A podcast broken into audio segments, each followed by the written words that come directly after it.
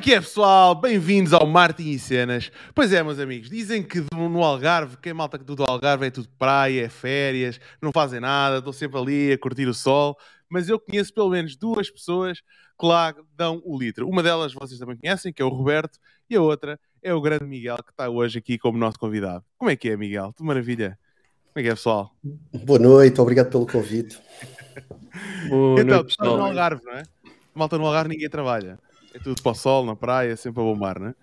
É, é, no Algarve e em Portugal, em geral, de quem olha de fora. Isto depende do Zoom. Se o Zoom for internacional, é Portugal. Depois, se for de Portugal, isso há sempre, tem que haver sempre um bote expiatório no meio disto, não é? Então, os algarvios culpam quem? Os alentejanos? Os al... Continua a descer, estás a ver? É sempre para baixo. São os marroquinos. É para Marrocos.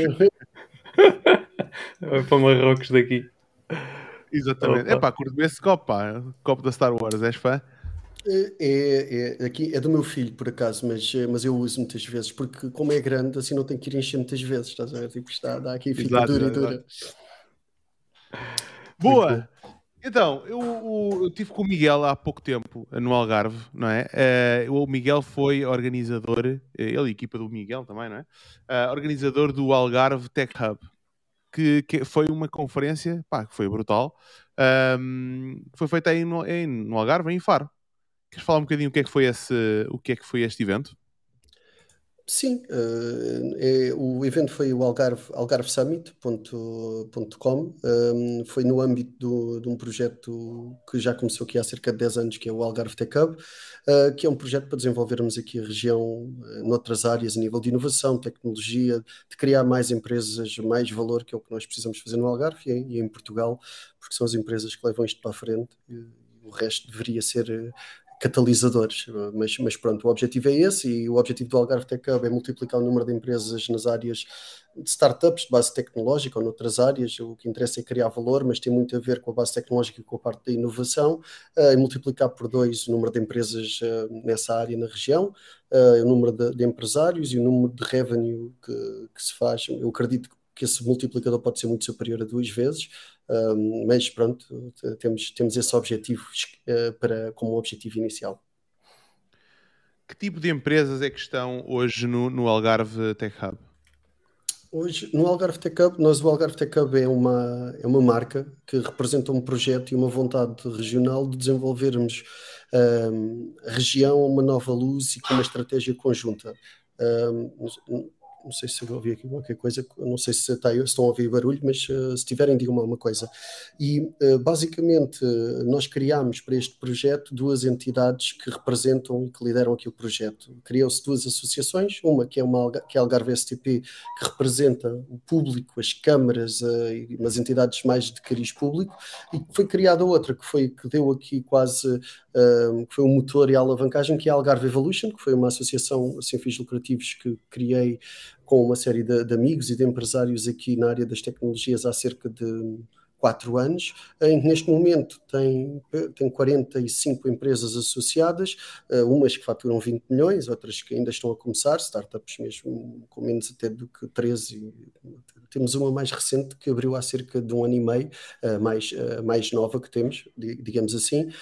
E são empresas que, desde a área de energia, tecnologia, de automação, empresas que vendem softwares de ERPs e que dão esse suporte, ou outras que têm mesmo startups de base tecnológica, ou seja, software as a service, coisas assim, mais, mais nesse sentido. Por isso é, é já uma panóplia um, de empresas bastante diversificadas. Existem muitas mais, uh, mas estas foram as que foram mapeadas inicialmente e agora, a pouco e pouco, estão estão, estão-se a juntar mais, mais empresas. Qual é que é a mais-valia uh, das empresas juntarem uh, neste tipo de associações? Uh, ou seja, conversa, se calhar, e para responder a isso, dando um, passo atrás, nós, quando começámos a pensar que precisávamos desenvolver o ecossistema e aqui a região, a pergunta foi como é que conseguimos capacitar financeiramente e conseguir fazer projetos em comum, em conjunto, uh, e qual é que é a melhor entidade e o melhor, ve melhor veículo para fazer uma coisa dessas acontecer. O, o, veículo de, das associações cooperativas, associações, existem algumas coisas, uh, algumas outras uh, tipos de entidades que se pode, que se pode criar, mas fomos aconselhados a criar uma associação sem fins lucrativos porque depois existem projetos de apoio europeu, nacional, como por exemplo um, um SIAC, em que se consegue fazer projetos entre outras associações e são financiados e com participados em muito maior proporção do que, por exemplo, um, um projeto empresarial europeu. Sim, mas o, o, o, a minha pergunta é mais no sentido de, ok, eu estou eu estou a começar uma, uma, uma empresa, estou nessa zona, qual é que é a mais-valia para mim eu, eu estar em contato com outras empresas da zona?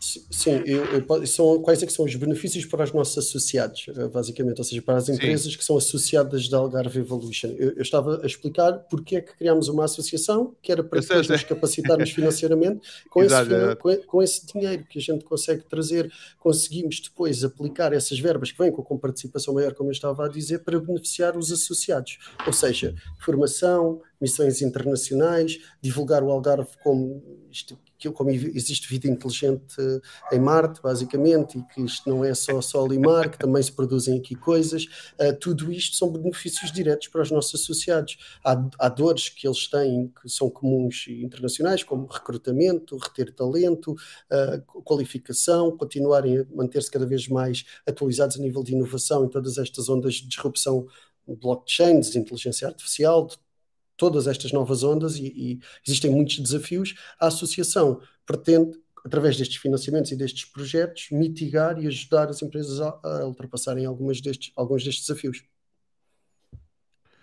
Um, Miguel, existe o, o, pelo menos eu tenho esse estigma de que pá, o Algarve no inverno, uh, ou melhor, o Algarve no verão triplica de tamanho uh, de força uh, de trabalho, não é?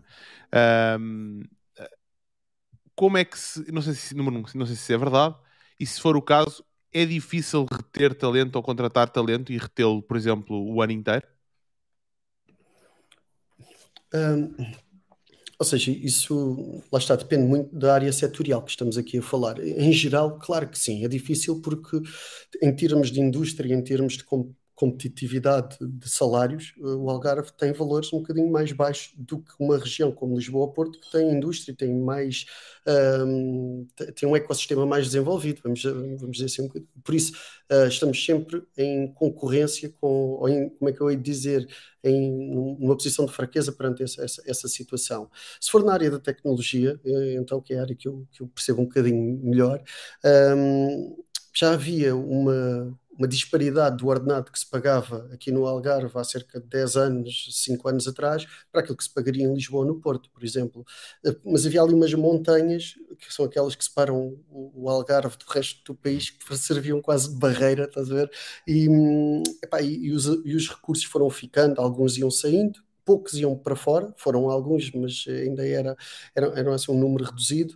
Desde que apareceu, desde que esta situação da pandemia e do Covid, isto level the playing field, basicamente, um, há pessoal a receber eh, aqui o que recebe em Londres, o que recebe, eh, não vou dizer Silicon Valley, mas um, valores extremamente elevados, por isso as empresas daqui então agora ainda mais eh, dificuldade têm, não é, em reter talento qualificado, ainda por cima, se estivermos a falar de intermediate, níveis intermédios ou séniores. Eh, já, já, já sabia há 10 anos, a tese do Algarve Tech Hub um bocadinho por aí, que eu começo a pensar, vai ser impossível um, dar conta de, desta situação dos recursos, porque cada vez mais esta parte do digital vai crescer, isto há 10 anos era este o pensamento de origem a começarmos a trabalhar no Algarve Tech Hub, e recursos séniores não vão aparecer, podem aparecer até mais recursos nas áreas de engenharia não sei que júniores, mas os séniores vão ser cada vez mais escassos. Logo o preço, é a lei da oferta e da procura, ia, ia disparar.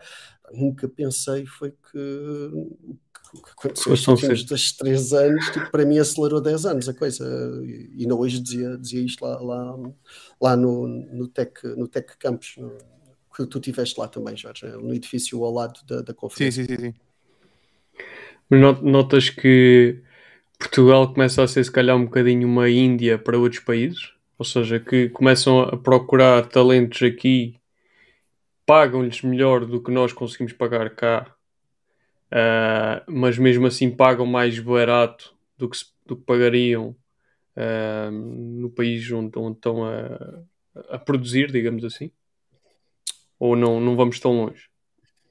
Eu, epá, sim, claro que, ou seja, não, não vamos estar, houve muitas e o crescimento, há um crescimento na área da IT em Portugal uh, grande nos últimos 10 anos, eu diria que nos primeiros 8 anos uh, sete anos, muito desse crescimento veio de empresas de outsourcing que fazem pura e simplesmente isso. Basicamente é placement de pessoas. Contratamos as pessoas para as pôr a uhum. trabalhar numa empresa diretamente nos Estados Unidos, pode ser eh, no cliente ou remotamente, eh, era mais normal no cliente uh, antigamente, uh, por isso é incontornável esse, esse ponto que estás, que estás a querer dizer. O que eu acho é que nos últimos dois, três anos os valores um, aumentaram de tal forma que, mesmo sendo mais barato que em alguns sítios, já se equipara, ou seja, não nos podemos comparar se calhar uma Índia ou um Bangladesh, porque eles também são tantos que o valor ainda não conseguiram chegar. Nós somos poucos, é a lei da oferta e da procura, uh, por isso, sim, conseguimos ser competitivos a nível de valor, mas nem de perto nem de longe acho que podemos comparar uh, a outros sítios em que há muito mais oferta.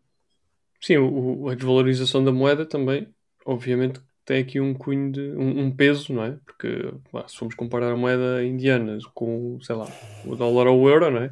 Uh, enquanto que, que o, o, valor pago, por exemplo, em países mais nórdicos, tenho pelo menos essa, essa percepção, um, comparativamente a, a, um ordenado que se paga, por exemplo, em Lisboa, em, em loco, ou seja, a trabalhar na, na empresa, acaba por ser bastante, bastante diferente.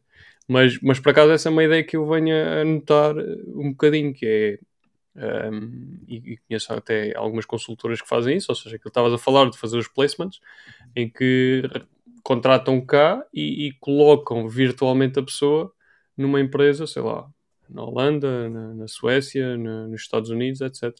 E, e, acaba por ser um bocadinho, se calhar, esses países andam um bocadinho à procura cá, também se calhar porque não têm muitos uh, recursos lá, digo eu, não sei.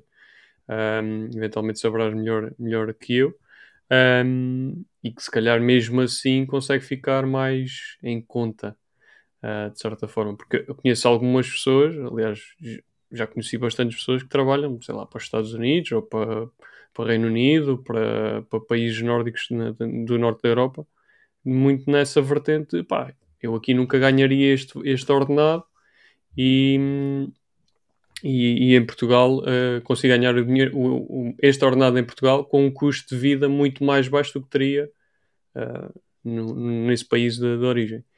Mas um, epá, o, o, Algarve não, não, é só turismo, não. eu pensava que era só turismo. Ah, a malta a estudar cá e, uh, e assim técnicos e essas coisas Já estava aqui a meter-me contigo. Obviamente que não. Um, mas eu ia te perguntar só uma coisa aqui, um bocadinho no seguimento da, da, do que o Jorge estava a perguntar, de, do que é, qual é, quais eram os benefícios da associação e etc. Um, para perceber também se funciona um bocadinho também, sei lá, como uma, entre aspas, tradicional incubadora. Funciona também nesse sentido, ou seja, há espaço físico para as empresas trabalharem ou para montarem eventualmente uma operação que não conseguem montar de outra forma uh, além do apoio financeiro que já referiste?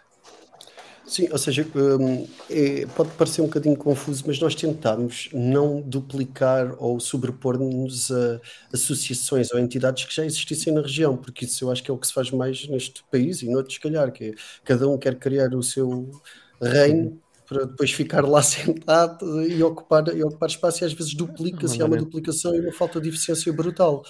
Uh, por isso, nós, a Algarve Evolution, representamos as empresas privadas e na parte de, do crescimento empresarial, do conhecimento, daquilo que eu estava a dizer. Depois a Algarve STP, que é a que tem mais o domínio público é quem gera os espaços de incubadoras e há outras incubadoras no, no Algarve. Nós, como Algarve Tech Up, devemos é alinhar-nos e coordenar-nos todos e fazer o match de empresas que nos cheguem, por exemplo, que até estão à procura de espaço e fazer a ponte, por exemplo, com as infraestruturas já, já existentes. Porque okay. uma das coisas que percebi foi que anda tudo à cabeçada tipo, e, e, depois nada é consequente, porque toda a gente quer ser aquela que diz que ele vai fazer e, que, e querem fazer tudo, e depois temos micro, nano coisas que nada funciona. E somos 10 milhões de pessoas, no Algarve são 300 ou 400 mil, e estamos a competir com o mundo e o pessoal pensa que está a competir com o vizinho do lado e enquanto não mudarmos este, este chip, pá, não vamos sair daqui. Não, não vamos sair daqui. Yeah, sem dúvida. Não, não, sei se respondi, Roberto, da parte da Sim, sim, sim. Ou seja, não, não, não é o tradicional, não é uma tradicional eh, incubadora, mas acabam por uh, conectar os pontos. Uh, isso, pá, se calhar sim. até acaba por ser mais, uma mais-valia, porque lá está, se, se, a minha necessidade não é exatamente esta que, eu, que vocês conseguem diretamente ajudar, mas se calhar os, os contactos que têm noutras associa associações ou empresas ou o que seja conseguem direcionar como, como empresa ou startup ou o que seja e, e eu consigo fazer o projeto na mesma. Portanto, acaba por ser uh, uma, uma mais-valia do ponto de vista. Um, eu há bocado tinha levantado a mão, mas era mais para, para comentar aquilo que estava a ser falado antes, relativamente à situação da arbitragem de, de malta a trabalhar para fora, a viver cá em Portugal e por aí fora. Um, e só para concluir esse tema, depois também passar à pergunta para o, para o Miguel, é que basicamente nós aqui temos o melhor, o melhor. Nós aqui conseguimos o melhor de dois mundos, que temos mão de obra altamente qualificada que não tem o preço de um intermediário um sénior, como o Miguel disse lá fora. Por exemplo, estou aqui por um, uma pessoa, estou se calhar a nível da, da, área que eu trabalho, que é a parte de media buying, pagas o equivalente a quase, um, não digo um sénior cá, mas uma pessoa já com algum conhecimento, pagas o mesmo que pagas a um júnior lá fora.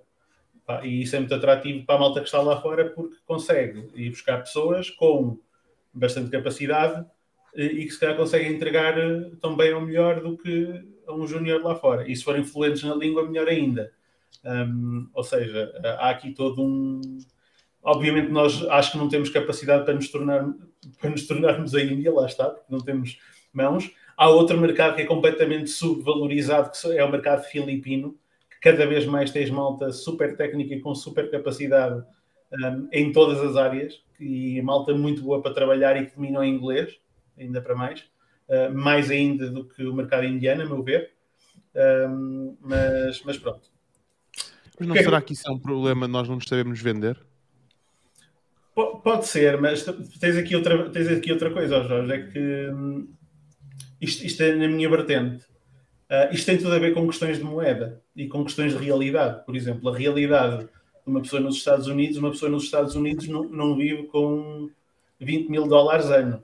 Tu em Portugal vives com 20 mil dólares ou 20 mil euros ano, não fazes uma vidona, mas fazes uma vida. Se tu fores ter com um filipino e se lhe des 20 mil dólares por ano, o gajo beija dos pés. Mas eu não estou a falar disso, estou a falar dos portugueses. Ah, Porque é que nós, Sim. nós, portugueses, cobramos o valor de um júnior lá fora por um sénior?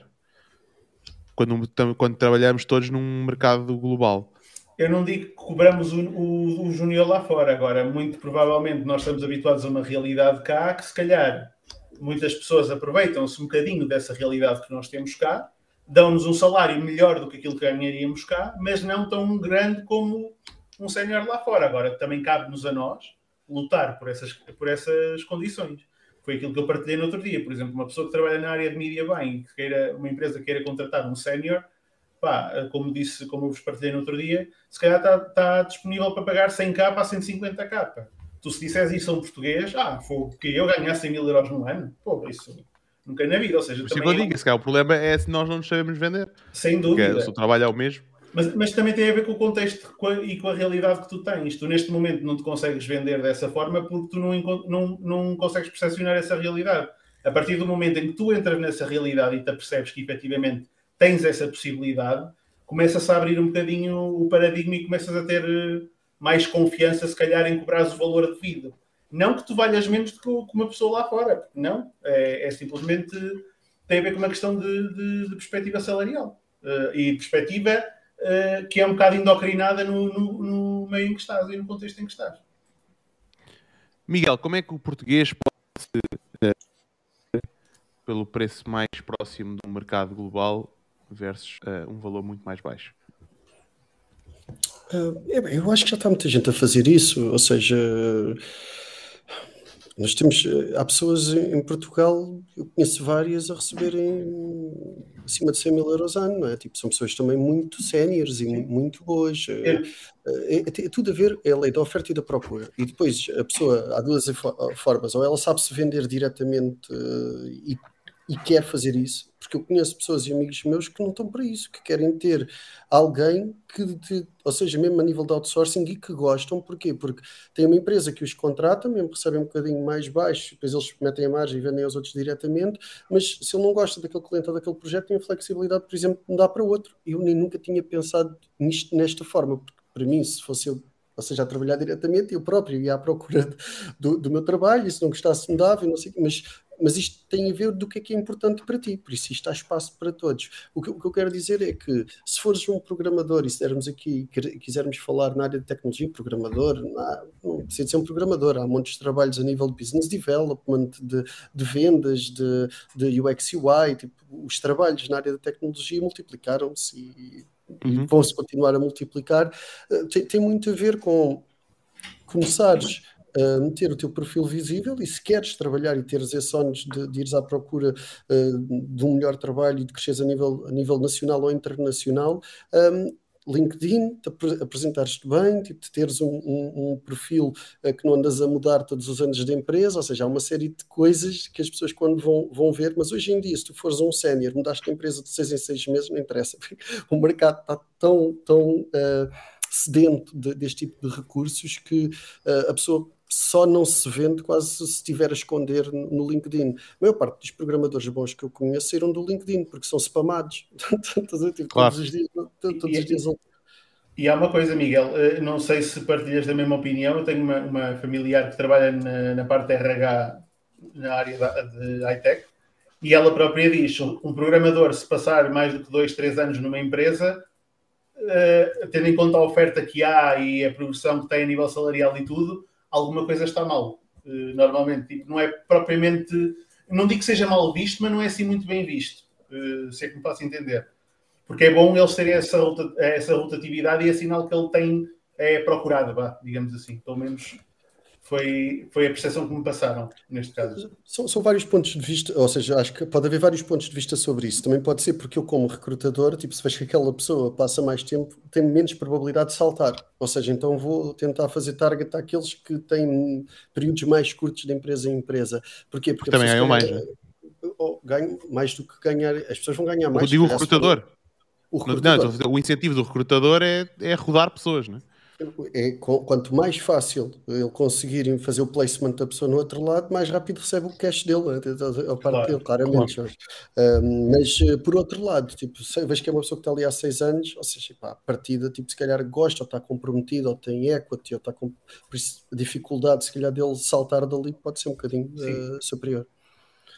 Não sei se é necessariamente mal eles ficarem lá, a única coisa que tipo, ou seja, quando tu tens várias experiências não é? tipo, e vais mudando de estrutura em estrutura, também és exposto a outro tipo de coisas e isso pode ter um contributo positivo, como, como é, é, nesse, é nesse sentido. Mas depende de contexto, concordo contigo. Sim, porque uma pessoa que tenha equity que esteja bem não tem necessidade nenhuma de mudar, não é? Por exemplo. Sim, mas é engraçado. Eu já não me lembro com quem eu falava disto. Uh, já não me lembro com quem eu tive esta conversa. Mas um amigo meu uh, que ele acho que não sei se ele era programador ou o que é que foi, mas ele estava em Portugal e recebia as ofertas normais, tranquilo. Ele foi passar uma temporada, não sei se foi a Alemanha ou não sei onde é que ele foi, a Holanda, por aí, que a partir do momento em que ele pôs lá o LinkedIn, que era daquela, daquela localização, começaram-lhe a chover ofertas a ganhar quatro vezes mais do que estava a ganhar em Portugal.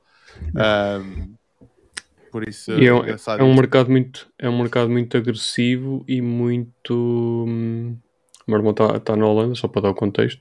É um mercado muito agressivo na parte de, de recrutamento e muito, muito rápido. Tipo, pá, tu sais hoje, amanhã já tens duas ou três propostas para, para, para analisar, porque a malta há bué empresas uh, recrutadoras e empresas recrutadoras de outros países operar no, a operar para a Holanda, nem estão na Holanda sequer, estão a operar para a Holanda, a angariar clientes e, e, e programadores, neste caso, para, para, para esses clientes que nem, nem estão lá sequer. E, e aquilo é, é chover, é como estávamos a falar há bocado, é tipo chover mesmo. Começa a chover propostas, propostas, e às vezes coisas que não são bem o match perfeito, não é? Mas, eh, mas é, é um mercado mesmo, aquilo é uma, uma loucura mesmo já tenho tido conversas com o meu irmão sobre isso. Pá, e é mesmo uma cena que tu disse, mas como é que é possível? E pronto, e depois os valores, é aquilo que estávamos a falar, são valores que não, não fazem sentido nenhum. Quer dizer, não fazem sentido. Salve seja, não é? Exato. Salve Tenho seja. um amigo meu que ele é, ele, é ele é veterinário. Ele estudou em Portugal, foi veterinário em Portugal e tudo mais, e, ehm, e decidiu ir para, para a Inglaterra à procura de, de fazer algo melhor e tudo mais. E ele ehm, já não estava com ele há muito tempo e estive com ele agora recentemente há umas semanas. E ele estava a dizer: Não, eu, eu agora eu despedi-me do sítio onde eu estava a trabalhar. eh, e eles disseram que se eu podia ir lá como freelancer, porque eu, eu inscrevi-me numa agência e agora vou ganhar tipo 800, acho que era 800 euros mais ou menos por dia ehm, para, para ser veterinário, porque eu me inscrevi numa agência, sou altamente apetecível, porque eu sei, tenho não sei quantos certificados para saber operar, e é um puto novo. E é um gajo que sempre foi muito, pá, muito humilde, muito calminho, quê, e agora vê-se outra confiança, continua humilde, mas vê-se outra confiança no discurso, na forma dele estar, de, de fazer as coisas e tudo mais. Não, eu agora não tenho problema nenhum, pá, eu já me inscrevi numa agência, começo a trabalhar daqui a uma semana, vou de férias, eu quero trabalhar menos, vou ganhar muito mais, eu quero trabalhar menos, e então é, é curioso ver, ver isso nas pessoas. né?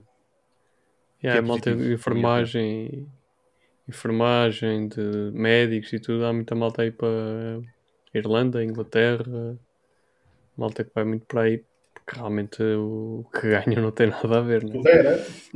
Não, não, não os censuro. Não os censuro mesmo. Nada a Miguel, o que é que é um startup studio? Eu, hum, epá, eu, posso, eu respondo a isso, mas eu gostava só de dizer uma coisa antes, Jorge, da, da parte Diz, das Filipinas e disso. Hum, Nós temos, hum, nós já tínhamos dificuldade de recrutar, com, ou seja, em ter, e sermos competitivos para conseguirmos pagar os ordenados que gostaríamos para termos de trazer talento para o pé de nós, porque nós não conseguimos há 6 ou 7 anos competir ainda com os ordenados de Lisboa e do Porto na Denga, na, na- na empresa uh, do Startup Studio, que já lá vamos, Jorge. Uh, e nós começámos a recrutar internacionalmente, exatamente o que estava aqui a falar. E isto não há coincidências, já, já, já estou como outro. Uh, nós temos uma equipa nas Filipinas há 4 ou 5 anos, ou seja, e como, como João dizia, porque eu, eu nem sabia, eu, eu cresci em Macau e hum, em Macau muito da workforce era filipina, que, estava, que, que ajudava em casa e não sei o quê, e falavam todos inglês, aquilo era uma colónia americana, teve, os americanos estiveram lá em 1950 ou qualquer coisa assim, e por isso é que eles falam tão bem inglês, mas eu mesmo tendo crescido em Macau, nem me apercebi, depois que tipo, aquilo começou a correr bem, culturalmente também funcionou bem, um, os gajos são bastante como nós, leais, comprometidos com, com o projeto e não sei o quê, falavam inglês, a comunicação era, era, era, era tranquila, Fácil. Epá, fácil, os valores de mercado eram, mas eu tenho programadores lá a trabalharem que recebem mais do que gente aqui. Por isso, não se enganem com esta coisa dos valores e do não sei quê. Tipo, se tu és bom, é, é um programador sénior Android. Já não consegui encontrar programadores sénior Android, como temos a equipa lá e temos acesso a recrutamento, temos uma equipa de recrutamento que conhece bem esse mercado e que consegue uh, chegar a, a perfis interessantes. Pá, foi lá que foi buscar. E, e ele ganha o que ganha muita gente ou mais do que. E, e depois às vezes a gente liga e ouve-se galinhas no, no tipo. No, ele, ele, ele nunca liga, ele nunca liga à câmara. É uma máquina, está a trabalhar connosco há dois anos. Eu nunca lhe vi a cara e chama-se uh, King James Castro, que é giro, porque a gente, eu falo com ele King, ou King, está xixi, estou-lhe sempre a chamar rei, aí já brincamos com a coisa, mas, mas pronto, isso, ou seja, nós hoje ainda temos equipa nas Filipinas, temos equipa no Brasil, uh, temos equipa em Portugal, uh, temos um colaborador na China, que é, que é, que é o Wang, que agora com esta situação toda, isto é uma maluquice, o homem estava sem comida, porque com o Covid e com aquilo eles fecharam aquilo tudo, e então não chegava comida aos supermercados, ele deixou de trabalhar, porque não conseguia comprar comida, não tinha força para trabalhar.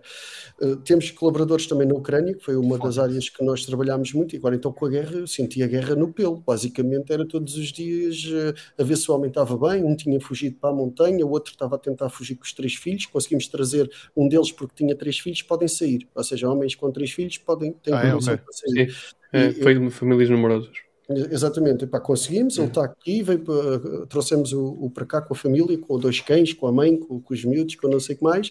Um, epá, tá, ainda hoje tivemos aí um Hollands com, com ele, super contente e não sei o que, epá, porque o outro não conseguimos, um dos outros que está com a gente não conseguimos porque não tem três filhos ou, ou mais uh, e então tem que ficar lá. Fugiu para as montanhas, estava para lá isolado e nós sem saber se, se ele estava bem, se não estava. Agora está estável e até tem trabalhado no meio destas coisas. É muito estranho, não é? Como uma pessoa liga à televisão como é que alguém está do outro lado, não é? Uh, por isso, o que é que eu queria dizer? Nós estamos a tentar recrutar a nível mundial, trabalhamos remotamente antes do Covid, porque já tínhamos a dificuldade dos recursos estando aqui no Algarve e fomos a. Depois veio o Covid isto dá-nos, como é que eu ia dizer, alguma agilidade, porque já sabemos fazer estas coisas e continuarmos a recrutar internacionalmente.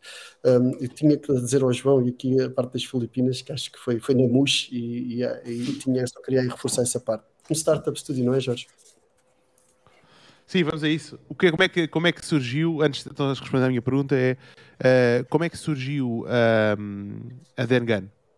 Por acaso hoje não tenho o chapéu Dengan, ficou em Portugal. É, tipo, fez, uma máquina, tipo, mesmo ali à pirata, logo com o chapéu no meio a fazer aqui um sponsoring, a ajudar aqui a, a Dengan, obrigado. Um, fui, foi, foi, ou seja, eu, como tinha dito há pouco, o ter crescido em Macau deu-me claramente algumas eh, vantagens aqui competitivas. Eu estava a desenvolver, tinha internet em casa há uma carrada de anos. Eu lembro-me de vir ao cartaz, que é de onde a minha família é originalmente, e ia lá, tipo, e havia um computador uh, com internet na câmara. Ou seja, em que só eu tinha internet em casa já há 4 ou 5 anos, em que fazia websites eh, e jogava já online, não sei o quê, depois vinha visitar os meus avós e eu disse, o que é isto? Como é? E, e, e, fazia uma confusão que, grande. Que idade tu tens? Eu, Só para dar contexto? Pá, pois, eu estou velho já aqui, enterrado quase. Eu tô, fiz, fiz, fiz 39, fiz 39 uh, sábado, este sábado. Uh, ah, boa, parabéns. Então. Parabéns. Obrigado. Uh, epá, agora já não, já não gosto disto, já podia parar por aí, não é? diz parabéns, mais vale atacar.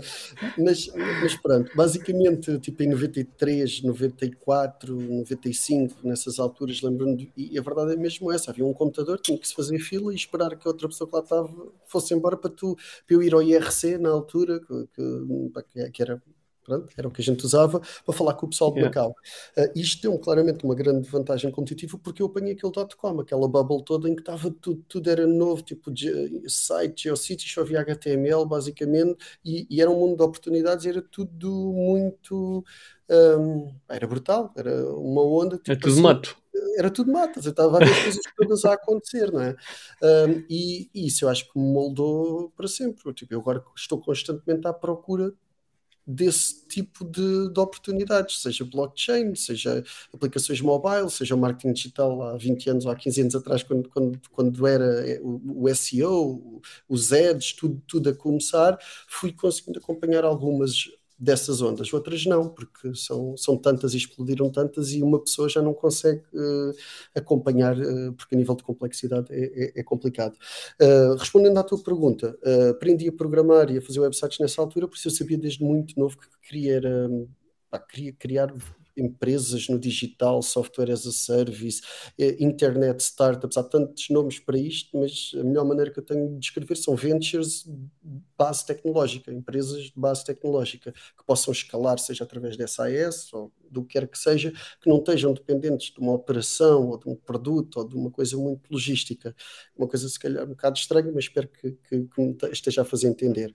Tentei, uh, entrei para a Universidade do Algarve, vim de Macau, por, por um acaso, entrei, nunca na minha vida eu pensei que vinha parar ao Algarve. Uh, Candidatei-me, enganei-me a candidatar-me lá para a universidade e vim parar ao Algarve, basicamente. A sério? Yeah, tipo, uh, posso explicar que isto não é, eu não sou assim tão parvo, estás a ver? Tipo, vocês não me enganei assim. Uh, eu basicamente fiz uh, o Exame Nacional de Física em Macau e depois vim para Portugal, faltava uma de Matemática e fiz de Matemática no outro ano. O que é que acontece? Eu pensava que migrava a nota do exame de Física. Não, tinha que repetir. Então candidatei-me, tinha média para ir para, para as universidades que me candidatei todas, em Lisboa e não sei o quê, e olha, vou meter aqui uma no Algarve a brincar. O Algarve era a única que não obrigava à específica de Física. Então, então, o Miguel vem para o Algarve. um, epá, e foi, foi, uhum. foi, foi fixe porque eu no segundo dia da universidade já não saio daqui, eu vou ficar aqui, tipo, mas estes gajos são malucos, eu já estive na Tailândia, isto é melhor que a Tailândia, o que é que eu vou, vou sair daqui porquê? Estás a ver? Um, e, e, pronto, foi, foi, um bocadinho assim. Uh, depois na universidade, pá, percebi rapidamente que o conhecimento que eu tinha de web e desenvolvimento web era. Um, era, era bastante bom comparativamente ao, ao, que estava na altura o standard, eh, porque as universidades, como é óbvio, demoram e o ensino um bocadinho mais a acompanhar estas coisas que ele tinha acabado de explodir. Um, percebi que isso era uma oportunidade, fiquei presidente do, do núcleo, tornei-me lá presidente, convidaram-me dos geeks de, de, eletrónica e informática, conheci o pessoal todo, tivemos uma ideia, um amigo meu, que hoje é meu sócio, uh, criámos uma rede social de golfe em 2004, 2005, que era, estamos no Algarve, o que é que os gajos compram? Golfe, ok, então vamos criar uma rede social de golfe e depois eles podem lá ter o perfil deles, competirem uns com os outros, fazer challenge uns aos outros e coisas assim do género. Parecia tudo muito giro, estava era 15 anos avançada no, no tempo, mesmo que conseguisse aquilo nunca mais provavelmente ia, ia funcionar. Um, Pré-Facebook, acho eu, isto, tipo, havia i5 na, na, na altura. Um, Epá, tipo, ao fim do mês estava sozinho na startup, não tinha dinheiro para pagar a ninguém, tinha 500 euros para cerveja, para pagar a renda e dava para meter gasolina no carro para ir duas vezes à baixa de faro, beber uns copos e tinha que ser contado aquilo, por isso como é que não podia pagar nada a ninguém para trabalhar. Trabalhei, fiz os designs e o UI UX daquilo tudo, juntava-os na minha casa, dava-lhes cafezinho para tentar motivar a malta. Ao fim do ano eles tinham exames, e, ao fim do mês tinham exames e coisas para fazer e não havia dinheiro, cada um foi para o seu lado. Aí eu percebi aí que hum, era preciso algum capital, era quase impossível fazer bootstrap de uma coisa daquelas, e foi que meti na cabeça que então, vou montar uma empresa, fazer o que sei fazer, e depois hei de libertar dinheiro para investir e fazer startups, ventures digitais, e foi aí que começou, começou a Den. Uh, começámos aqui com o primeiro cliente que perguntei lá na universidade a toda a gente: arranjem um cliente que eu dou-vos 20% ou 30%, que ela saber quanto é que vos dou, eu preciso é o primeiro cliente. Chateei tanta gente que arranjaram-me lá o primeiro cliente, e a partir daí depois esse arranjou um outro, outro, e comecei a fazer algum business development aqui a nível local. Sabia lá o que, é que era business development, queria arranjar clientes, a chatear pessoas, a, a pedir contactos, a, a, pedir recomendações de cliente em cliente, e crescemos para 700, 800 clientes na área de hotelaria, turismo, real estate, porque é o que há aqui. No, e era um mercado, e, e, e bem, levaram-nos aos ombros e ajudaram-nos a chegar até aqui. E hoje temos continua a ser a maior parte dos nossos clientes de agência, da, da, dentro da, da Dengan, um, continua a ser hotelaria e real estate, porque vem, vem desse legacy. Eu estou a falar okay. demasiado, vou-vos deixar interromper não, não. porque entusiasmo com isto. Não, estás à vontade. uh, o que é quer dizer Dengan? Um, é um, Dengan é um, uma filosofia japonesa que diz que nós uh, preocupamos-nos e honramos um, os compromissos que temos com os nossos clientes. Oh, boa. Não, não é eu não fiz, por acaso é um não muito fixe. Mas não, é, mas não é nada disso, eu não sei se já tinha contado. É só o meu nickname do meu irmão. Tipo, ah, é? Nós, nós queríamos. Enganas bem, enganas bem, amiga. Aqui um gajo bem inspirado, é, assim, já estou inspirado. Yeah, já estava. Eu, foda Estava mesmo a fazer, pô, foda-se, que é que este gajo foi buscar? Foi, foi. O estava lá nos copos, lá no meio de faro. Epá, não, é muito simples e foi extremamente tática e estratégica. Nós em, queríamos ter, queria ter um domínio curto, muito curto, uh, queria ter um ponto .com e queria que tivesse vogais, porque depois fosse fácil da pessoa um, depois de conhecer, se conseguir lembrar, de escrever, de passar isso a outra pessoa.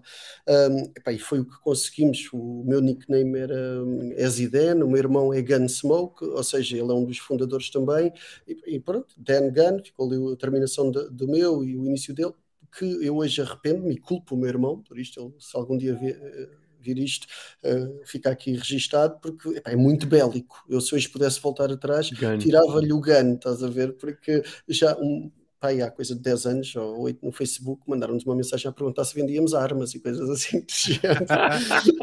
é. mas, mas, eu, por acaso, nem pensei nisso. Nem pensei na parte de gun de, como arma. Não, como é uma, como, essa acho que é só uma palavra, não é? É, é, é, é sim. gun, gun, Opa, sim, sim. ainda bem que é Dan Gun e não Gun Dance, não era tipo. era o. Ai, como é que é? Era tipo o covil das armas, não é? Tipo. Sim, sim, sim, sim exatamente. Oh, não, peraí. Dan. Olha, peraí. Deixa-me ir ver o que é que é. É Gun Dan, mas tipo, o que é que quer dizer Dan? Que eu já não me lembro. Dragon's Dan. Ah. Yeah. Mas é Covil, é a tradução yeah, é isso, é isso. À, à, à, letra é, é, Covil, é, é isso, é isso, é isso mesmo. Pá, sim. É, pronto, foi essa a história da. Não, do, mas do, podes continuar. Podes continuar a contar essa do Japão e não sei o que, que acho que tens o perfil certo para contar a história porque estava mesmo convincente. É, já, já, já fiz esta piada algumas vezes porque, bem, mas o que é que Dan Gunn quer dizer? Agora tem que arranjar, devia ter arranjado aqui uma, estás a ver, um racional mais bonito. Mas, mas eu acho que isto desmontado e, e, com a piada e depois explicando, não tem que haver mais do que isso. Tipo, é, é, era, na altura era um Google, era um Yahoo, era isso só que me vinha à cabeça e queria a coisa mais curta possível que fosse um ponto com. Um, vale o que vale, claro. uh, vale o que vale. Que desilusão, pá.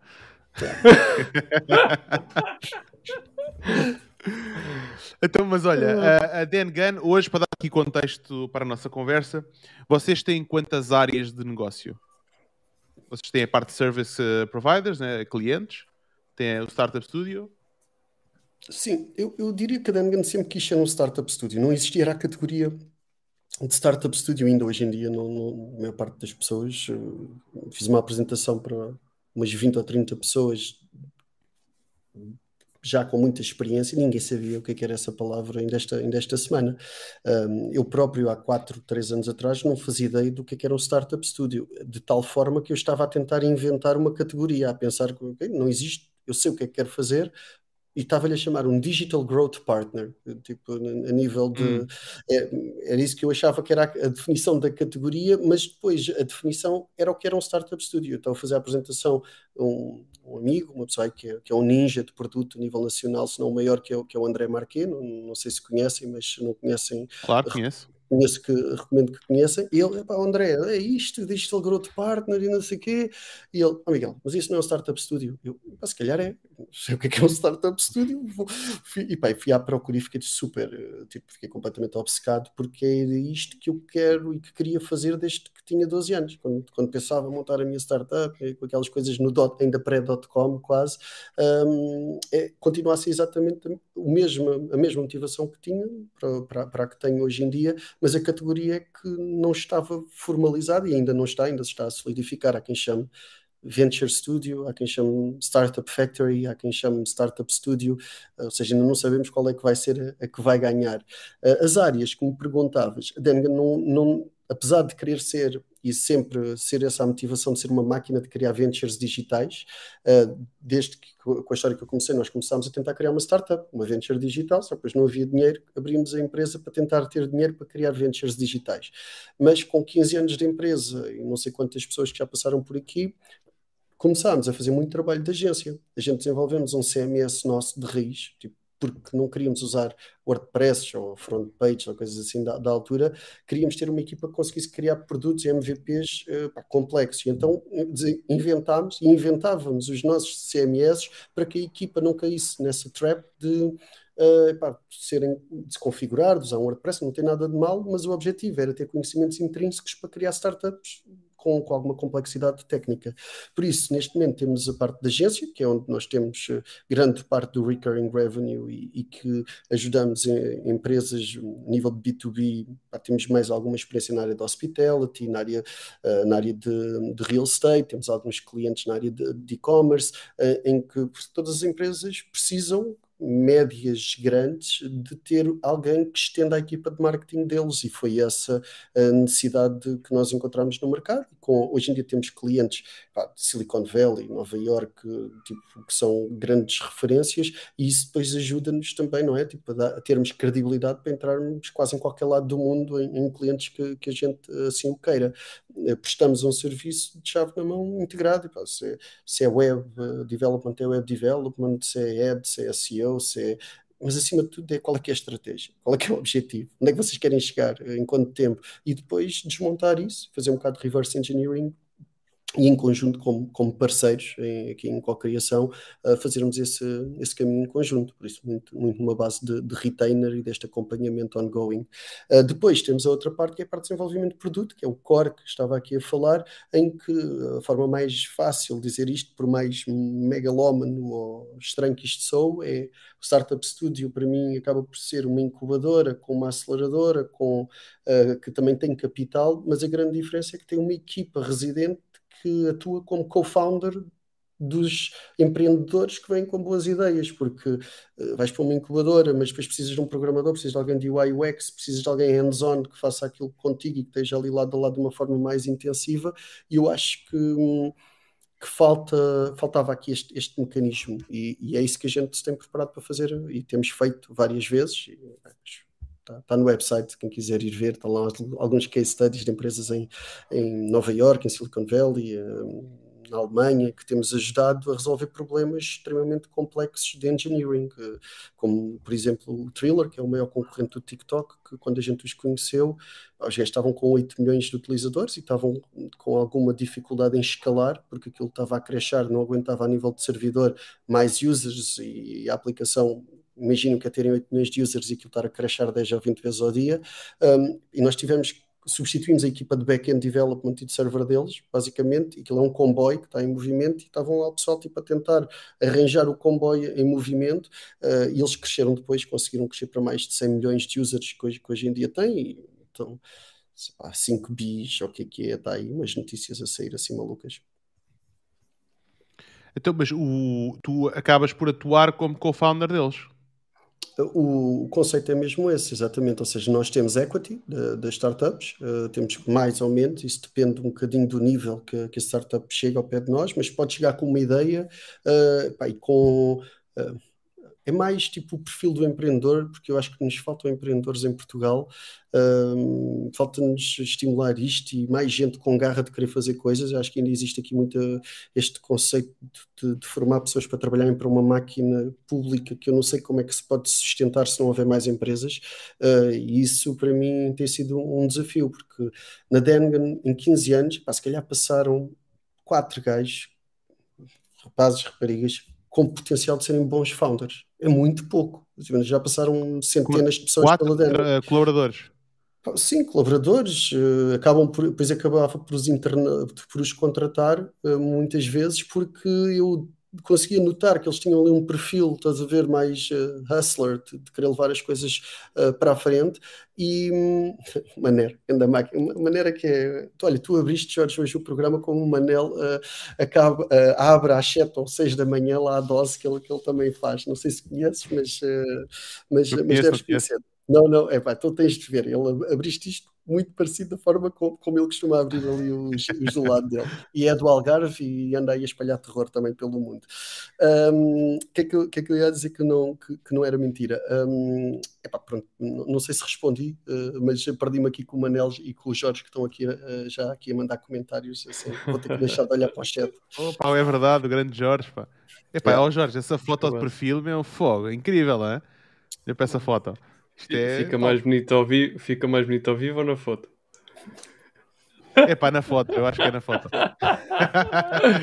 estou a brincar, Jorge, estou a brincar. Miguel, então uma pergunta isto de quem, de quem não percebe nada do assunto e quem está a ver isto pela primeira vez, de certa forma. Um, de certa forma, então, a tua agência pode servir como sustentação para essas startups e ao mesmo tempo até ser uma fonte de potencial captação de novas ou, ou não? Eh, sim, ou seja, imagina, nós uh, há vários estados de maturidade de uma startup. Nós, nós num caso ideal, uh, chega um empreendedor com, com, com, vontade e com potencial, com capacidade, porque também se não tiver depois, tem que haver um campeão para levar estas coisas para a frente, mesmo que a ideia não seja tão boa ou tão boa quanto poderia vir a ser, pode-se trabalhar, mas se, se não houver ali uh, potencial neste campeão, neste embaixador dessa ideia, vai ser muito mais difícil. E depois, vindo neste, nesta fase de ideia, podemos fazer co-criação da parte da ideia, perceber o que é que faz sentido, podemos, uh, e há muito trabalho para se fazer nesta área. Porquê? Porque a próxima fase é validar isto, ou seja, nós vamos definir uma assumption, uma, uma hipótese do que é que aquela ideia pode ir ao mercado e como é que pode ir ao mercado, depois é validar isto da forma mais rápida, mais eficiente, pode ser com um guardanapo fazer um desenho, dizer está aqui um botão e meter à frente de, de 20 ou 30 potenciais clientes-alvos e dizer oh, tu compravas isto, isto faz sentido. Um, estou, estou, a exagerar, não é? Mas, uh, mas pode, uh, no limite, pode vir a ser uma coisa destas. Da ideia depois de validade com algum grau de certeza, epá, tem que se fazer outro, outro ticket de investimento para fazer um MVP, para criar uma coisa com um, um POC, depende da complexidade do que é que está a fazer. Não há aqui uh, fórmulas uh, tipo 100%, estás a ver, formatadas, vamos dizer assim, depende muito da ideia, do, do mercado, de, do que é que se está a tentar fazer. Uh, nesse ticket desenvolve-se e nós assemblamos, ou seja, podemos fazer parte do desenvolvimento, uh, podemos fazer parte do UX UI, uh, podemos parte de DevOps, porque imagina que seres um founder que até tens uma boa ideia, mas não percebes nada de tecnologia. Estás a ver? Tipo, e aqui há esta porta, uma equipa que está há 15 anos a fazer produtos a nível de Silicon Valley, Nova York, destas coisas e que vem com, com esta experiência. Depois de termos um, um MVP, um, um semi-produto para, para se tentar levar ao mercado e de ganhar alguma tração, tem que se levar isto ao mercado. Como é que consegues os primeiros clientes? Eh, como é que cresce? Como é que uh, ganhas tração? Uh, resolver problemas e mudar funcionalidades com o feedback que venha deles, até um ponto em que aquilo se assemble e que se contrata até uma equipa própria para que eles possam continuar a crescer. Ou seja, o Startup Studio não pode matar as ideias à nascença. Isto, a ideia não é que elas fiquem aqui, é que, elas, que isto seja um processo que ganhem validação, músculo, clientes, equipa e continuem. E depois uh, o Startup chega a um ponto que sai, uh, sai, sai de jogo porque já não acrescenta valor ela já está pelos seus próprios pés. Ok. Uh, por acaso, só, só aqui para, para, fazer um paralelismo, por acaso foi fixe teres dado. A pergunta que eu, eu provavelmente estruturei mal a pergunta, mas foi fixe teres dado este enquadramento também para alguém que, que nunca vivenciou, que nunca percebeu como é que funciona esta parte, ter uma visão mais clara. Eu, pelo menos, fiquei.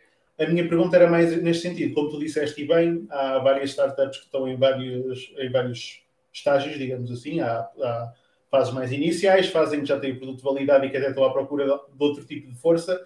E a minha pergunta era mais esta. Imagina que tu até, não sei se já te aconteceu, por exemplo, uh, alguém pedir os serviços da tua agência, seja para marketing, seja para, para paid media, seja até para a estratégia de marketing, porque aquilo que eles fizeram não está a funcionar tão bem ou porque estão com dificuldades a escalar e a minha pergunta era se por acaso a tua agência também servia, de certa forma, como forma de captar potenciais partners, neste caso, ou, ou fontes de equity, ou potenciais sociedades, digamos assim, que se calhar não fazes todo o trabalho inicial, mas já fazes o trabalho mais à frente, mas acabas por ter um contributo um, essencial para o crescimento daquela startup. Não sei se me fiz perceber. Ou seja, a agência funcionar não só como serviço, mas também como fonte de captação de potencial hum, parceria. Sem dúvida que acrescentam valor uma à outra, mas para mim há uma diferença grande. O, o Startup Studio não deve ser compensado pelos serviços que presta, deve ser compensado pelo sucesso das startups que ajuda a criar. Porque senão os, eu não acredito que estejamos alinhados nem com o founder, nem com os investidores que podem injetar, que o objetivo deles é que aquilo funcione. O founder é que aquilo funcione. Depois tens uma software house, não um estúdio, que o objetivo deles é libertar margem. Uh, ou seja, não está de base alinhado o, com, com o mesmo mindset e com os mesmos interesses que este e este. Não, não sei se me estou a fazer entender. A agência tem uma parte, é, é, é, mais, e como quase todas, é baseado em serviço e na prestação de serviço. Não quer dizer que não possa prestar serviços um, a uma startup que precise, tipo, seja no early stage, seja later stage. Mas por isso é que nós separamos, claramente, e são negócios e business units diferentes, porque o mindset de uma equipa não tem que ser necessariamente o mindset da outra. E eu, eu percebi isso, daí eu estar a perguntar se tu utilizavas a agência como fonte de captação para a outra parte são, porque existe essa cisão, não é? Uma coisa é o interesse enquanto prestador de serviço, outra enquanto partner. São coisas completamente distintas. Daí eu estar a, a fazer essa pergunta. Mas, mas já percebi. Ok. Obrigado. Eu, eu, Como é? Só, Desculpa, diz, desculpa diz, Jorge. Força, força. Hoje em dia nós apresentamos, uh, e até estávamos como Startup Studio, mais proeminente no, no, website, e o deal flow que vem, uh, vem muito deal flow que até vem nos pedir às vezes já POCs, MVPs, que é bom, porque é aquilo que nós estamos à procura de founders e de boas ideias também para podermos uh, levar de 0 a 1. Zero a um. um, por isso, a própria marca já gera deal flow até, estás a ver, das startups. Uh, com a parte da agência que temos vindo a desenvolver, tem um funil de vendas e uma estratégia diferente, não é? Claro Agora, que elas podem cruzar e serem simbióticas, claro que sim, mas a nível de, de, de sentido, de clareza e desta parte do mindset, e tomamos a decisão delas de serem uh, entidades, quase startups diferentes. Claro, assim. faz sentido. Ah, yeah. Faz sentido. Obrigado. Tu achas um, possível criar startups uh, in-house do zero e terem sucesso? Eu, eu acho que é possível porque há outros que as fazem. Ou seja, há startup studios, isto, isto depois tem a ver. Lá está, descobri esta situação quando o André Marquinhos me falou disso dos startup studios, depois comecei a ler tudo e tenho andado nos últimos dois, três anos a, a ver tudo o que posso e mais alguma coisa. Como é que os outros fazem? Que tipos de startup studios é que existem? E existem. Não, todos eles têm flavors diferentes, ou seja, existem 200 ou 300 ou 400 estúdios no mundo, neste momento mais ou menos identificados, uns mais coxos que outros, não, não, não, não, se, não se consegue precisar um, aqui, mas, eh, por exemplo, a PSL Labs, que é, que é um dos maiores, uh, eles têm cerca de 250 pessoas e fazem tanto ideias internas como aceitam ideias internas como ideias externas.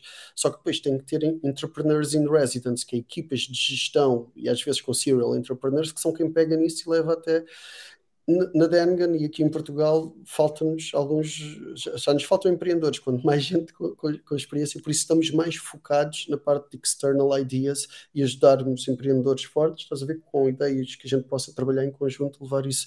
Uh, por isso, eu na Dengan tentei muitas vezes e durante os últimos 15 anos, 15 anos desenvolver startups internamente, só que depois havia um problema, quem é que era o campeão, levar aquilo para a frente, eh, e, e calhava-me a mim, eh, até tivemos excelentes ideias na altura certa, só que depois no dia que eu tinha que ir fazer aquilo que fazia a diferença naquela startup, apareceu um fogo num cliente da agência. Então e agora? Vais fazer o quê? Uh, é que, não podes matar a vaca que dá o leite, basicamente. Então vais sempre, estás a ver, a, a correr, a salvar aquilo que te dá revenue e que te paga as contas. Claro. E e, é uma esquizofrenia brutal. Ou seja, eu sei que há empresas e startup estúdios que o fazem, tentei fazer internamente e por falta de campeões, na minha opinião, para levar isto para a frente, foi, foi, foi claramente uh, difícil. E por isso esta opção de nos focarmos mais em empreendedores uh, externos que façam isto connosco. Exato. A minha, a minha pergunta uh, não é como é que se diz, não é, não é à toa, não é? Porque nós também temos várias empresas e, e testamos e gostamos de testar diferentes ideias internamente e acabamos sempre por bater uh, normalmente no mesmo sítio que é, estamos espera lá, agora é preciso levar esta marca que até se calhar está a funcionar bem ao próximo nível. Estamos espera lá, a malta que já está a gerir os negócios, eu, os meus sócios e tudo mais, já estamos tipo full on uh, com capacidade máxima ocupada e não conseguimos levar mais uma empresa, não é? E então é difícil, como tu dizes, arranjar estes tais entrepreneurs que consigam levar à frente o, depois o, o negócio, né? fazer o que é necessário, que é muito diferente do que pá, simplesmente contratar um diretor de uma empresa. Que não, não contratar um diretores ainda não consegui fazer isso funcionar, sinceramente, e não acho que é o caminho. O meu pai dizia que os heróis morreram todos uh, desde que inventaram armas. Uh, é assim, acreditar em nomes, uh, CTO, CEO, não sei o que, que vai resolver os problemas. Estou completamente contigo, Jorge. Não, é, não, é, não é nada fácil. Não, e tenho contratado muita gente a nível de mentoria, gente mais sénior, uh, por isso não, não, acredito em milagres e por essas, é que, por essas e por outras é que estou focado em tentar co-criar coisas com pessoas que realmente tenham esse DNA e o potencial de procurar fazer, acima de tudo, à vontade, estás a ver? Tipo, é, aquele, é preciso ser um bocadinho maluco para ser empreendedor, porque há, há vidas mais fáceis, a verdade é mesmo essa. Eu, eu, eu, eu, eu é ser masoquista. Há vidas mais fáceis, essa é boa. Há vidas mais fáceis. Eu, eu, costumo dizer, tipo, se quisesse fazer dinheiro, metia-me aqui a vender casas no Algarve. Tipo, falo, falo português, falo inglês, uh, não sou muito chato, acho que consigo enganar as pessoas e fingir que sou simpático, e pronto, e a coisa vendia-se e, e liberta a margem. Uh, não precisas de ser um grande empresário nem gerir pessoas, tens tu, mais uma ou duas pessoas, pá, crescer uma empresa até 10 pessoas é fácil, depois a partir de 10 é que a coisa começa, começa, começa a complicar, por isso há vidas mais fáceis e, e se calhar é por isso que, que, temos esta dificuldade de encontrar campeões, porque se calhar poucos ah, precisamos de mais malucos, não, não consigo dizer isto de forma mais simpática. A, a minha pergunta ao Miguel é sobre precisamente esses campeões. Eu já estou a ouvir falar disso várias vezes hoje. O que é que tu consideras um campeão e que tipo de características vês na maior parte das pessoas que tu consideras campeões ou que tens identificado como campeões? E eu estou-te a fazer esta pergunta porque há muitas vezes os founders de determinadas empresas que apesar de terem ideia e serem excelentes pessoas, não são propriamente esses campeões. Não sei se me estou a fazer entender. Uh, e eu gostava de saber uh, que é que, quais são as tuas ideias relativamente a isso, uma vez que lidas tanto com, com essa parte? É, por acaso tenho pensado bastante nisso, João, e já não combinámos isto. Um, eu, não deu tempo. Não, não combinámos nada, na verdade. Nada. É, mas mas um, não vou estar aqui com, com, com tretas. Eu acho que tem que ser alguém que tu consigas. Eu não tenho uma fórmula, ok? É muito de falar e de perceber o que é que está do outro lado e como é que a pessoa fala e defende a ideia e se aquela pessoa é moldável, não é que eu queira moldar alguém, mas uh, se a pessoa é completamente está focada e, e não, não sai nem um centímetro ali daquela ideia que a gente estamos a ver que aquilo não, não faz muito sentido, isto pode ser pode ser difícil, por isso se a pessoa recebe feedback, uh, se ele acorda e, e vê-se quando fala daquilo, estás a ver que é aquilo que ele acorda a pensar e é aquilo que ele quer fazer, se ele consegue vender uma ideia, porque senão, tipo, uh, e aqui tu, estamos a misturar um bocadinho o CEO, estás a ver, com o founder barra CEO, e às vezes não, não, não, é isso, às vezes ele pode ser um founder técnico e vamos ter que ir à procura de alguém que faça as vendas e não sei o que, não sei o que mais, mas uh, seja de uma área técnica, seja de uma área mais comercial e de acreditar, epá, acima de tudo, acho que essa é a base, ele tem que ter muita vontade, porque senão vai desistir ao fim de, de, de, da primeira, da segunda de, desafio, estás a ver, e, e, percebermos, conseguimos perceber se tem essa capacidade de perseverança e, e, essa vontade de o querer fazer, diria que se calhar é um dos mais importantes. Pai, depois é o background, tipo, onde é que, como é que ele fala, onde é que está o conhecimento que tem, o conhecimento da indústria que tem, daquela ideia em que está a pensar, estás a ver, isso é super importante.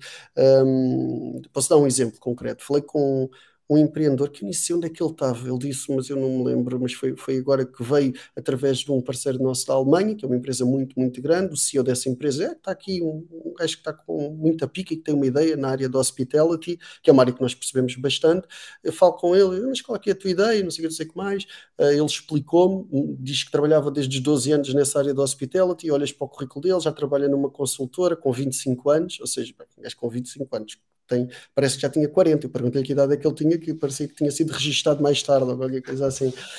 Um, e, e, fiquei super entusiasmado com, com, com, o perfil dele por uma coisa. Depois da reunião, fiquei bem impressionado na reunião. Na segunda, ele, logo, logo na primeira reunião, é pá, então olha, a minha ideia, não sei o quê, vamos assinar um NDA. Eu, porra, de 5 anos, mandar-me um NDA, tipo, tem conhecimento da indústria, está aqui a apresentar-se bem, fala bem. Um, manda-me um NDA, eu assino o NDA, no dia a seguir, logo no, olha, eh, estou a ver voos, vou ao Algarve hum, reunir contigo, bem a reunião uh, para a semana, podes, não sei, está-se bem, ganda onde, tipo, o gajo está, está, está a provar que um, está all in, estás a ver, uh, tipo, e que quer realmente levar esta, isto para a frente, está disposto a, a investir, o dele ou do pai, não, não, faço, não faço ideia, nem interessa, o que interessa é que tem a vontade e um, a atitude e como é que eu hei de dizer um, a coragem de tomar esta, esta, esta decisão. Bem, agora vou falar com ele para a semana e vamos lá ver no que é que isso dá, mas uh, estou a tentar dar-te aqui algumas pistas. Um, não Sim. sei se te compliquei mais do que simplifiquei. Não, não, não, não. Até, até disseste aí uma coisa que acho que é fundamental para, para as pessoas reterem. Não, Obviamente que há, há, pessoas que estão versadas na parte de startup em Portugal, mas ainda não há propriamente uma cultura muito enraizada e grande parte das pessoas são coisas que lhes passam um bocado ao lado. Um, e, e, acho que disseste uma coisa que é fundamental, é que um founder não tem necessariamente ser um CEO e muitas vezes os founders são os piores CEOs que há, porque uh, ou não têm skills para recursos humanos, ou não têm skills para construir sistemas e gerir sistemas. Ou seja, há aqui uma data de coisas que que muitas vezes as pessoas não têm em consideração e era precisamente por causa disso. Porque, por exemplo, até te pode aparecer um founder com uma excelente ideia, mas se ele não tiver, se calhar, abertura para tu dizeres, é pá, nós podemos pôr isto a funcionar, mas se calhar temos que ter outra pessoa a gerir a empresa, porque muitas vezes, não sei se já te aconteceu, mas muitas vezes é isso que acontece. Um, e era mais nesse sentido que eu queria saber quem é que eram os teus campeões e quem eram aquilo que tu olhavas como as pessoas que de certa forma quererias trabalhar. Era mais nesse sentido. Mas respondeste na perfeição. Obrigado. Oh Miguel, e não achas, ainda nesta, nesta temática das ideias e etc., não achas que ainda há, pelo menos em Portugal, se calhar, se calhar vais notar mais isso, Uh, muito aquela questão do ah, não, não posso falar na minha ideia porque me vão roubar a ideia e, e esta malta só monta incubadoras entre aspas de startups para, me, para roubarem as ideias da malta e depois eles criam e não, não notas isso. Não, não sei se também lá está, não sei se o, se o, estúdio, uh, o Startup Studio uh, trabalha com, mais com, com, com, empresas cá, um, no Algarve, ou, ou, algumas também internacionais. Uh, mas não notas, não notas isso, eu pelo menos já falei com algumas pessoas em tempos, não é? E, e noto muito, notava muito isso, ou seja, ah, não vou aprofundar muito a minha ideia porque parece que me estão a, a querer roubar a ideia. Lidas com isso ainda? Epá, eu, se, se calhar não, porque eles não vêm falar comigo. Estás a ah, okay. e ainda é bem.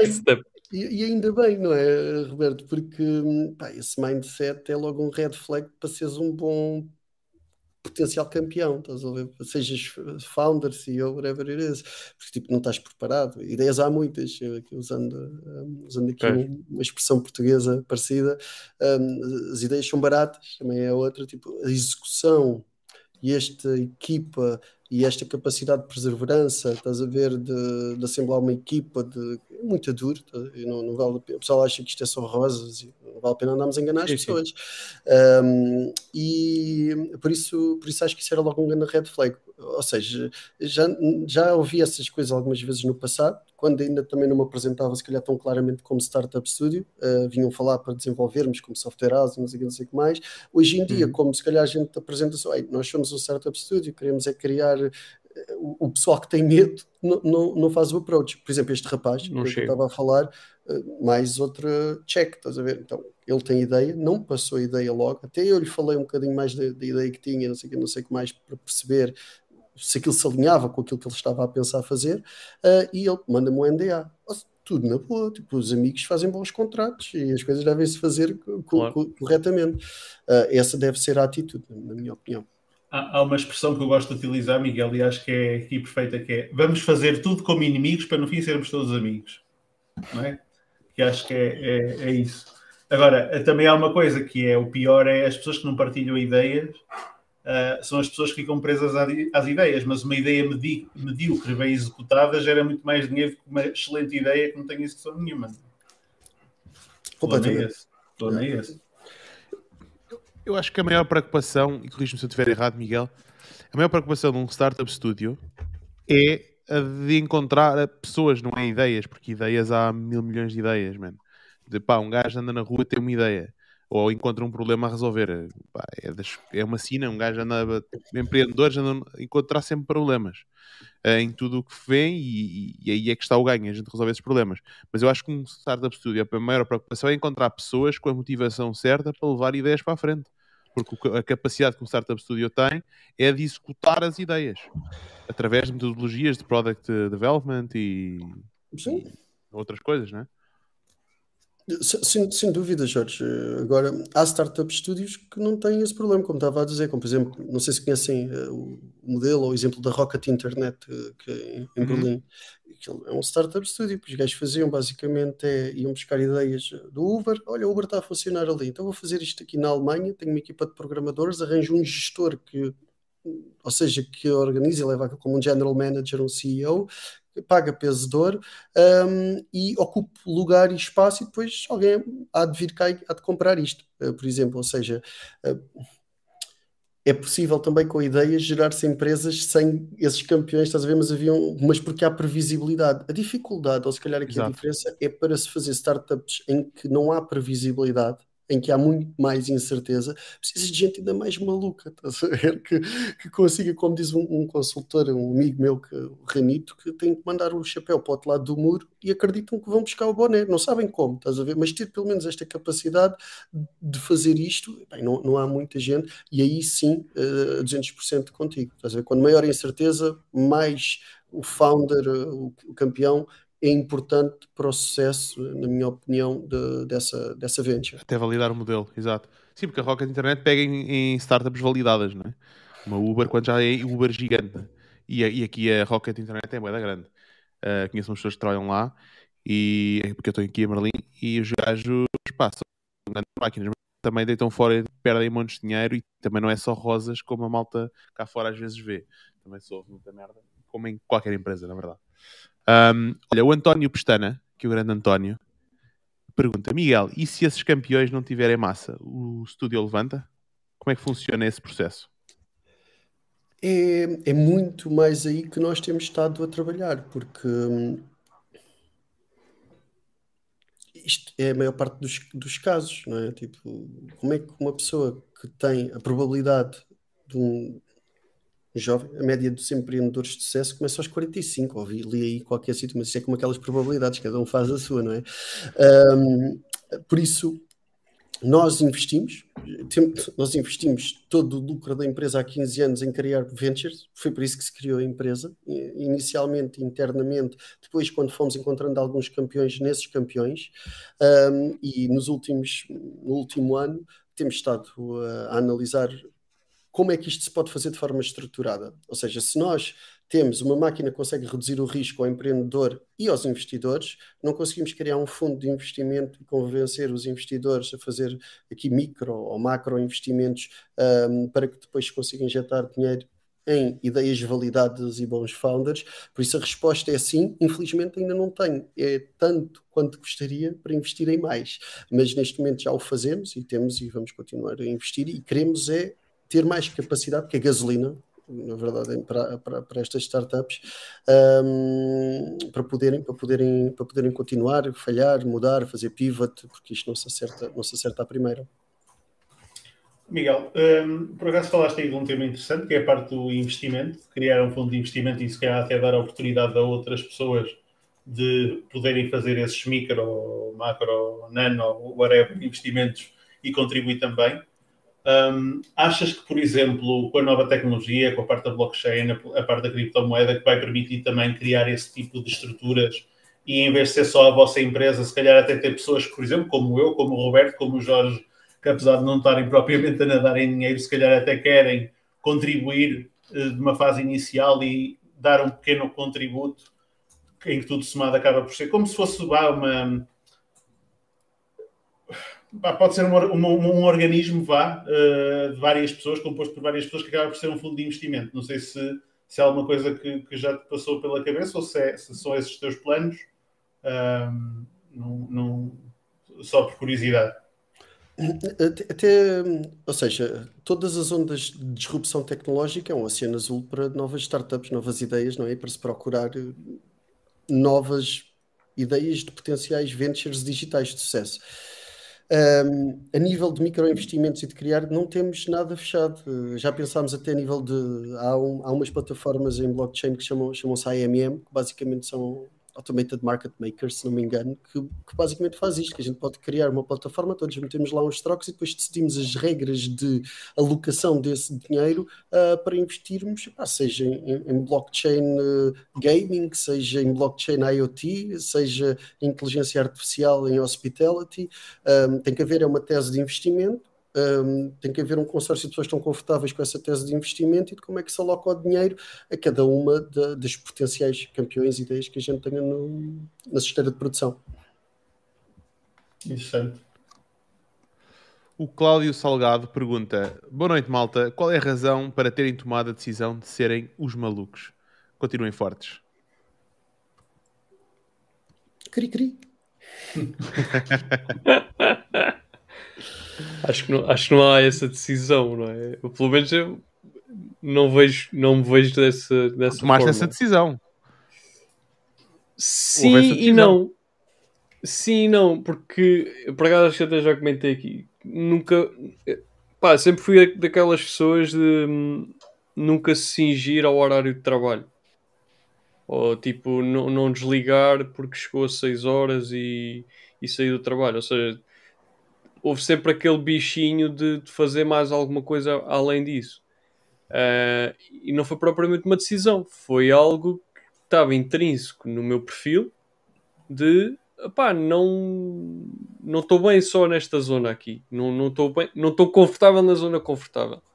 Uh, obviamente, depois há a decisão de largares a via pseudo-segura e, e, e só estás numa via em que pá, tens, tens um negócio e depende de ti, etc, etc. Mas eu não sinto que tomei essa decisão. Um dia acordei e disse: Não, eu vou ser empreendedor e vou, vou me matar aqui que nem um, nem um louco para, para fazer isto funcionar. Eu, eu pessoalmente não tive essa decisão. Não sei se vocês. Exato. Eu sou sadomasoquista, por isso é tranquilo. é, Dá-me prazer de levar na, na pada. Estou eu, eu acho que a, a decisão toma-se sozinha, na verdade. Não, uh, quer dizer, tu não, eu, pelo menos para mim, não sei viver de outra forma. Eu acho que eu sinto-me mais confortável a tentar implementar coisas e a criar coisas e sinto muito mais em controle uh, uh, eu fazer para fazer as coisas acontecerem do que estar a, a, a dar esse controle a outras pessoas. Eu lembro-me, por exemplo, uma vez, uma, uma tarde livre, uma quarta-feira, quando eu estava, sei lá, no décimo ano, estar a ter uma conversa com um amigo meu e eu já naquelas ideias malucas de pá, não, montar isto e o caraço, e o gajo, pá, mas como é que é possível? Tá, mas um gajo tem que saber vender, tem que aprender a vender, bora lá. E lá, mas como é que isso é possível? Então, olha, vamos fazer o seguinte: à tarde, é tarde livre da escola, o que é que vais fazer? Ah, não vou fazer nada. Ok, então bora lá, vens comigo. Então fomos comprar uma, fomos uma mercearia, comprámos pacotes de lenços e fomos vender lenços às pessoas na rua. Só para prove my point de, não, tipo, estás a ver, ganhámos acho que foi 5 ou 6 euros em 3 horas a vender lenços papel e as pessoas chegavam lá, mas está tudo bem, vocês querem isso é para quê? Para comprar droga? Porquê é que vocês estão vendendo lenços na rua? Não, estamos aqui a curtir a cena. Uh, essa cara seguir... querias o quê?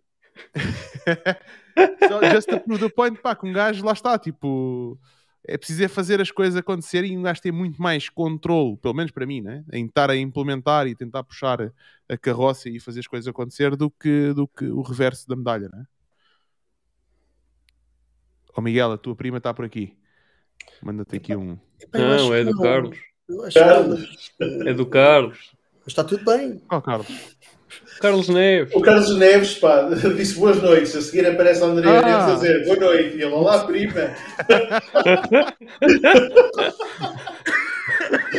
Ai, opa. É verdade, é verdade. Qual é que é o, o vosso take, Miguel e Pina? Eu, eu acho que vocês eh, responderam e bem, e para mim não, não houve uma, uma decisão também, não me lembro de um momento, agora vou ser empreendedor. Eu, desde tenho 12, 12 anos, 11 anos, que eu sabia que eu queria fazer coisas no digital e criar coisas. Fosse, se calhar, como empreendedor, nunca pensei se era eu. Uh, se calhar até pensei, porque depois todos os exemplos e das coisas que estavam a acontecer, havia um idiota e um gajo que liderava a, a ideia para a frente e, e nem sequer equacionei ser feita alguma coisa de outra forma. Agora, que eu acordava com 12 anos, e vou ser empresário. Não, sabia que queria criar valor e qualquer coisa no digital. Um, e, e, depois, quando isto é intrínseco, tudo o resto eu acho que, que flui. A parte do controle e de sentir mais controle, um, não sei porque, pá, tipo, há um salto para o vazio, estás a ver? Por exemplo, agora vou crescer 10 pessoas para 100, sei lá fazer isto Tipo, eh, é desconfortável, qual, qual conforto? Estás a perceber? Um tem, tens é que ter essa, essa, capacidade ou loucura de mandar o boné para o outro lado e dizer vou mandar, tipo, vou, e depois aí do conseguir apanhar, ou seja, vou crescer 10 para 100 pessoas. Isto, isto pode correr extremamente mal. Por isso, não estou a, discordar de ti, mas eh, não sei se foi o conforto que me motivou a mim. Foi uma coisa que eu nunca pensei que tinha que ser assim e, e pronto, por isso, por acaso, é uma excelente pergunta a quem perguntou que, que nunca, nunca me tinha sequer pensado sobre esse assunto. Epá, eu posso responder de certa forma, já, já foi praticamente tudo respondido. A única coisa que eu posso dizer é que acho que uma pessoa ao longo da vida há determinadas situações em que tu tens determinados indícios que se calhar na altura não te apercebes deles, mas depois mais tarde começas a pensar e começas a olhar para trás e começas a perceber que há determinados comportamentos e, e atitudes que justificam um bocado quem tu és. Por exemplo, eu fui uma pessoa que apesar eu nunca fui mau aluno, uh, não era aluno de 20, mas também não era aluno de 12 e 13, eu tinha uma média relativamente boa, mas eu era uma pessoa de muitos extremos. Eu era uma pessoa que tanto era muito bom a uma coisa como epá, não, se não tinha interesse, não queria saber daquilo. Um, ou seja, eu percebi, por exemplo, que a escola, como está montada, não estava montada propriamente para pessoas como eu ou como outras pessoas que eu conhecia que eram altamente inteligentes e que não se reviam no contexto de escola. Um, e depois uma pessoa mais tarde começa a ver alguns exemplos de outras pessoas que também são malucos, alguns com mais sucesso e com menos sucesso, mas que também passam pelo mesmo. Um, até porque, se formos olhar para o conceito de escola, não é? O conceito de escola, de certa forma, é para, é para formar working bees, uh, de certa forma, e quanto melhor aluno fores, melhor, provavelmente melhor working bee vais ser. Obviamente que há exceções à regra, não vamos estar aqui a dizer que não há, mas muitas vezes acaba por ser assim. Epá, e acho que uma pessoa que não se, que não se revê nos padrões normais e que de certa forma quer quebrar um bocado o padrão e quer fazer algo diferente e se calhar ter opções, um, não se revê propriamente no contexto de trabalhar por conta de outrem, obrigar-se às regras de outros, obrigar-se aos horários de outros, obrigar-se às coisas de outros. Epá, eu já fiz isso, eu já tive por conta própria, depois passei por conta de outrem e tenho a certeza, depois de ter trabalhado por conta de outrem, quero trabalhar por conta própria. Agora, não quer dizer que não possa trabalhar com outras pessoas. Eu, por exemplo, neste momento sou freelancer, uh, trabalho com uma agência dos Estados Unidos que me quis contratar e eu disse não, eu continuo a trabalhar como freelancer. E temos uma relação brutal assim. E, e, funciona na mesma. Simplesmente é o que é que tu te sentes mais confortável. Há pessoas que se sentem confortável com o paycheck certinho ao fim do mês, porque efetivamente é, para elas, na estrutura mental delas, aquilo é o que funciona. E há pessoas que, como disse o Miguel e bem, que não, não digo que estejam confortáveis, mas vivem bem com o desconforto de dar este salto de fé. Um, e que lidam bem com isto e que provavelmente é isto que as alimenta. Um, pá, é, são, são, acho que são mindsets diferentes e, e forma de ver a vida diferente. Não há certo e errado, atenção, que é preciso ressalvar isso. Força, Miguel. Estou aqui a tentar aprender as nossas regras aqui de de levantar a mão para falar. um, Epá, essa cena de, que tu disseste aí de, do viver com o desconforto e do, do estar à procura disso, hum, sim, acho que conseguiste dizer melhor aquilo que eu queria dizer do que, do que, do que eu consegui, é, e, é, e, é, e, é, muito, e é muito por aí. Não é que a gente goste de estar desconfortáveis, mas como é que aquilo se faz? Está ali uma oportunidade, como, como disse aqui o, o, o Cláudio, de ver as oportunidades como uh, ver em tudo uma oportunidade. Não pode ser em tudo, porque senão depois os trambolhões são, são tem que haver aqui alguma, um, alguma meta de our madness, não é? Tipo, tem que haver um método, quase tipo um algoritmo de aquilo funciona ou não funciona, e depois de validar e de testar se aquela oportunidade é real e conseguimos alcançá-la um, ou, ou, não. E, e depois, isto, se não for doseado, pode ser muito perigoso, porque um gajo dizer que manda o chapéu para o outro lado do muro e o muro é alto demais, pode pode cair, não é? Claro. Uma estrutura, uma empresa e depois as pessoas que vivem disso, por isso tem que haver alguma, alguma contenção né, na gestão desse, dessa zona de desconforto, vamos dizer assim. Que é, que é, a diferença entre cometer riscos só pelo conceito de cometer riscos ou cometer riscos calculados, não é? Que a maior parte da malta pensa, e estes gajos são. Opá, estes, estes, empreendedores, não é? Isto, é, isto é muito arriscado. E eu digo isto que é engraçado. A grande parte da minha família era trabalhadores por conta de outra, mas os pais tinham um negócio mas, no entanto, disseram, tipo, eles viveram num contexto em que havia negócios em casa, mas, de certa forma, disseram, olha, que criar um negócio próprio é arriscado. Se bem que aos olhos de hoje em dia, o que é que não é arriscado? Até trabalhar por conta de outra é arriscado, porque tu podes chegar amanhã e não ter emprego. Se formos olhar nessa perspectiva, os riscos são riscos. Alguns que são calculados, outros que não são, não é? Um... É engraçado tu estás a dizer isso. Eu vivi uma coisa diferente é, em casa. Uh, os meus pais, os meus avós foram empreendedores porque foi, emigraram para Portugal e emigraram para, para o Canadá. Tanto os meus avós paternos como maternos tiveram anos lá sem, por exemplo, os meus avós e tiveram anos lá sem as esposas e seus filhos, né? Uh, para poderem trabalhar e, e depois uh, trazerem as suas famílias. Então, de, de, alguma forma, foram empreendedores nesse sentido. E, um, e os, o meu pai depois também criou uma empresa com a minha mãe e tudo mais, e construiu uma, uma empresa brutal e a mim nunca me disseram, pá, isto é boeda duro. É, os ensinamentos que me deram em casa nunca foi tipo, para não, tens de ter cuidado porque isto é boeda duro e não sei o quê. Não, foi tipo, foi, foi demonstrar os benefícios, mas foi muito mais de criar ética de trabalho que depois pode ser aplicado em qualquer área, quer, quer esteja a trabalhar para mim próprio, quer esteja a trabalhar para, por conta de outro, mas foi de incutir ética de trabalho de não, espera lá, tipo, tu, tu, primeira coisa, primeiro tudo o que vais fazer, se tens palavra, cumpre a tua palavra. Número dois, um, faz algo que tu gostes, porque assim nunca vais trabalhar um dia na vida. Mas, mas independentemente do que tu faças, dá tudo de ti. Claro. Quer tu gostes, quer tu não gostes, dá tudo de ti. Porque se vais fazer uma cena, don't half-ass it, estás a ver? Se tu deste tudo de ti e, e não conseguiste atingir whatever o objetivo na escola, seja o que for, pá, o que é que tu aprendeste a situação para poderes fazer melhor? Mas se deste tudo de ti, não há desculpas. Tipo, ok, não conseguiste, não conseguiste, mas se conseguiste, ótimo. Mas se não conseguiste, o que é que a gente pode aprender para. E isso é o que eu tenho aplicado ao longo da vida um, e, e, que de alguma forma tem, tem funcionado para mim, não é? Força, Miguel. Eh, eu tenho um, um, um, filhote que é o, o, pequeno Skywalker, pequeno Luke, um, e ele tem, tem sete anos e eu tenho conversas Sério? interessantíssimas com, com, com ele. Que é, então, como é que vamos ganhar dinheiro? e ele tem, fica a olhar para mim, estás a ver? Mas eu, eu acho que é importante as pessoas perceberem e começarem a perceber desde, desde este mindset que as coisas não, não vêm do céu e que há outras formas e, e que há oportunidades de fazer dinheiro, se a gente conseguir vender, se, e, e, ele começar a estruturar um bocadinho o pensamento, isto pode estar aqui algum psicólogo aqui a dizer que isto estou a fazer um grande erro, não faço isto, ou seja, tipo, com qualquer tipo de uh, cadência, não sei o quê, é mesmo, então o que é que, que, é que ele, pá, quer Pokémons agora, pronto, que aqui no Algarve é os Pokémons, que foram, foram, inventados aqui, foram inventados, é uma piada aqui algarvia, depois para, para o pessoal aqui da equipa que está aí a uh, mandarem umas mensagens, um abraço.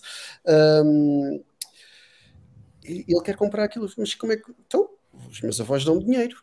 Eu, mas dão dinheiro, então, mas no dia que não te derem dinheiro, dás-me tudo. isso,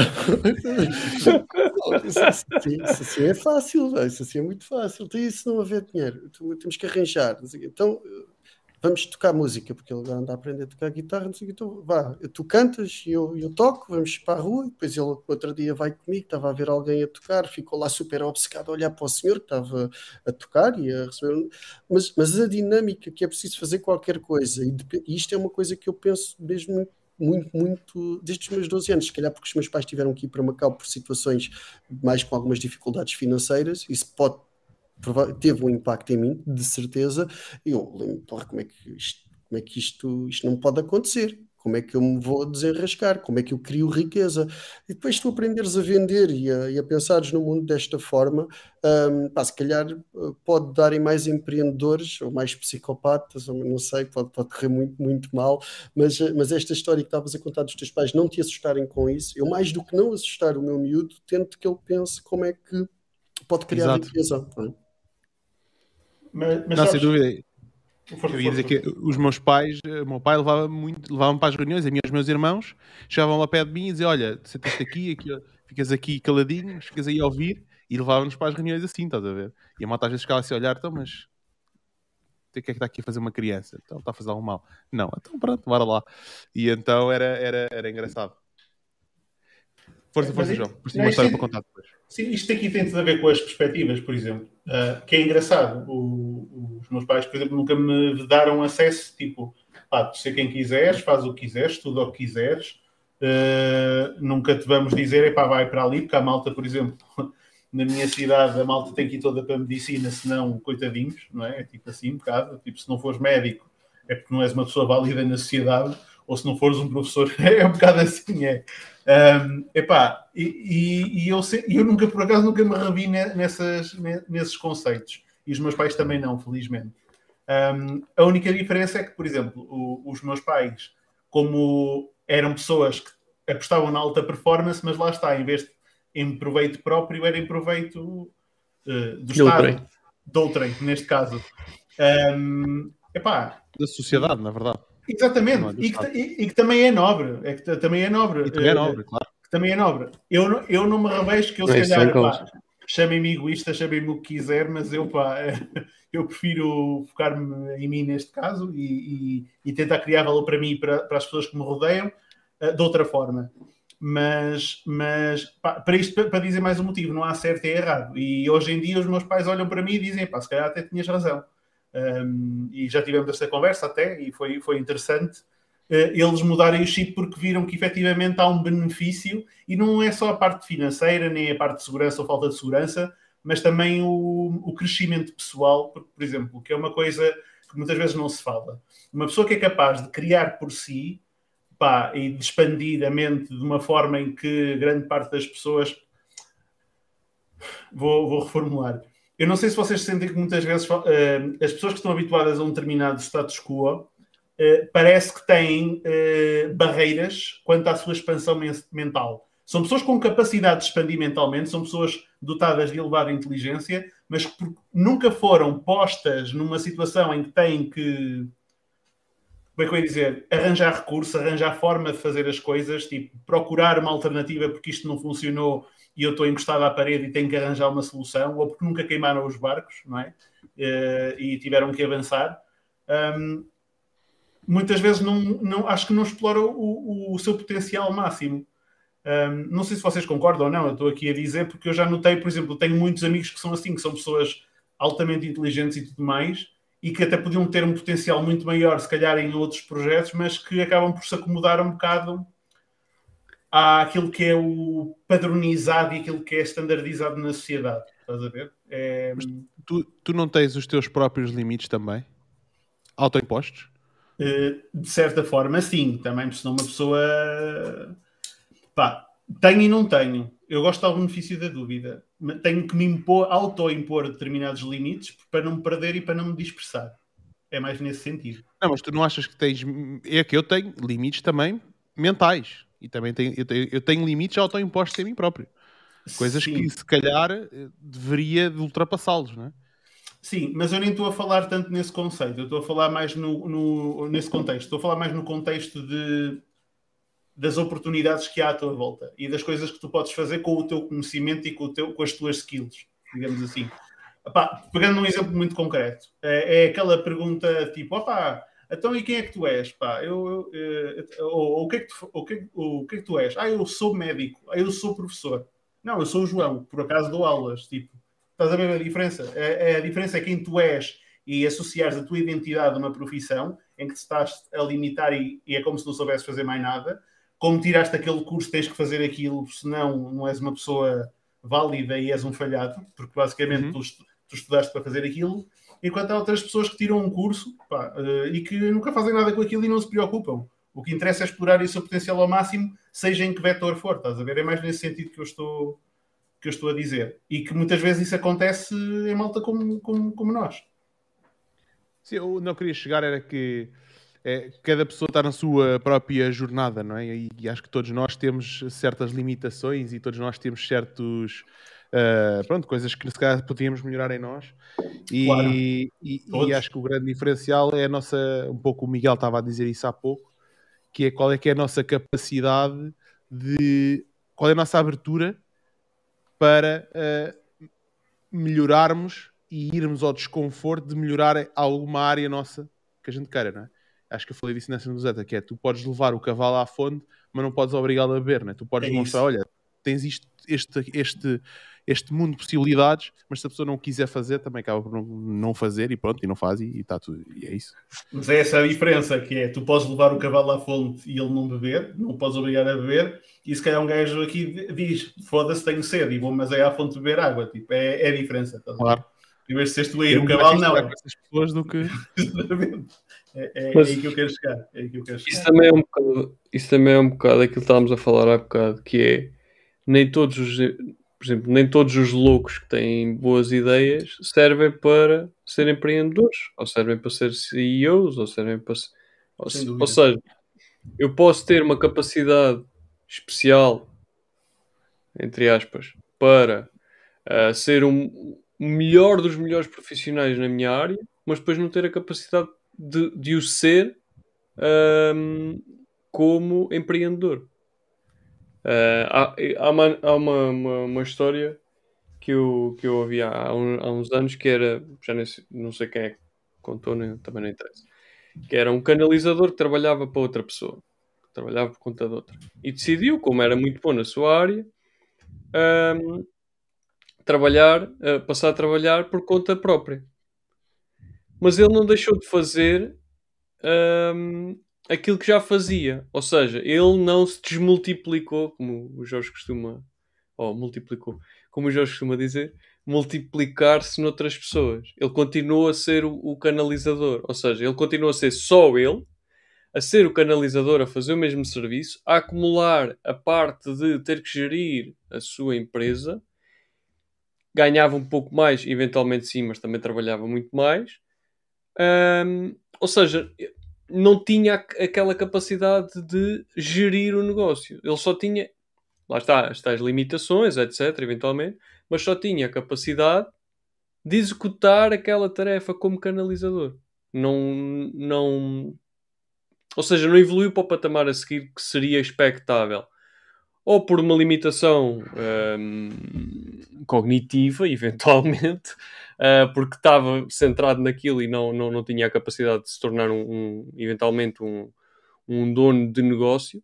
Um, e, e, e, lá está, na vida há, vai, vai ter que haver pessoas que sabem gerir e que sabem, entre aspas, mandar, e, há de, e tem que haver pessoas que uh, são um, aquelas pessoas que, que, se sentem confortáveis a trabalhar para outras pessoas, não é? Portanto, tam também não havia empresas. Um, isto para dizer que lá está, pode ser uma limitação da pessoa ou pode ser uh, aquilo que a pessoa se sente confortável a fazer e, está tudo bem, não é? Sim, é, é muita cena das crenças também e do. E tem, há, há, ah, é complexo, é complexo. O Jorge Cabasso fez o anúncio para Martini. Não fez, mas podia fazer. Ele é sexy e lindo o suficiente para fazer uma coisa dessas. E está ali o, o Manuel, o Manuel Maneira a espalhar terror aqui. Tipo, está, está aí uns comentários. Uma eu, eu já vi logo o Google aqui à procura de Jorge Cabasso. É, Martini, logo. tu, tu, também te deixas enrolar. eu, sou, eu, pá, eu, eu lá saí já é se calhar, mas eu gosto de acreditar é. nas pessoas, estás a ver? É, foi, foi. Não, está aqui toda uma atividade no chat. Está aqui também, por exemplo, a Andreia, é. que já estava aqui a dar a graça ao professor Jorge. Sou professor. Antes de, antes de começar as aulas, é? Boa. Por acaso, olha, tenho uma história engraçada que eu há umas semanas eu, eu, eu fui celebrar o Dia do Rei um, a Amsterdão, que é provavelmente o maior feriado lá do, de, de Amsterdão, e é estava lá uma, uma, uma, loucura. Não, tranquilo. E aquilo é um dia em que as pessoas podem, podem ir para a rua e podem vender o que, for, o que quiserem. Qualquer pessoa pode vender coisas na rua e acho que não tem que pagar impostos, não tem que pagar nada. Pronto. Qualquer pessoa pode vender o que quiser. Não sei se podem vender drogas, acho que não, mas podem vender coisas na pode, rua. Pode, pode. Nesse dia não pagam impostos. Uh, não pagam impostos, não nada, é tipo, é loucura. E nós estávamos, eu estava com o meu irmão e mais uns amigos e estávamos a andar e não sei o quê, estávamos a ir a um supermercado e passámos por uma, pá, uma menina, devia ter, sei lá, ela por acaso disse, eu acho que ela devia ter para aí 8 anos, 9 anos, por aí, e ela estava com uma mesa assim pequenina uh, à frente de uma escadaria, estava sozinha, ok? Estava à frente do prédio onde morava e tinha aquela mesa toda cheia de brinquedos e mais a escada toda atrás, bué de brinquedos. ok? E eu não vi, o meu irmão viu, tipo, parou, foi lá e eu tipo, oh, também vou lá. E estava lá com o meu irmão e só fiquei ali a assistir a interação deles. E o meu irmão foi tipo, é sério? Tipo, então, uh, estás a ver aqui estas coisas, coisas? Sim, sim. Então, e hum, quanto é que custa aquele, aquele brinquedo? Que era tipo um cubo que pá, podias fazer bué da forma geométrica, não interessa. Uh, ah, 5 uh, euros. E ele, ok, não negociou nada, foi tipo, ok, então pagou-lhe 5 euros e, e nós, eu bem contente a ver aquela interação toda, um, começámos a andar e depois eu olho assim para trás, estás a ver, e pá, encheu-me o coração. Ela, tipo, olhar para cima no, no último andar, pá, é um terceiro andar, ou o que é que foi, e estava lá um pessoa lá em cima, os seus pais, e ela veio contente assim com o dinheiro, olhar para cima, tipo, yeah, vendi, tipo, fiz a minha primeira venda que era de manhã. E assim, eu fiquei bem contente, porque aquela sensação de tu fazer a tua primeira venda e ela com 8 ou 9 anos uh, passar por isso e fiquei tipo, uau, é pá, brutal, estás a ver? Um, e ela estava ali ao frio, estava bem da frio de calções e o caraço ali ao frio a vender as cenas e ah, pá, foi, foi muito fixe, foi muito fixe. Diz, diz, Miguel. Não vais sem resposta. Não estava frio, está um solinho muito bom na Ilha da Harmona, não sei se conhecem, mas para todos os que estão, estão aqui não conhecem, recomendo, uh, não partilhem a mais ninguém, só os que estão a ouvir agora neste momento e guardem para vocês. A pressão que eu fiquei com muita gente, é uma chatice, uh, mas é uma ilha aqui no, Algarve, uma da, das minhas favoritas, tem raparigas e meninos de tipo, 5, 6, 7 anos a venderem conchinhas, ou seja, tipo, não é os brinquedos e não sei o que, não sei que, mas é esse, lá está, estás a ver, e depois se calhar não se percebe porque é que não há tantos empreendedores em Portugal, nós não estimulamos estas coisas, os miúdos têm que aprender e têm que, isto tem que ser embrenhado quase que há que criar riqueza e que criar valor, que eu já me repeti aqui algumas vezes uh, sobre, sobre, sobre, esse assunto, um, e eu cada vez que vejo isso compro, e fico super contente porque um, mais do que deixar a criança contente, eu acho que tem um impacto brutal na estrutura mental daquela pessoa para o resto da sua vida. Eu, eu vou-vos fazer uma pergunta aos três e depois vou dar o meu take sobre isso também. Vocês não acham que há estigma em Portugal relativamente às vendas? Epá, a gente podemos marcar outra sessão, se calhar para a semana. Só para falar disso. que é eu vou-vos contar só aqui uma história. Eu acho que já contei aqui no marketing, mas olha, uh, o Miguel provavelmente não tinha visto aqui e a malta que nos está assim também não. Eu tive uma pessoa, uh, uma pessoa conhecida, amiga dos meus pais, uh, que uma vez estava a falar com ela e ela perguntou-me: pá, então e a tua vida e não sei o quê, não sei o que mais, fizeste algum curso? Lá está aquela cena: se tu não fizeres curso, não és ninguém. Eu fiz, fiz um curso, mas não trabalho na área. Ah, então o que é que estás a fazer? Epá, eu trabalho, tenho uma empresa minha, faço trabalho com produtos para animais, vendo produtos, ração para animais, entrego ao domicílio e tal. E ela vira-se para mim, rapaz, o que fizeste à tua vida? E eu assim a olhar, tipo, então... Não, mas o mais engraçado é que é isto, que é eu a vender produtos para animais, trabalhava 3, 4 horas por dia, se calhar até tirava mais dinheiro do que muita, muita malta que, que ela conhecia e que achava que, que pronto, não é? Porque estava a trabalhar na área deles. E eu era tipo aquele gajo que, pronto, como vendo a ração, estás a ver? Um, Hoje, e é. O que, o que é que eu fiz à minha vida, não é? Epá, que desilusão, meu. Tanto potencial. É, mas é isso, estás a ver? Tipo, tanto potencial e estás aqui. A malta nem imagina, não é? Tipo, um, que eu, além de, além de vender ração, vendia outras. Ah, pronto, vendia, vendia outras. outras vendia ração com pó branco, meu. Não, não, não. não, mas por exemplo, grande parte da malta nem sequer sabe o que é que eu faço online, estás a ver? Tipo, não, não faz ideia. Para muitas pessoas ainda só vende ração. E até é o da ração. É, é, é, isso mesmo, estás a ver? Um, mas a questão é esta: é que tipo, é, é um estigma grande. Tu estás até a entregar uma cena, uh, tipo, estás a, a, fazer, a fazer uma venda normal, a entregar um produto que as pessoas precisam e ela até era cliente a gerar valor. O pior é que ela era cliente e mesmo assim perguntou o que é que eu estava a fazer com a minha vida. Eu fiquei assim a olhar para aquilo. Oxa. Pronto, pá, está tá bem. E, e, e, eu, e eu aí percebi-me tipo, que efetivamente uh, todos nós temos que saber sobre vendas, porque mais tarde ou mais cedo vamos nos vender, seja numa relação, seja para a entidade empregadora, seja para colaboradores, seja para as FIAs, seja o que for, não é? E, e nós continuamos a considerar as vendas como estigma. Pá. Não, não percebo isso.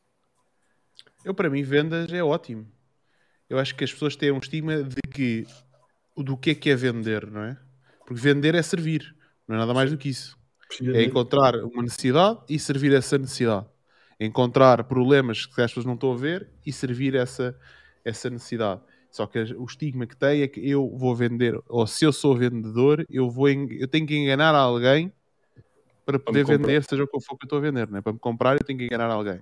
Isso é o mais longe da verdade. Existe isso. Mas uh, isso é, é, como existe qualquer coisa em qualquer profissão, não é? Não existem médicos que fazem merda, não existem, sei lá, professores que, que também ensinam coisas erradas ou que. Não, não há. Achas? Não, nunca na vida. A questão é essa, que tu tens elites que nunca, que são, tipo, tu olhas para essas pessoas, não, uma pessoa não, não é que não há, não há, não há médicos aldrabões, tipo, não há, não há, não há malta dar desfalques, não, então isto é tudo malta, gente boa, é tudo...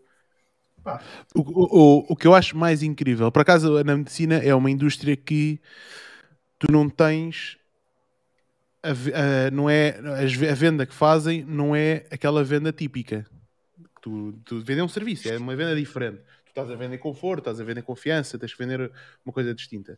Mas, um, pá, eu já fiquei parvo no Brasil, tu tens malta a fazer lançamentos de cenas de, de relacionadas com medicina e, tipo, e médicos com canais de YouTube com 300 mil seguidores, os gajos a explicarem operações e cenas.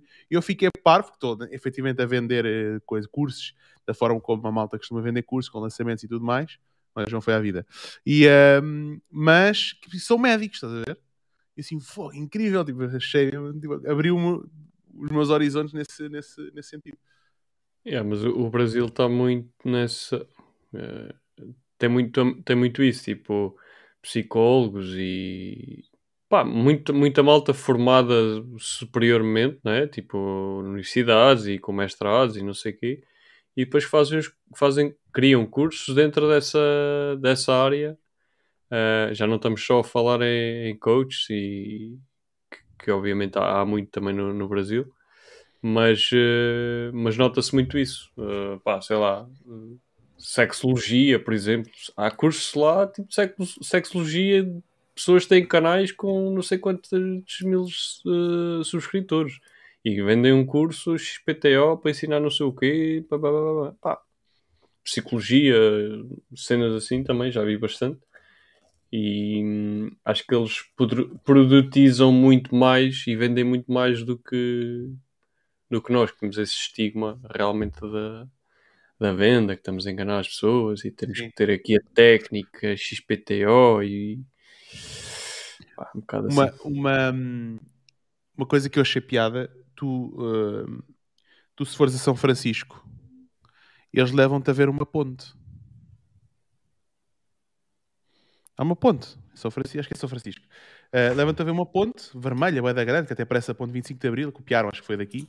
Uh, Volta e- Golden Gate. e, e- exatamente. E, e levam-te a ver uma ponte. É tipo a cena da, da atração é veres uma ponte. Mas tu chegas lá e tu tens uma loja que vende pá, mini pontes, pontes grandes, lojas gigantes, que vendem tipo cenas ahm, brutais. Ou seja, tu vais lá a um sítio que é uma ponte, né? que tu podes ir, há 30 mil milhões de pontes no mundo. E, ahm, mas não, tipo, o turismo que eles têm é aquilo, mas eles criaram toda uma cena à volta para te vender cenas. Né? Tu aqui vais à, sei lá, à Torre de Belém, tu não tens lá uma cena para vender eh, coisas, não é? De espremer o turista, de de certa forma, de criar valor para aquele turista, É. porque acho que ele lá, se calhar uma mini torre ou que está logo ali, não é? Pode vender muito mais Um caro. ciclo, é? E Faz isso um lá ciclo. está, é um bocado o que tu dizes, né, Miguel? De- isso não está incutido na, na raiz das de- de- de- do crescimento da pessoa. Nos Estados Unidos, tu podes começar a trabalhar aos 16 anos, é incutido. Tu começar a trabalhar aos 16 anos. Eles eh, têm debate, empreendedorismo, são estimulados para isso, são estimulados a venderem-se desde que são miúdos, eh, um, a apresentarem-se eh, e fazem-no com uma naturalidade de- que nós nos envergonharíamos em Portugal de oh, está-se a armar em esperto, tem mania que é melhor que os outros. Exato. Isto é uma cena cultural, estás a ver? Isto vem de há 40 anos atrás, não, não é de agora, e é super profundo e o pessoal não percebe isto porque é, é realmente complexo. Ah, mas essa tens a mania que é esperta, tens a mania melhor que os outros. Minha, minha avó era professora, nasceu no início, no início do século passado, o meu bisavô já era professor, a minha mãe é professora. Estuda, filho, para teres um emprego, tipo, e, e este, este e- eu, ou seja, É eu tenho, futuro. tenho 39 anos, parece que estou aqui a falar que tenho 70 ou 80, mas isto não aconteceu assim há tanto tempo. Pois, eh, isto eu ainda estava a ir para a universidade. Ai, ai, netinho, mas vais para os computadores. O que é que vais fazer para os computadores, tia Bela? Eu, pá, tipo, eu achava fofinho, estás a ver? E não, nunca, Exato. nunca, liguei, nunca liguei muito a essas, a essas coisas, mas, hum, mas eh, conforme brincadeiras, pá, a gente tem que quebrar com esta porcaria. A gente tem que se Quebrar os padrões, pá. Eh, é. nó- Nós temos que ensinar eh, os que podemos, os, os sobrinhos, os afilhados, o que quer que seja, a não terem medo de acreditarem que podem ter valor e de se venderem e de aprender a valorizar o que têm, senão, lá está, tudo isto mata empreendedores à nascença. Tipo, não vamos ter empreendedores enquanto temos eh, isto. Eu não acho que nem, nem devemos achar que somos mais espertos que os outros todos e não sei o que, não sei o que mais, mas estar constantemente essa mania que é esperto, uma pessoa conforma-se com isto e entra É. na cena das ovelhas, estás a ver? Tipo, Yeah. por isso, eu não acho que os portugueses não sejam empreendedores, eu acho é que há uma cultura embranhada, estás a ver, da nossa Cance- Cancelamento, não é? de cancelamento, estás a ver, e de desempowerment e de não te vendas, e depois o vendedor é quase uma cena suja. Epá, o gajo é vendedor, olha, olha, tipo, ele deve ser vendedor. É, é- é- tem estigma, tem peso na forma como se diz. Ah, ah, como é que vocês se sentem a vender? Tipo, se eu me preocupasse com o que os outros pensam, se calhar nunca tinha vendido nada, nada na vida. Claro, e a maior é. parte das pessoas preocupam-se, estás a ver? E vão se preocupar com isso. Uh, por isso temos que quebrar com isso e temos que nos saber vender para tudo. Não sei quem disse, mas disse muito bem, seja para a namorada, para a mulher, para na, numa empresa. para ela. Uhum, é, pois, dá. Tipo, um gajo para engatar uma rapariga está-se a vender mesmo. Tipo, seja- Completamente, é isso não, não há venda mais. Eh, bastante. As features, os benefícios. Pô, a- a- até ao sogro e à sogra, o gajo tem que se vender, meu. Tive a toda a gente, meu. Toda a gente. Exato. É engraçado porque hum, há uns anos atrás o, hum, o meu pai foi ao Canadá e foi, foi ele que contou essa história e achei imensa piada. Foi há 3 ou 4 anos atrás. Ele, ele foi ao Canadá e estava lá a passear por lá e não sei o quê e encontrou um português numa feira ah, na rua, tipo no parque, encontrou um português a vender bolas de Berlim. E ele começou-lhe a fazer perguntas, tipo, acho que vendia, não sei, 2 ou 3 dólares uma bola de Berlim. E ele começou-lhe a fazer perguntas, então você está aqui, assim, assim, então, ah, boa, há quanto tempo é que está no Canadá? Ah, estou aqui há, acho que há 3 ou 4 anos, uma coisa assim. Ah, muito bem. E, epá, e quantas bolas de Berlim vende? Esse tipo de coisa. Epá, olha, eu vendo imensas bolas de Berlim, eh, depois lá fizeram lá as contas, ganhavam bastante dinheiro até a vender bolas de Berlim. Epá, mas eu faço imensos quilómetros, isto sai mesmo do pelo. Eu faço 100, 200 quilómetros por dia facilmente, porque tenho que ir fazer, eh, tenho que acordar super cedo para fazer as bolas, para depois ir fazer este evento de manhã, e depois ir fazer outro evento à tarde, e depois isto e o outro e não sei o quê. Ah, muito bem, então o que é que você fazia em Portugal? Ah, eu trabalhava, eu trabalhava hum, para a Gulbenkian. Ok, você trabalhava para a Gulbenkian. Então, e, hum, e- e- e como é que era a sua vida em Portugal? Ah, era, era, era ok, mas eu aqui ganho muito mais, mas sai-me do pelo. E o meu pai perguntou-lhe, então, mas e você acha que se você trabalhasse tanto como você trabalha aqui, como é que seria a sua vida em Portugal? E o homem começa a chorar. Começa-lhe a sair tipo a cair lágrimas e ele tipo, fogo, é verdade. Eu em Portugal eu tinha todo o estigma da- das pessoas, do círculo de pessoas que à minha volta, eu trabalhava na Gulbenkian, então o estigma era de uau, brutal, eu trabalho na Gulbenkian. Ahm, e o meu estigma era diferente e eu não estava disposto, se calhar, a vender bolas de Berlim em Portugal. O que é que é isso, vender bolas de Berlim, estás a ver? Essa profissão de- com merda. O que é que é isso? né? E, ele não- e ele no Canadá não tinha estigma, porque tinha que fazer pela vida, não é? E então ahm, foi curioso porque as pessoas que se, calhar não precisam de emigrar. As pessoas se fizerem o mesmo esforço que, que fizerem ah, quando vão emigrar, só que lá fora não tem aquela pressão social, Não- vão com uma Ninguém mentalidade conhece. diferente, estás a ver? N- Ninguém te conhece. não Jorge. tens nada a perder. Mas aqui também não tens, Sim. estás a ver? E o que tiveres a perder, Sim, não, não tens nada a perder, porque se Não tens nada- não, exatamente. julgar, não tem, É não tem lugar na tua vida, estás a ver? Não tens nada a perder, mas é mais difícil ah, tu dizes assim, pá, não, eu, lá está tal cena, trabalhava na Gulbenkian, nunca na vida eu me vou pôr a vender bolas de Berlim aqui na zona onde eu moro. Porquê? Porque toda a gente me vai dizer, então, como é que é possível, não sei o quê, blá, blá, blá. É o coitadinho, então, coitadinho, trabalhava na Gulbenkian e agora está a vender bolas de Berlim, etc. Pá, e, e lá está, isso é muito cultural. E, e há bocado estavas a falar disto também, que é a questão da cultura, etc. A avó do Miguel dizer então vais, agora vais para, para os computadores, então, epá, o que é que vais fazer? É cultural. E na escola também não há, não há nada disto.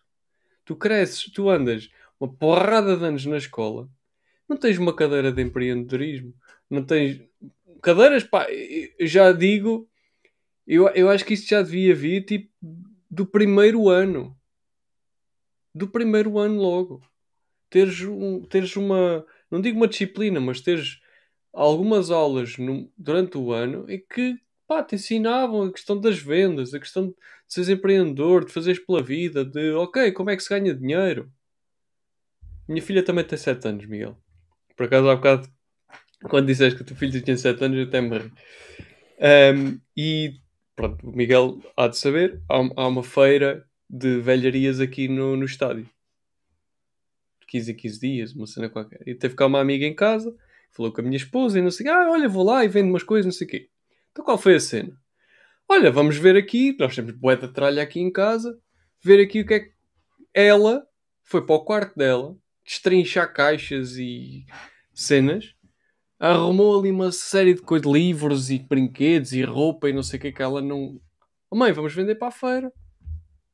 Vamos vender para a feira. E ninguém, e eu, tipo, ninguém lhe incutiu nada disso, mas ela acaba também por ver, se calhar, alguns exemplos, não é?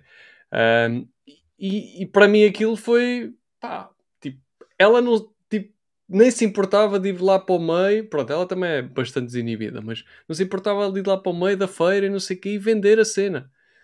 Uh, depois acabámos por não ir porque... ela acabou, acabámos por não ir vender nada porque entretanto essa pessoa apanhou Covid e, e era com ela que íamos e acabámos por não ir, mas fomos à feira ver. Pá, e ela estava deslumbrada com aquilo. Tipo, andar lá no meio e ver, olha, esta senhora está a vender isto, aquela senhora está a vender aquilo e não sei o quê.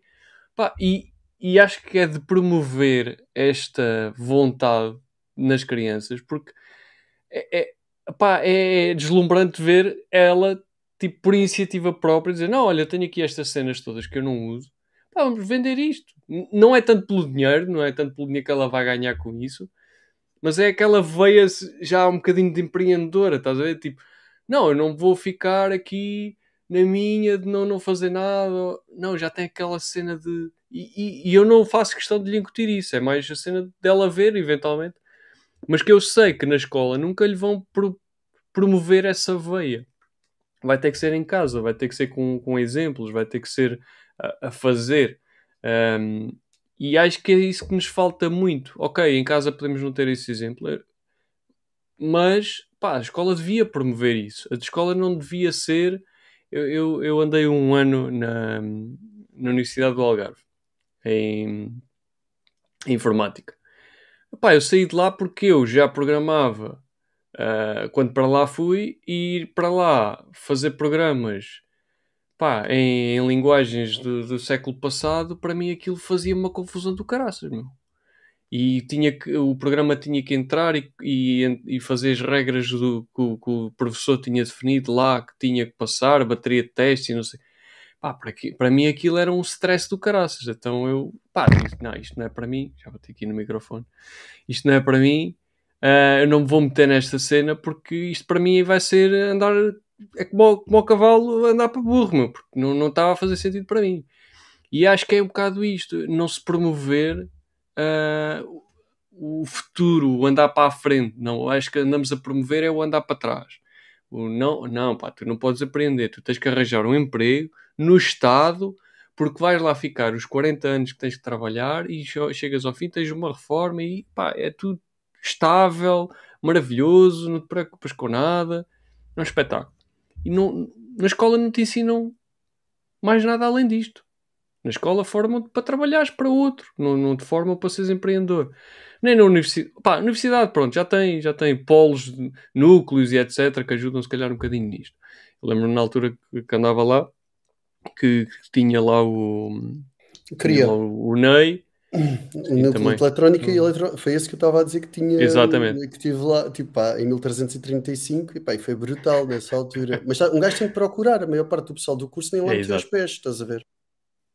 Por acaso era uma cena que eu curtia e, e cheguei até a ir lá a algumas apresentações. Uh, Lembro-me de ir lá a uma apresentação. O rapaz lá estava, já, já não me lembro, não, não me lembro do nome, mas era um, pá, já era bem mais, um bocado mais velho que eu. Acho que era calvo na altura, já não me recordo assim muito bem, e fizeram uma apresentação de Linux, qualquer cena assim. Em, em que ano, Roberto, mais ou menos? Eu estive lá em 2011, salvo erro. Não, pois, esquece, isso já foi quase 10 anos depois de mim, por isso não se faço ideia quem era o gajo que lá estava, desculpa lá. pronto. Um, mas pronto, não, não, é importante. Mas era engraçado ver essa um bocadinho mais dessa veia, tipo, fazer, fazer cenas né? Tipo, não, não, não andamos aqui, vamos às aulas, fazemos os exames. Uh, não, tipo, mais qualquer coisa além disso. E isso, essa parte era, era, era, de certa forma, a parte mais interessante que, que eu tinha ali dentro. Mas não há, não há essa, essa veia na, na escola. E acho que é isso que nos mata um bocadinho logo à entrada, que é formatarem-nos para, para arranjar um emprego e ficar nesse emprego e pronto. Qual, qual emprego se não é empreendedores, mano? Pá, exatamente, exatamente, mas. Estado. Isso, Só que o Estado não é... produz nada, a merda é essa. Isso é a visão limitada que nós temos, epá, e aqui um gajo podia entrar aqui noutro tipo de conversas que, pronto, isso é a visão que nós temos, que é a visão de Estado, a visão estadista, em que um, o problema é mesmo esse, é que desenganem-se as pessoas que pensam que criar empresas e os donos de empresas que são os bichos papões que vêm explorar toda a gente e não sei o quê. Obviamente que há, há maus patrões, também há maus empregados, há maus tudo, em todo lado. Aqui a questão é que, efetivamente, aquilo que mete dinheiro numa economia são os impostos, e é isso que alimenta toda a máquina, não é? E para haver impostos tem que haver empresas a funcionar. Para haver empresas a funcionar tem que haver mão de obra qualificada. Uh, mas, para haver empresas a funcionar, é preciso quem tenha as ideias e quem queira pôr as ideias em prática e saber se vender. E não é para Portugal, é para lá para fora, não é? A questão é essa. mas. Não, não preciso de ir mais longe tu vês um estigma contra as empresas. Porque as empresas lucram muito e os patrões é que tá, pá, ganham dinheiro a rodos, não têm preocupações nenhumas. É uma maravilha. Pá, eu vejo bué esta mentalidade. E é, é, pá, é mesmo daquela mentalidade de uma pessoa que não, não tem a mínima noção um, do que é uh, gerir uma empresa ou ter uma empresa ou, se, nem que seja ser freelancer. E não há, não há a mínima noção. Isso, pá, saiu uma notícia, eu vi de relance, mas saiu uma notícia que já estava a dizer que iam fazer um imposto especial sobre as empresas que estão a lucrar muito neste, nesta, nesta altura. Ou na, na, na época de Covid, por amor de Deus, quer dizer. Então, quer dizer, eu trabalho, pago os impostos da minha empresa e porque lucrei um pouco mais, pá, porque se calhar tive alguma visão, não é? Nem quer dizer que tenha que sido com o Covid. Posso, posso por exemplo, ter fechado um, um escritório em que estava a pagar uh, eh, 10 mil euros por mês, meti toda a gente em casa, gastei mais 5 mil, eventualmente a dar benefícios aos meus trabalhadores, e porque lucrei mais 5 mil por mês, já vou ter que pagar um imposto extra. Pá, estamos, estamos, estamos malucos, meu. Em vez de promovermos o crescimento das empresas, para que as empresas possam depois investir e eventualmente vender lá para fora, como tu estavas a dizer, não, vamos aplicar mais impostos, que é para os baixar mais, pô-los um bocadinho mais de joelhos. E depois vês toda a gente a comentar notícias a dizer, não, assim é que deve ser. E ainda haviam de pagar mais impostos, porque os patrões compram carros de 100 mil euros e não sei. Pá, estamos a meter tudo no mesmo saco. Estamos a meter tudo no mesmo saco. Isto, e, e pá, não, não faz sentido nenhum. E, e acaba por, por ser o mesmo estigma estamos a falar contra os vendedores e contra o empreendedorismo, porque a malta não entende. Eu, eu... A malta acha que vão ter empregos só porque sim, porque os empregos inventam-se. Uh, Portugal é um país de dois pés, somos pobres e periféricos, meu. É, é, é a sensação que me dá. É que um gajo gosta que Portugal seja pobre e periférico. Mas força aí, Miguel, que estás com cara de quem quer falar. Eh, não, não está, está, tudo bem. Vocês está, está a ser muito agradável, como foi prometido aqui pelo Jorge, é uma conversa de amigos, muito agradável. Eh, e obrigado pelo convite mais uma vez, eh, fora de brincadeiras, sem, sem qualquer sarcasmo. Tá, acho que vocês são umas máquinas, vezes que já fazem isto algumas vezes. Um, epá, tenho aqui uma carrada de coisas para dizer, só que são tantas e, e, já passou tanto tempo que isto se calhar agora vai sair um bocado aqui fora de. Um, Força, chuta, chuta, chuta, chuta.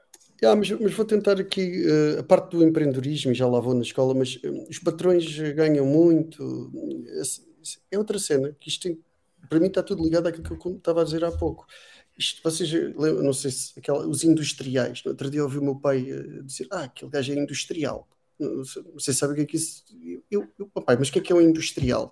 Tipo, isto vem, estás a ver? Os patrões eram estes industriais que ganhavam e exploravam as massas e as ovelhas e não sei não sei o que mais. Vem mais uma vez com 40 ou 50 anos de peso em cima. Estás a ver? E depois, o pessoal que está do outro lado, e hoje houve aqui uma série de comentários que trabalham aqui e ali, não podem, e o risco de empreender, e depois a família o risco está em todo lado. Essas empresas para onde trabalham também podem ir à, à falência. Exatamente. Cabe, e, e, é muito difícil estarmos a dizer isto aqui de peito feito, mas eu tenho um risco do caraças. A minha mulher trabalha comigo. Ponto número um, Luna. Uh, já foi, houve muitas famílias, muitos gajos a saltarem, mas jurando. Uh, mas a minha mulher trabalha comigo, uh, o meu irmão trabalha comigo. Se a empresa vai à falência, O meu filho não tem outras fontes, tá, se nós não tivermos dinheiro, olhem o risco que está aqui. Tipo, e a pessoa está a dizer que houve um, uma história aí no, no tipo, que eu, que eu, conto várias vezes, pá, houve um dia para aí há 10 anos que acordei super estressado. Acordei estressado, tipo, o stress, as pessoas, aquela pessoa não está bem, aquele quer ir embora, aquele está chateado com o outro, o cliente está-me a fazer a cabeça. E, e eu, porra, tipo, isto assim vou dar maluco, não, não, não, não me aguento, isto não, não há. Mas porquê é que eu estou assim?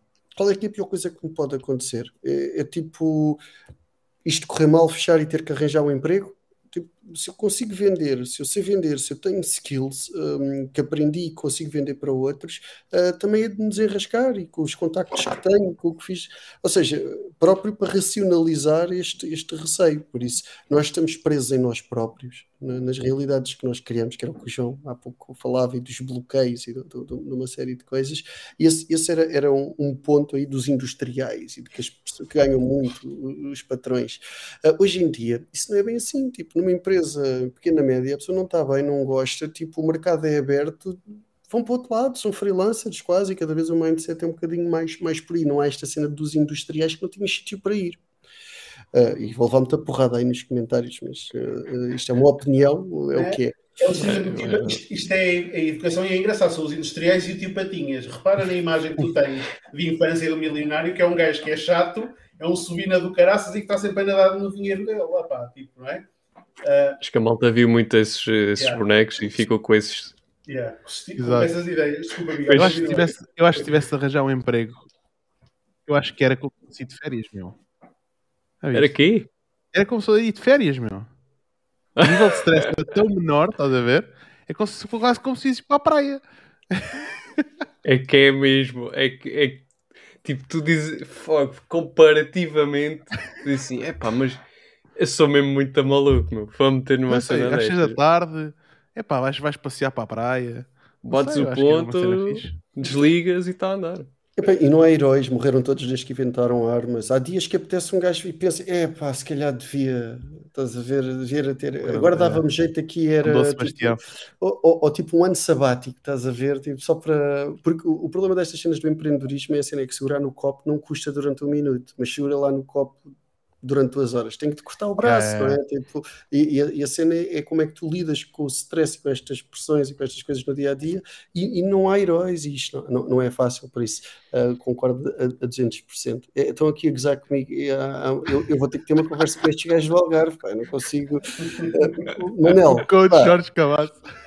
Uh, se eu fosse o Cabaço aqui dar umas consultorias de, aqui de, de, psiquiatria de manhã todos os dias lá no escritório, não, já não me aguentava. JC. Não, não aguentava. JC. É, JC que é Jesus Christ, é o nosso Jesus Christ lá, lá, lá, lá, do, lá, lá do escritório. Nosso JC. Opa, muito bom. Mas tinhas aí mais pontos, Miguel? Estavas a dizer que tinhas aí mais Epá, tenho, tenho mais uma chuta, carrada de coisas chuta. e depois calmo. Uh, eu, tipo, é há, há, uma cena tipo que quantas vezes é que nós já ouvimos este discurso por outras pessoas e o problema está identificado que não se ensina empreendedorismo na escola, que não há empreendedor. A pergunta, e eu acho que isto tem que sair daqui, mano. Tipo, o que é que a gente faz para resolver isto? Todos nós sabemos repetir isto e fazer diferente e soluções. Isto foi o que me irritou um bocado com a cena do Algarve Tech Hub, porque é que eu comecei por isso, porque todos nós sabemos as mesmas cenas e qual o problema de uma forma ou de outra, e mais em profundidade ou menos, mas sabemos onde é que ele está, nós sentimos na escola que aquilo não estava adaptado para a gente, que havia coisas que a gente não percebia o que é que estava a aprender, queríamos era fazer coisas, e, e temos que mudar esse chip, e temos que ser nós, os que estamos aqui, os que estão a ouvir, a querer mudar esse chip, porque senão não vai ser o Dom Sebastião de um político X, A, B, que, que, vai, que vai resolver isso. E a motivação do, do Algarve Hub é pura e simplesmente tentar fazer diferente. Ou seja, nós temos um plano estratégico a nível regional para os próximos 10 anos, mas também não conseguimos fazer isto sem envolver o IFP, sem envolver a direção de ensino, porque senão depois isto está tudo bloqueado em, em kingdoms, estás a ver? E não podes mudar no currículo porque é o IFP ou porque é a direção das escolas ou porque depois é legislado a nível nacional. Então o que nós tentámos fazer foi juntar estas pessoas todas que mandam nestes kingdoms e termos uma estratégia que seja comum, open source, para que se consiga resolver estas coisas. E vai começar a fazer, investir em Steam, meter robótica nas escolas, ensinar os putos a criar pequenos laboratórios do que é que podem fazer de dinheiro, de acrescentar valor, seja no Roblox, seja no Minecraft uh, ou no Minecraft, depende do, do sítio do continente que, que, que, que ou do, do, país que estiveres do globo. Um, mas, mas eu acho que é um bocadinho por aí, pessoal. É, tipo, se nós começarmos nestas conversas a pensar como é que se poderia resolver coisas acho que vamos ajudar mais. Vamos conseguir ajudar a mudar aqui o paradigma. Sem dúvida. Bem, eu nesse, eu nesse aspecto penso que, e, e tu deste um exemplo ainda há bocado, que é, é para nós, que estamos um bocadinho mais envolvidos nesta. Pá, um bocadinho mais no empreendedorismo e, e pensamos um bocadinho mais além, digamos assim, acabamos por fazê-lo também um bocadinho em casa, não é? E, e as, as, pequenas pessoas que estamos a criar, não é? Uh, acabam por, uh, como dizia uma, uma, amiga da minha, da minha esposa, as criaturas, as criaturas que nós estamos a criar um, já vão um bocadinho com esse mindset, não é? Já vão um bocadinho mais, por exemplo, o Jorge vem a família dele, pá, como ele já referiu aqui, tem, tem vários, vários empreendedores, obviamente que ele já traz um bocadinho desse background um, atrelado, mesmo que ele eventualmente decidisse, não, eu prefiro trabalhar para outra pessoa porque me sinto mais confortável assim e, e acredito que estaria tudo bem. Depois da conversa de hoje acho que vou fazer isso. Ah, mas é, é um bocadinho isso, não é? Que, que hum, Sim, acho que a questão acho... é como, é como é que tu fazes isso em escala, não é? Exato, mas ou tens uma tá. de filhos, pá, certo começar mas já para o terceiro. Não, não, já, já fechou uh... a fábrica. Já fechou a fábrica. A última vez ah, também disseste o mesmo. Não, não, não, não. Mas há aqui um agora, ponto também. Agora somos os dois. Não, não, desculpa, desculpa. Não, não, há aqui um ponto também é fulcral que é, um, que é muitas vezes é tu conseguiste trabalhar com estes players. Eu, eu, eu, olho para isto como no mundo da internet temos os gatekeepers. Eu olho para a escola exatamente como a mesma coisa. A escola é um gatekeeper, um liceu, uma faculdade, o que for.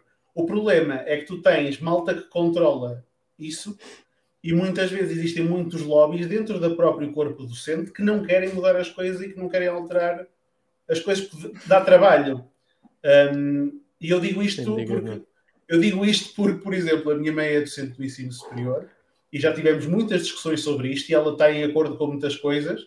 Epá, e muitas vezes existe muita relutância, mesmo por parte de colegas conselhos científicos, malta superior, em fazer pequenas alterações que efetivamente podem contribuir para até simplesmente para dar mais opções à, à, à comunidade estudantil. Epá. Uh, Cristina Pena, é quase isso, calma. A Cristina é hardcore, meu. A Cristina é, é isso, é. pá, logo os filhos da puta, pronto, eu digo por ti, não há problema nenhum. Como é que aqui. A questão é, é que tipo, o, um, da mesma forma como um, a componente profissional está a ser uh, revolucionada né, com, toda, com, com a internet, né? as pessoas podem trabalhar onde quiserem, quando quiserem, Ei, uh, podem trabalhar também. para qualquer país, ou seja, as fronteiras, as fronteiras físicas deixam de existir.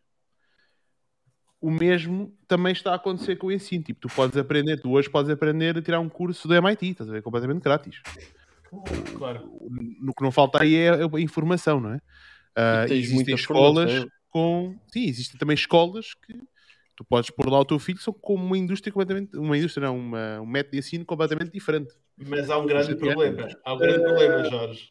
Há um grande problema e eu vou dizer qual é. Tu tiveste a sorte, deixa-me dizer assim, tiveste a sorte de ter tido uh, um, um, corpo familiar, os teus pais e não só, que te incutiram uh, de fazeres as coisas por ti e de abrir os horizontes por ti.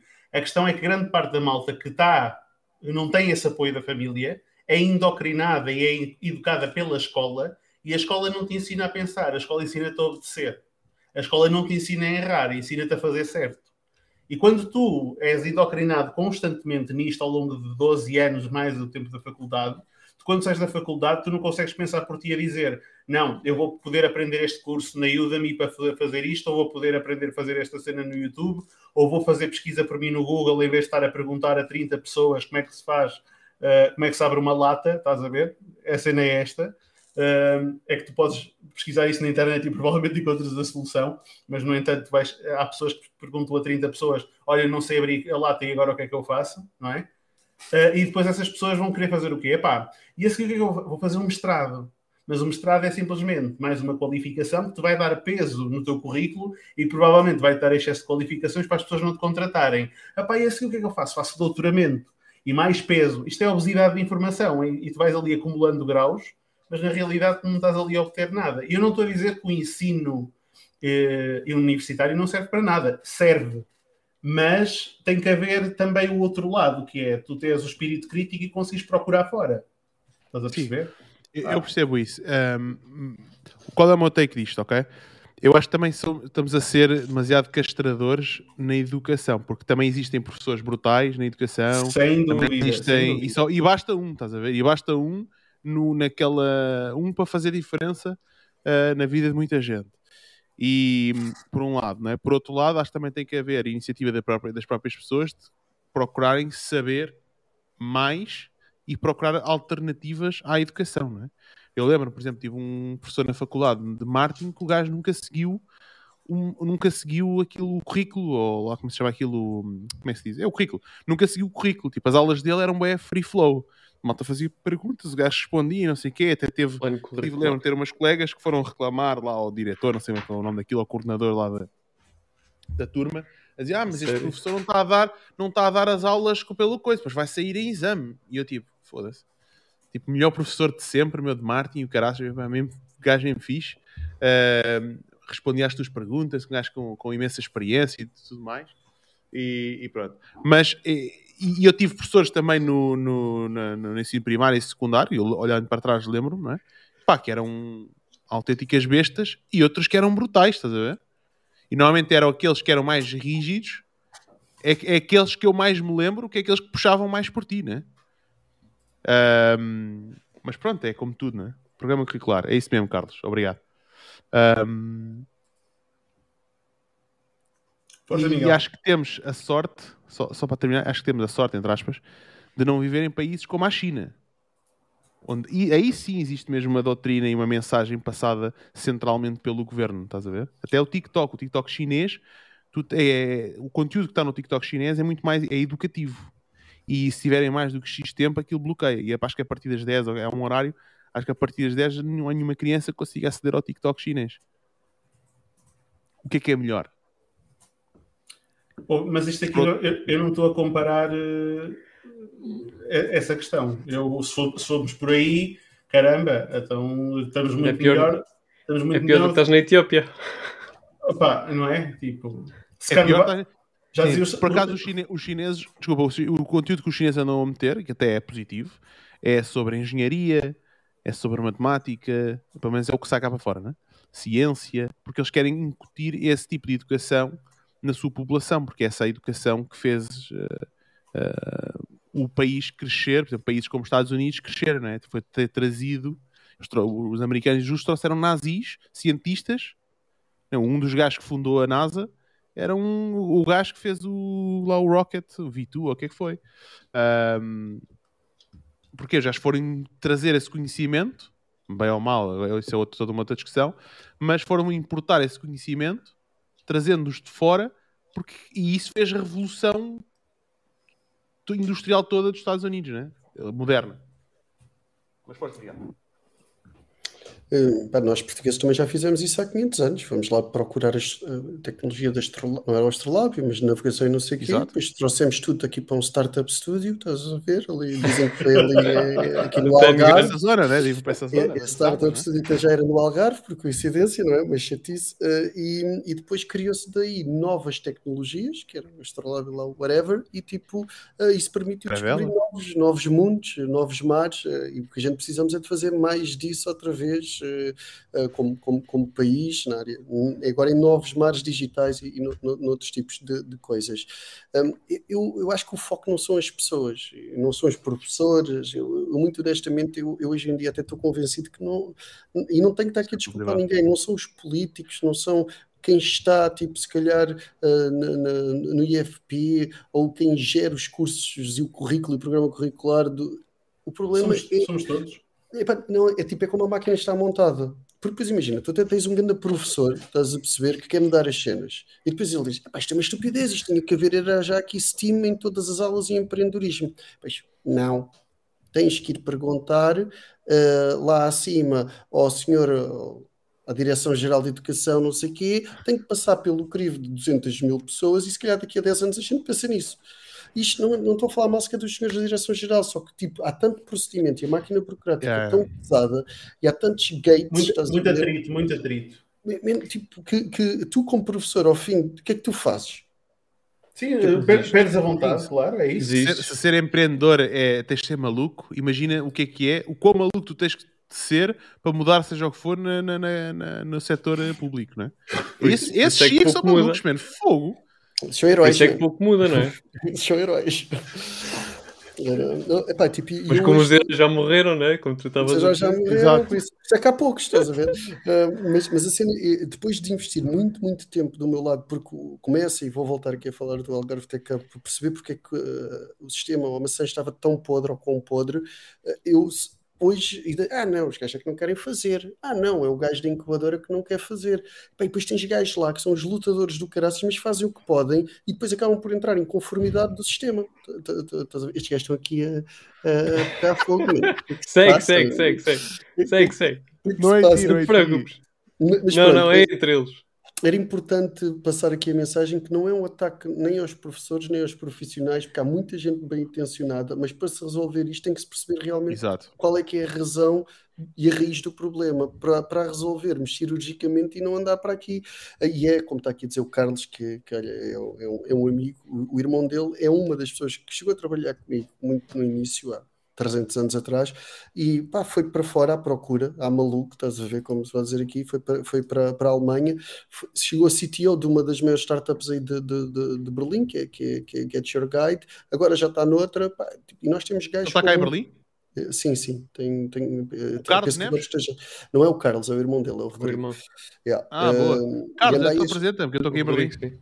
Andei a espalhar terror e, e, a dar cartas, e temos muitos destes em Portugal. Lá está, não vendo bolas de Berlim, mas teve a coragem de sair daqui, estás a ver, de ir para o outro lado, e depois dão cartas ao mais alto, ao mais alto nível. E porquê é que não se faz aqui? A pergunta é esta.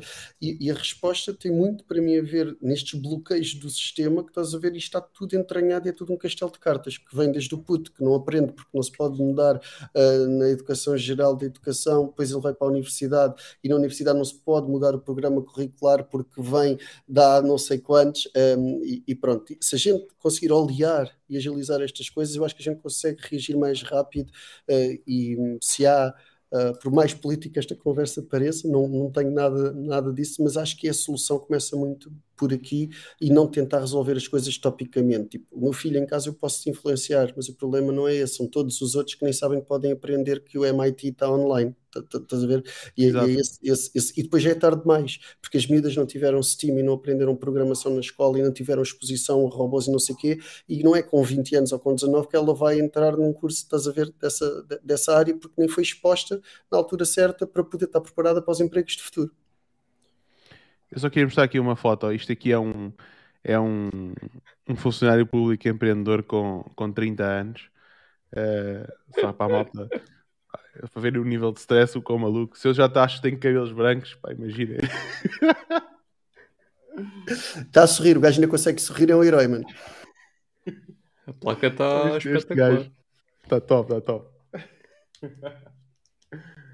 Boa! Não, mas, mas sem dúvida que, só, só para completar, sem dúvida que não vai ser, não é fácil mudar. Uh, por acaso tenho tido algumas discussões uh, aqui com a escola aqui da, da Mel uh, e não é fácil mudar porque é, é, um bocadinho aquela história dos lobbies. Há pessoas que estão ali há 30 anos e que não vai mudar nada.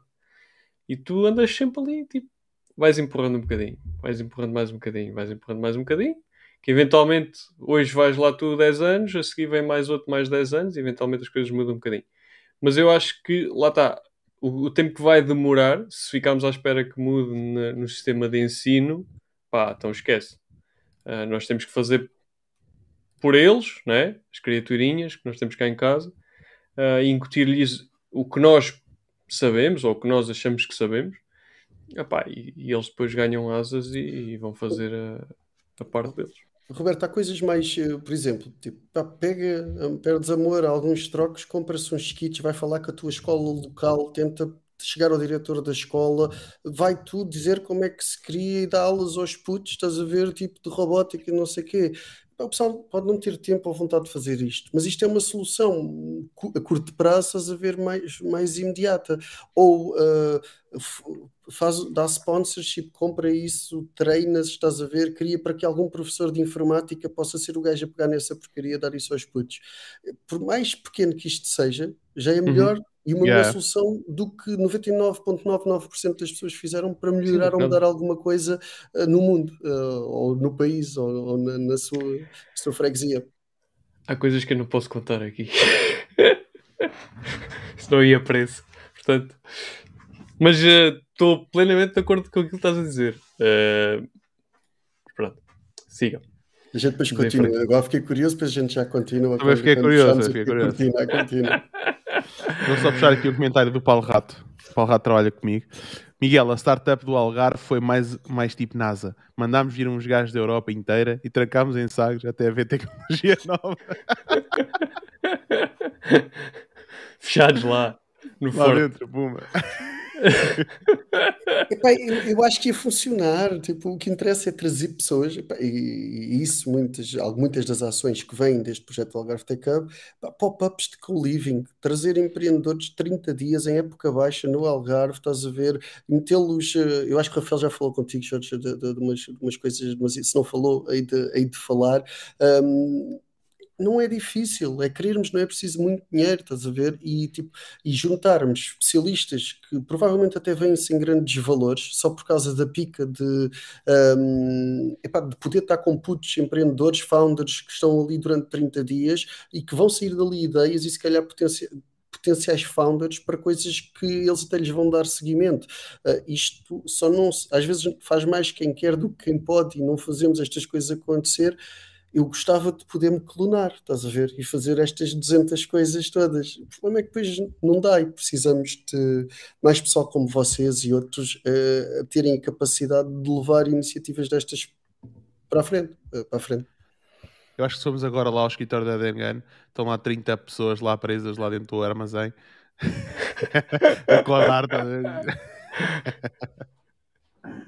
Olha, Epá, Miguel, dando aqui um. Diz, diz, diz. Eu tenho que dizer que não, porque para quem esteja a ouvir, estão aqui muitos por acaso a codar, mas é aqui a comentar neste chat e a espalharem terror.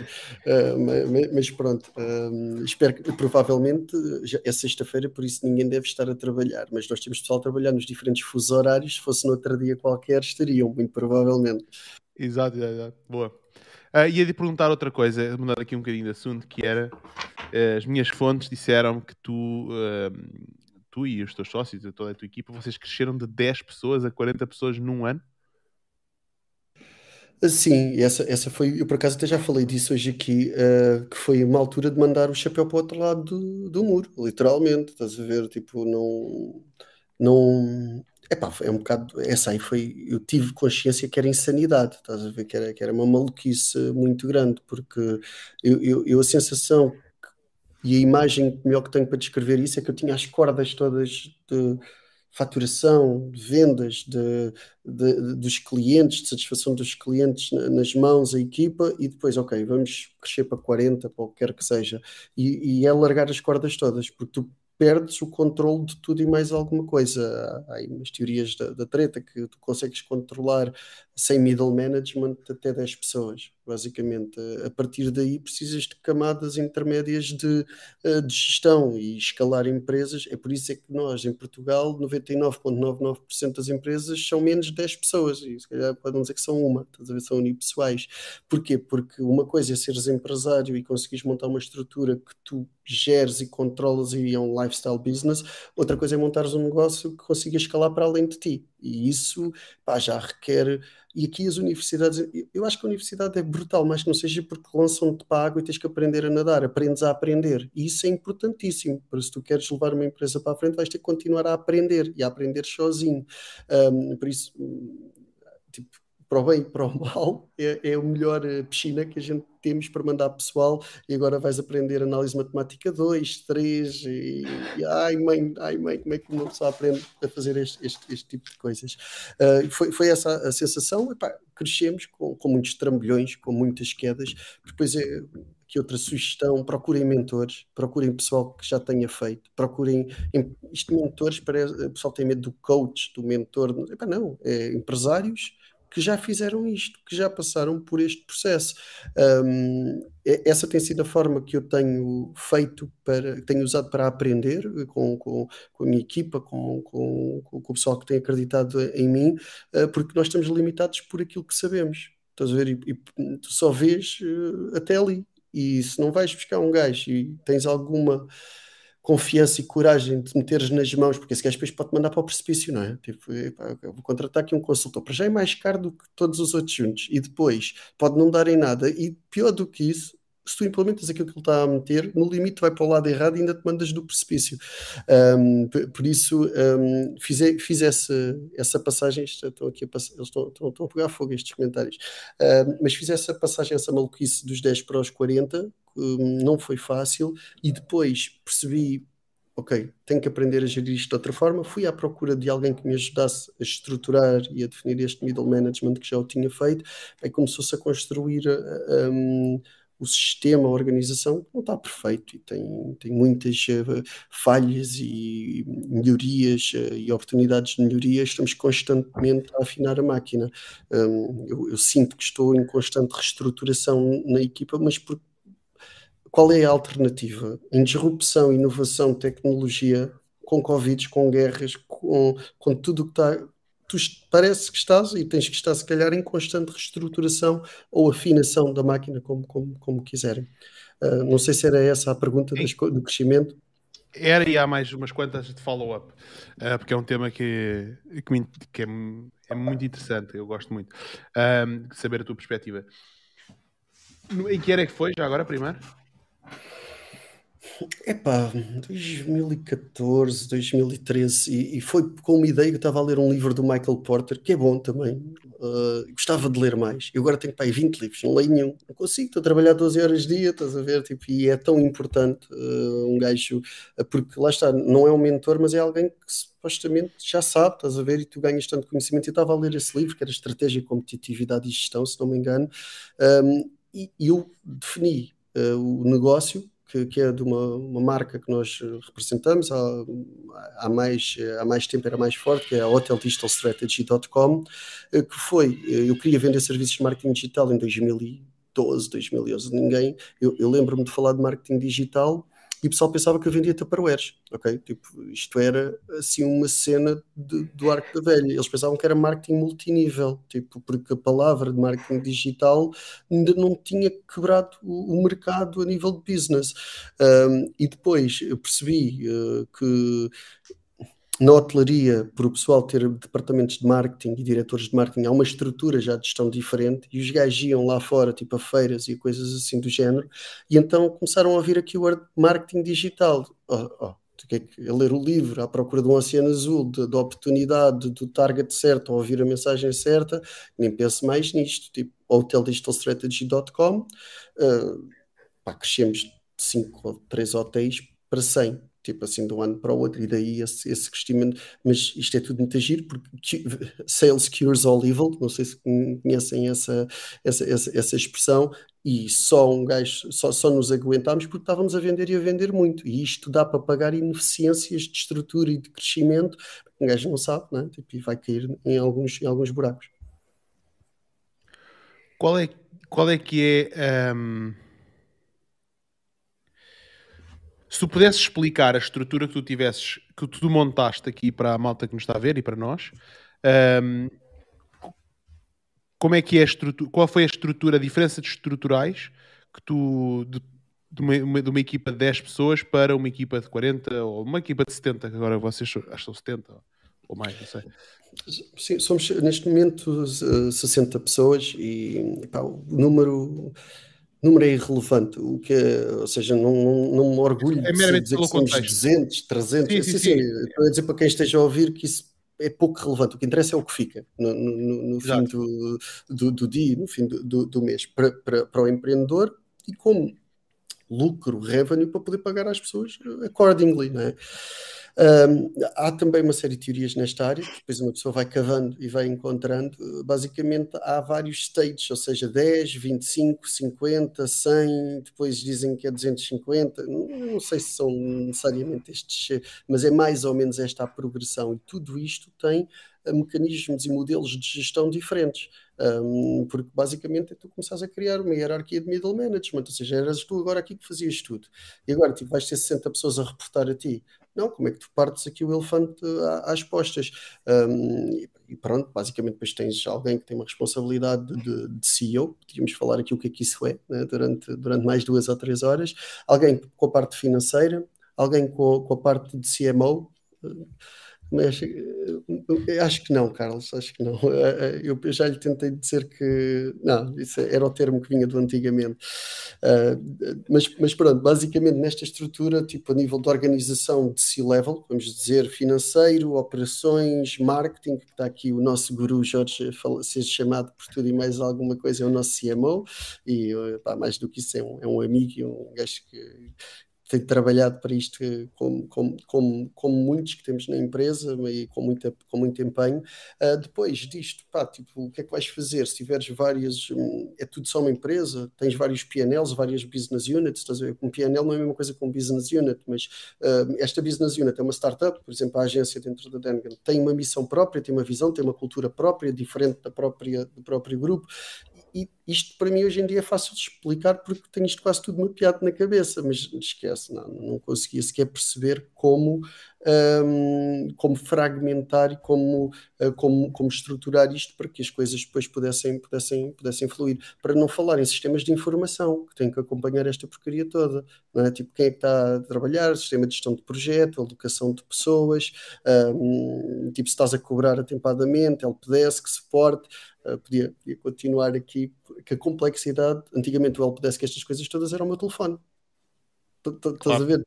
Mas a dificuldade passar isto para ficar independente de, de, de, ti eh, não é. E depois formar pessoas, depois não são as pessoas certas, depois pessoas precisas, pessoas séniores com experiência, onde é que elas estão? Estás a ver? Para, para, para estes cargos outsourcing. Outsourcing não é uma palavra mágica que a pessoa diz outsourcing e, e aparecem as pessoas, as pessoas certas. É por acaso é, é essa e o delega. Tipo, eu ouvi isto uh, um milhão de vezes. E se fosse fácil delegar, delegava toda a gente, e toda a gente montava empresas, e toda a gente conseguia com o outsourcing contratar as pessoas certas para os sítios certos. Isso é o mais difícil, pelo menos na minha opinião, tem sido o, o, o mais, o mais difícil.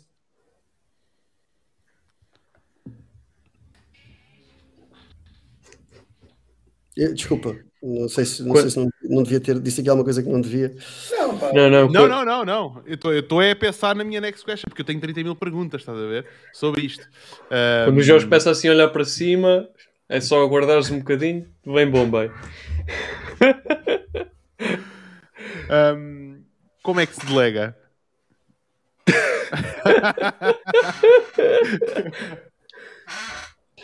Essa é a parte fodida. É, é, é, pá, é muito. Eu não sabia que se podia dizer as geneiras aqui, ninguém me avisa das Ah, pode, pode, à vontade. Agora começava a dizer as geneiras de saída, só, só para descarregar a coisa que estava aqui, o buffer. Para compensar, para compensar, acho que não disseste é, antes. E só, e só para fazer aqui o meio termo, como diz o Nel Monteiro, puta vida, merda, cagalhões. A seguir a isto, Agora não vem estar de cascala, opina. É, pá, tem que ser, é deixar as pessoas à vontade. Como é que se delega? Epá, também dava outro episódio muito bom, para tema para aqui para conversa. Um, para já tens que ter a capacidade, tens de ter coragem, muita coragem, porque nós temos a tendência a agarrar-nos e eu é que faço, eu é que faço bem, estás a ver? E esse eu acho que é o, que é o primeiro, primeiro passo, estás a ver? Tens a coragem de achares que consegues delegar aquilo, pá, que ninguém é insubstituível. E isto tem muito a ver como é que tu geres o teu ego e, e como é que não pode haver ego, não deve haver ego nestas coisas, é fácil dizer, é, é difícil de fazer. Uh, o primeiro passo seria esse. Depois é teres experiência suficiente para perceber qual é que é o job role ou quais é que são as características e uh, as competências que a pessoa a quem vais delegar e a experiência deve, deve ter. Um, epá, e depois é acompanhares. Uh, não podes delegar e, e largar, estás a ver? Não é acompanhar, tipo, tirando o empowerment a essa pessoa, tendo ali tipo uma e não deixando a pessoa trabalhar, daí vem a confiança, mas ires picando o ponto, estás a ver? Então, como é que está? Uh, definir objetivos, estás a ver um, um time frame para essas coisas e, e, uma coisa que tem funcionado para mim é pensar nisto quase como tracks de projetos. Agora temos esta track, tipo, esta track tem que ir daqui até aqui, qual é que é a definição desta track? Tipo, onde é que ela nos leva? Em quanto tempo? Com, com que objetivo? E, e seres claro na passagem destas tracks para, para, para, as, para as pessoas. vale o que vale, mas estão aqui algumas, algumas ideias. Estás muito. Agora é que ele está a falar bem. Obrigado, obrigado. Agora sim. uh, tinha mais, tenho mais perguntas, mas vou-te fazer esta pergunta do Carlos que acho que é bastante pertinente. Que é, será que o delegar é só um problema para aqueles que são competentes? Será que o delegar só é um problema para aqueles que são competentes. Mas como assim? Ou seja, eu, se assumindo que sou competente, tenho um problema de delegar, é isso? Ou Sim, não... se tu és altamente, acho que o contexto é, se tu és altamente competente numa determinada tarefa, vamos imaginar que tu és muito bom em Facebook Ads, ok? E tu estás a crescer a tua equipa e tu hoje, se calhar, vais deixar de operar como freelancer a fazer Facebook Ads e vais ter uma equipa que vai, ou vais contratar uma pessoa para, para poder duplicar e poderes ter mais clientes, por exemplo. Como tu és altamente competente, será que é um problema maior por tu seres altamente competente? Porque se tu não fores competente, tu simplesmente vais procurar alguém que o faça. E não tens grande. Man, pa, como é que se diz? Uh, uh, não tens outra hipótese, tens que arranjar outra pessoa e pronto. E, muito, e vai ser muito mais competente do que tu, porque uh, tu não sabes fazer. Tu não és competente. Eh, pois, a Cristina está aqui a dizer, e eu, é, é self-encompassed quase a, a resposta, ou seja, normalmente são as pessoas que têm competências suficientes para fazer qualquer coisa que podem delegar, por isso são esses que vão sofrer, não é? Tipo, essas, essas, essas consequências. Uma pessoa que não tenha as competências para fazer algo nunca irá não é, delegar porque ela nunca a conseguiria fazer, seja na área, na área que for. Um, por isso a pergunta uh, será que delegar só o problema é, é só um problema para aqueles que são competentes. Eu diria ao contrário. Normalmente quem delega são pessoas competentes. Logo, a resposta se calhar seria, seria ou competentes naquela área, ou acham-se competentes. O outro até pode fazer mil vezes melhor aquilo, estás a ver? Mas não sei se me estou a fazer entender. Isto, isto vem, esta pergunta vem depois desta, ok? Se queres algo bem feito, faz, uh, faz tu se queres bem feito. Não, não isto, é, isto é um contrassenso, porque assim tu nunca escalas, nunca sais daí. Estás a ver? Tu, tu és dependente de ti próprio. Uma das coisas que se falou há bocado da segurança e não sei o que, não sei o que mais, eu, eu só penso na empresa de uma forma: como é que eu me torno substituível? Em tudo o que faço. Porque senão. Substituível. Sim, replaceable. Tipo, sim, tudo, não, eu não posso ser insubstituível em ponto nenhum da empresa. Eu só, eu só estou a trabalhar para diminuir o risco para mim, para a minha família e para todos os que trabalham na empresa. Imaginem que me dá um badagai e está tudo dependente de mim. Tu e as 60 pessoas estão lá a trabalhar. E, e, os restantes, e até a minha família, não é? Tipo, como é que o puto vai comer daqui a, daqui a um mês, porque depois a fonte de revenue deixa, deixa, deixa de existir. Um, por isso acho que respondo à pergunta e, e à outra da competência ao mesmo tempo. Não, não, não sei se fez sentido, mas eu fiz um esforço. Mas, mas eu, eu, por acaso estava a perceber, eu percebo os dois lados, tanto aquilo que estavas a, a, a, dizer agora, como se calhar a, a, questão do Carlos. É que muitas vezes nós confundimos competência com, com como é que eu ia dizer? Não estou a dizer que é o teu caso, atenção, mas confundir a parte de uma pessoa ser competente ou incompetente com, com a, a nossa capacidade e competência para uma determinada função. Porque, por exemplo, um treinador de futebol não tem que ser um bom jogador de futebol para ser competente a liderar uma equipa de futebol uh, e provavelmente nunca jogou, mas sabe entender na perfeição como liderar essa pessoa. E é um bom, uh, uma pessoa boa a delegar, uma pessoa boa a criar estratégia, é uma pessoa boa a dizer nós temos que fazer isto para ganhar um jogo. E temos um exemplo, Mourinho. Mourinho era um péssimo jogador de futebol, segundo consta, Uh, ele próprio acho que o admitiu várias vezes. E durante algum tempo foi o melhor treinador do mundo. Uh, e, e, é mais nesse sentido que se calhar o, o, o Carlos estava a perguntar. Não sei, uh, mas também concordo contigo. Se tu não tiveres uma base e se não souberes o mínimo dos mínimos, dificilmente consegues delegar alguma coisa a alguém, tipo, se não souberes do que estás a falar, não é? Mas aí é que está, o Mourinho era competente como treinador. Se agora se o Mourinho quisesse delegar, estás a perceber, delegar o que ele estava a fazer para outra pessoa, tipo, ele já era competente naquilo que estava a fazer. Ele não tem que ser competente a Sim. jogar à bola. Uh, tipo, uh, é nesse sentido que eu acho que a pergunta é um bocadinho recursiva. Eu não sei se concordo contigo, oh Miguel, nesse aspecto. Mas isto um... é uma conversa, não, não temos que concordar. É, ainda o pessoal gosta mais de quando o gajo sei, concorda. Eu sei, eu sei. Daí, daí, daí, eu, daí eu vou fazer o meu ponto. De propósito. E... Fire, fire. Um, não, não, nada disso, nada disso. Que é, eu, um, eu, eu um, não sou da opinião de que tu tens que ser competente naquela tarefa para conseguir delegar. Não é? Eu não sei codar, mas posso delegar a responsabilidade de escrever código a um programador. Se eu... Deixa-me só dizer uma coisa. Tipo, Diz. Eu só estou a partir de uma assumption. Pode ser isso que está aqui a causar o, outro gajo que está do outro lado, ou sabe muito mais e tu confias que ele sabe muito mais e tu delegas cegamente. O problema é quando isto não é o caso, a maior parte das vezes, pois. e tu não sabes, estás a ver se isso é verdade. Por isso, se tu não tens o conhecimento do Mourinho um bocadinho e vais delegar no outro gajo, tipo, ou confias cegamente, és um grande maluco, mandas o chapéu para o outro lado do muro muito alto, estás a ver, uh, ou, ou, então uh, tu, tu tens que ter algum conhecimento de causa, mais que não seja para perceber que aquela porcaria está no sentido certo, estás a ver?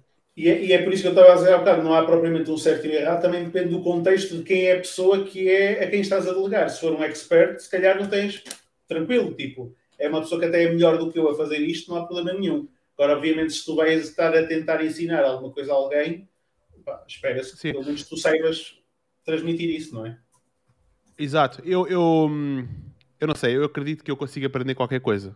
Nem que seja pela curiosidade de fazer perguntas.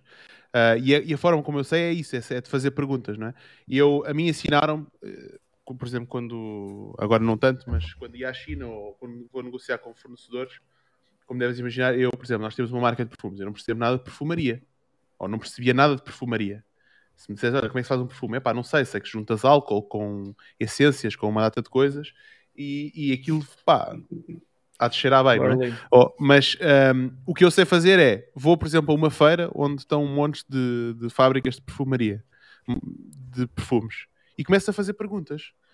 E uh, eu acho que um, um, um dos maiores desafios que as pessoas têm como profissionalmente é terem receio de, de se passarem por uh, tontos não sei se a palavra tonto é a melhor palavra, mas terem receio de fazer perguntas parvas. Porque vamos imaginar, eu quero contratar um programador, eu não percebo nada de programação, mas eu vou começar a fazer entrevistas e vou começar a fazer perguntas. Então, mas diz-me lá, como é que, porque é que o teu código é melhor? Isso é uma pergunta estúpida para quem percebe para quem percebe programação, né? Ou é uma pergunta que ninguém faz. Né? Se tu percebes, não é ah, porque é que o teu código é melhor. Não, tu vais arranjar exercícios para problemas, para tentar perceber e analisar se a solução que aquela pessoa propõe é boa ou não é boa, não é? Mas eu, ao fazer essas perguntas, alguém vai-me responder: olha, o primeiro vai-me responder de uma certa forma, o segundo vai responder de uma certa forma, o terceiro vai responder de uma certa forma. Entretanto, vou descobrindo quais são os padrões e eu, quando voltar atrás e, e depois de entrevistar 30 pessoas, pá, eu se calhar vou começar a saber julgar melhor ou pior uh, o que é que é um bom programador de um mau programador. E depois é outra história, que é se o meu negócio comporta technical debt ou não, né? Uh, isso é outra coisa. Mas, um, mas pronto, eu percebo, acho que é aí é que está a, a, a nossa divergência. E sim, não existem palavras, perguntas parvas, também concordo. Essa era do back Olha, o, o, Carlos, o Carlos Neves um, diz: No que toca à delegação, eu proponho que espreitem o modelo do presidente americano Eisenhower, que está excepcionalmente desenhado. Que modelo é esse? Conhece? Conhece, João? Ou, ou Miguel? Não sei. Diz, diz, diz. Conheço, porque já, é, não é, eu fui ao Google, procurei e já estou a ver a matriz. Lá está. Tipo, hoje nós só não sabemos o que não queremos. É, é, um bocadinho, é um bocadinho por aí. Nós, mas não conheci, nunca, nunca, não conheci, nunca olhei para ele. Está a ver já aqui à procura para ver. Eu o que como é vi, estava a cabeça, eu olha, bora, então explica aí. É. Ou se quiseres partilhar o ecrã, também podes. Um, epá, isto era fixe, era trazer aqui o Carlos, mas eu vou se calhar partilhar aqui o ecrã, deixa cá ver se isto corre bem. Share. Ah, queres ver? Está ali um homem que conhece. Do, not do. Força, João. Estás mute, man. Estás mute, estás mute. Por isso é que a gente não está a ouvir. Oi! Eu, eu a dizer que não conhecia, afinal estava aqui. Tenho aqui isto na parede. E arranquei tinta da parede e tudo. E, e não conhecias. e não conhecia. E não conhecia. E não conhecia. Não, força. aí na parede. Partilha aí. Eu, eu, já não me associava que era do, do Eisenhower, mas sim, partilha aí, força, Miguel, força. Pai, eu acho que eu não tenho poderes. Please ensure you're granted all the necessary permissions and try again. Eu, eu partilho aqui, peraí, já estou aqui a sacar. Queres o link? Eu tenho o link. Yeah. Ui, manda-me o link, é melhor porque está-me sem cenas em alemão ou em espanhol. Então, vou pôr aqui no, no, no nosso no chat. Uh, faz só scroll um bocadinho, está ali logo a matriz. Uh, James Clear. Pai, é das minhas newsletters favoritas, por acaso. Já? Yeah? Não sei se conheces o James Clear. Conheço, conheço. Deve ser que. É esta, não é? Ora bem.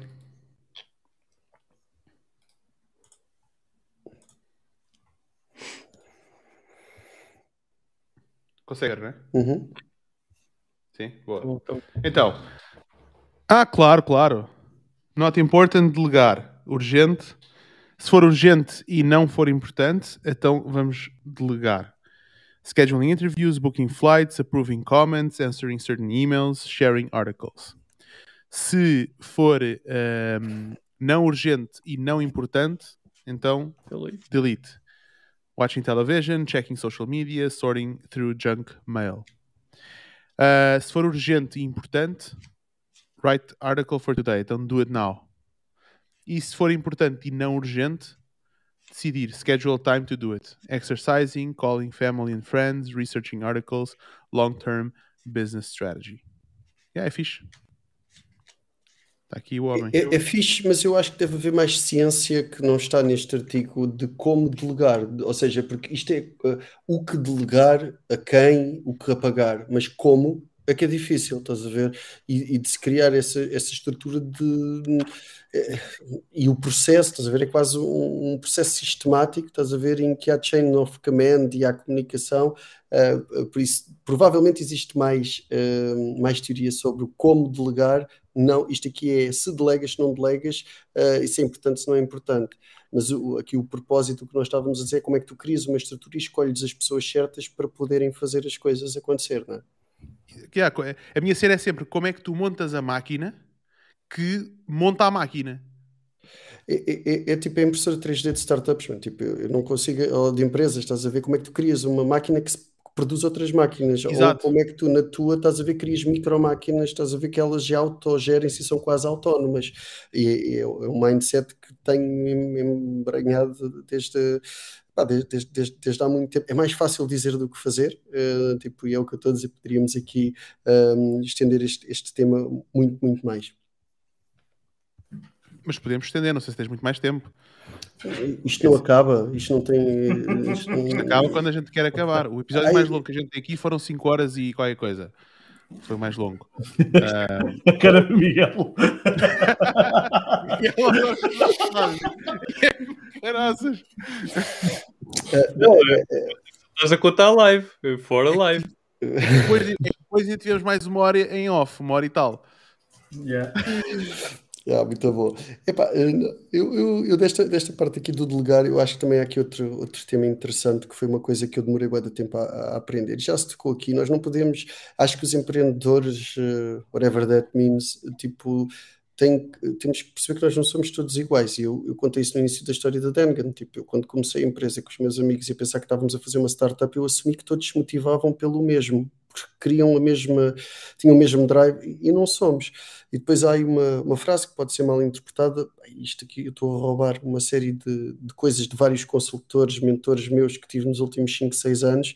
Há pessoal que foi fundador da Nova Base, pessoal uh, de, de, Startup Ecosystems de, de, de, Londres, pessoal de Startup Studios de, de Silicon Valley, porque é importante também não é só tipo o conhecimento, mas mesmo a geografia, o conhecimento localizado e, e cultural, eu acho que é super importante um gajo ir bem destas, destas coisas. Uh, que é que um, os peixes não sobem às árvores. Isto pode ser bem estúpido, estás a ver? Mas para mim teve um, um impacto brutal. Tu não podes pedir a um programador que seja um gestor. Tipo, se o gajo quer ser e vai ser sempre um excelente programador, mais vale contratares um, um gestor mediocre, estás a ver? Do que porque o peixe nunca vai ganhar abraços e nunca vai subir. Isto não quer dizer que os programadores sejam menos que os gestores e não sei o quê. Tem que ser fit for, for purpose. E só nesta parte do delegar, eu andei a tentar delegar cenas a pessoas que não tinham o perfil nem perto nem.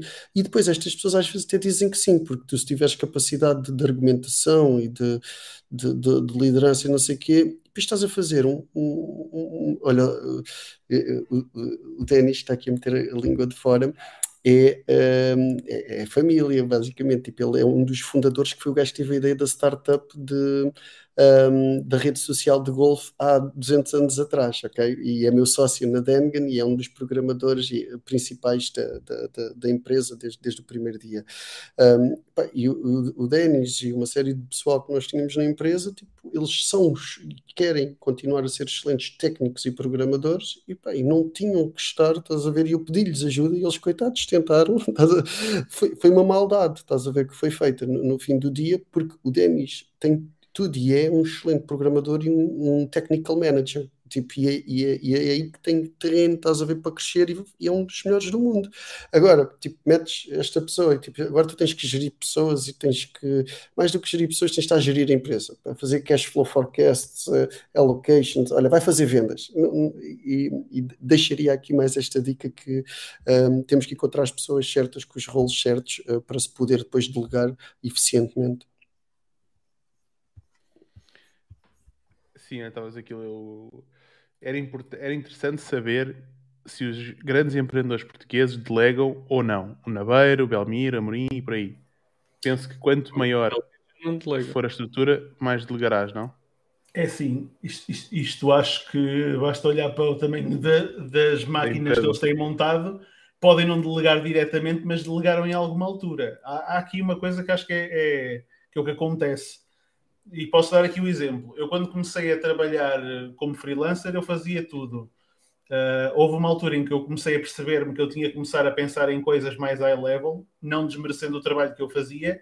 E aí é, por exemplo, uma altura que se calhar é a altura de começar a contratar, que é para pôr alguém a fazer aquilo que eu estou a fazer, que é para começar a pensar noutros pilares da empresa. Ou seja, não quero dizer que o Belmir e Companhia Limitada não trabalhem. Delegar não é não trabalhar, é simplesmente passar determinadas funções que já não são, uh, que não me permitem fazer crescer o negócio, por exemplo, e aqui o Miguel acho que é a melhor pessoa para responder, honestamente, mas é, tu começares a delegar coisas que são trabalho e que podem ser feitas por outras pessoas e dedicaste àquilo que não pode ser feito por outras pessoas, nomeadamente crescer o negócio e conseguires construir a visão que tu tens daquilo que será o futuro da tua empresa. Uh, mas Miguel, força aí, não sei se estou correto ou enganado, mas Pá, tá, a minha mãe acabou de fazer like aqui no, no post no Facebook e agora está-me a ligar, mas acho que ela não está a perceber que isto está live. Agora era fixe eu atender-lhe o telefone. então atende aí, atende aí. Não, coitadinha, depois ela tipo, vai, vai-me fazer mal mais tarde. Ah, o uh, que é que eu ia dizer que era mentira? Um, epá, tipo, eu acho que esta resposta, para mim, esta eu consigo responder. Não há resposta pode estar errada, mas a minha resposta é que eles, claro que sim, ninguém gera uma empresa com mais de 10 pessoas que não delega. Ponto. Eu não acredito em heróis, por isso tinha que ser um grande herói, estás a ver, a fazer, fazer uma coisa dessas. Uh, por isso, Belmir e todos esses que conseguiram criar empresas que eu eh, pá, que eu acho que nós temos que ter a capacidade de criar mais destas empresas, porque estas é que realmente criam rentabilidade, criam valor, criam riqueza, estás a ver, para nós, para o país e para quem trabalha lá, estás a ver? Não se pode pensar nos industriais que vão estar a explorar as ovelhas, porque isto é a única forma de riqueza que foi inventada desde que a humanidade apareceu, e isto é um facto, pronto, estás a ver? Tipo, tu, tu, tu tentem refutar isto. Eu, eu, Sim. challenge you. Um, por isso, sim, uh, tem, que se, tem, que se, tem que se delecar. Isso é aquela ideia, isso é tudo ponto de vista. No outro dia, quem partilhou essa imagem até foi o Manuel Mendes, que tu tens uma imagem em que tu consegues ver três arcos dentro uns dos outros, consegues ver um funil e de outra perspectiva consegues ver três traços. Ou seja, mediante a forma como tu olhas para as coisas, a tua visão é diferente. Tu podes dizer, ah, estes industriais. Pois, mas esses industriais empregam mais de 10 mil pessoas, que se não existissem estes industriais, havia 10 mil pessoas que se calhar neste momento não tinham trabalho ou aquele trabalho não existiria, podiam estar a trabalhar noutras coisas, é verdade, mas provavelmente não haviam aqueles postos de trabalho. Por isso, eles para todos. Eles não empregam, exploram. Não, pois, está bem, pois, pois. A mentalidade é essa, estás a ver? É isso mesmo. Em que tudo é verdade, não é? Para todos os efeitos, mas. É verdade. perspectivas que... diferentes. Todas são verdade. Yeah. Pá, mas é isso, eu acho que delegar é difícil. Delegar é difícil e, e acho que é preciso levar a, a, a estás muito. É ia dizer que agora vamos pôr uma musiquinha para, para adormecer, para a Cristina ir para a cama dormir. Amanhã acorda às 5 da manhã.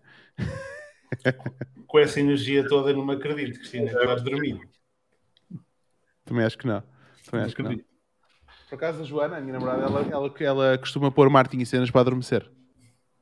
Eu disse, ah, até vou dormir melhor. Depois o Martin ali em live. Foi quando achei que está tipo no quarto episódio. Boa.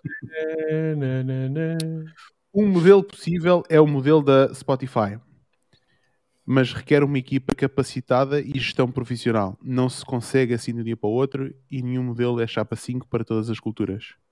Eu não sei qual é o modelo da Spotify. Também não sabes, estou... É pá, sei, mano. Basicamente, eles criam squads, estás a ver? criam equipas multidisciplinares uh, que são quase como unidades, células, estás a ver, dentro de, da estrutura self-organizing, uh, basicamente. Estou uhum. aqui a dar algumas keywords para isto, mas acho que o conceito passa um bocadinho por aí. Isto, lá está, e ele acaba por responder a isto. O difícil disto depois é tens que ter uma cultura e tens que contratar fit for purpose, estás a ver, para essa cultura e com o nível de seniority e de autonomia uh, eh, um, ehm, necessário para que isto depois possa continuar. Depois existem outras perguntas, uh, remote, uh, presencial, estás a ver, e tudo isto, um, ehm, não há aqui fórmulas, como, como, como diz o América muito bem, chapa 5, estás a ver, para, para todas as culturas, para todas as empresas, todos os tipos até de empresas, estás a ver, de setores diferentes. Não, sei, é, é a tal história da, das duas pizzas, não é? Que o, do, que o Jeff Bezos fala, não é? As equipas devem ter no máximo o tamanho suficiente para alimentar duas pizzas. Se calhar nós quatro comíamos duas pizzas, mas. Ah, eu comi uma sozinho. e esta hora. Oh. Ui, ui, ai, como é que mas, mas por acaso é. é, é diz, diz, diz, diz. Já vou fazer outro ponto. Agora, quase, ainda bem por isso mais neira. Eu não jantei, por isso estamos, podia vir aí uma pizza, estás a ver à vontade.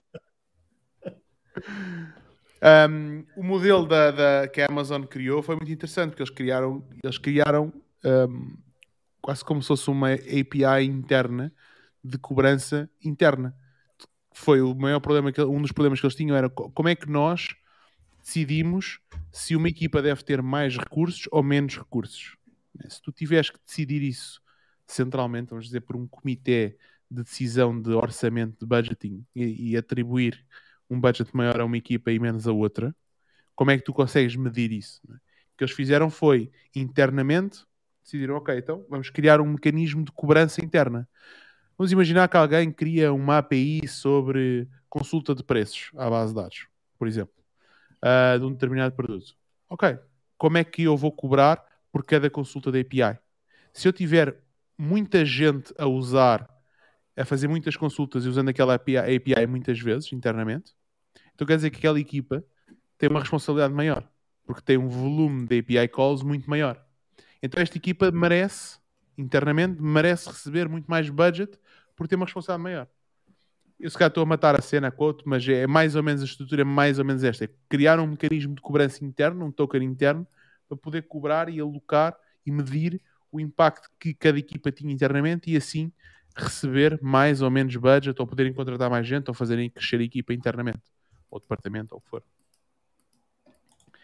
que é algo que, que já pensei como é que um gajo monta isso para as nossas empresas, mas ainda não cheguei lá.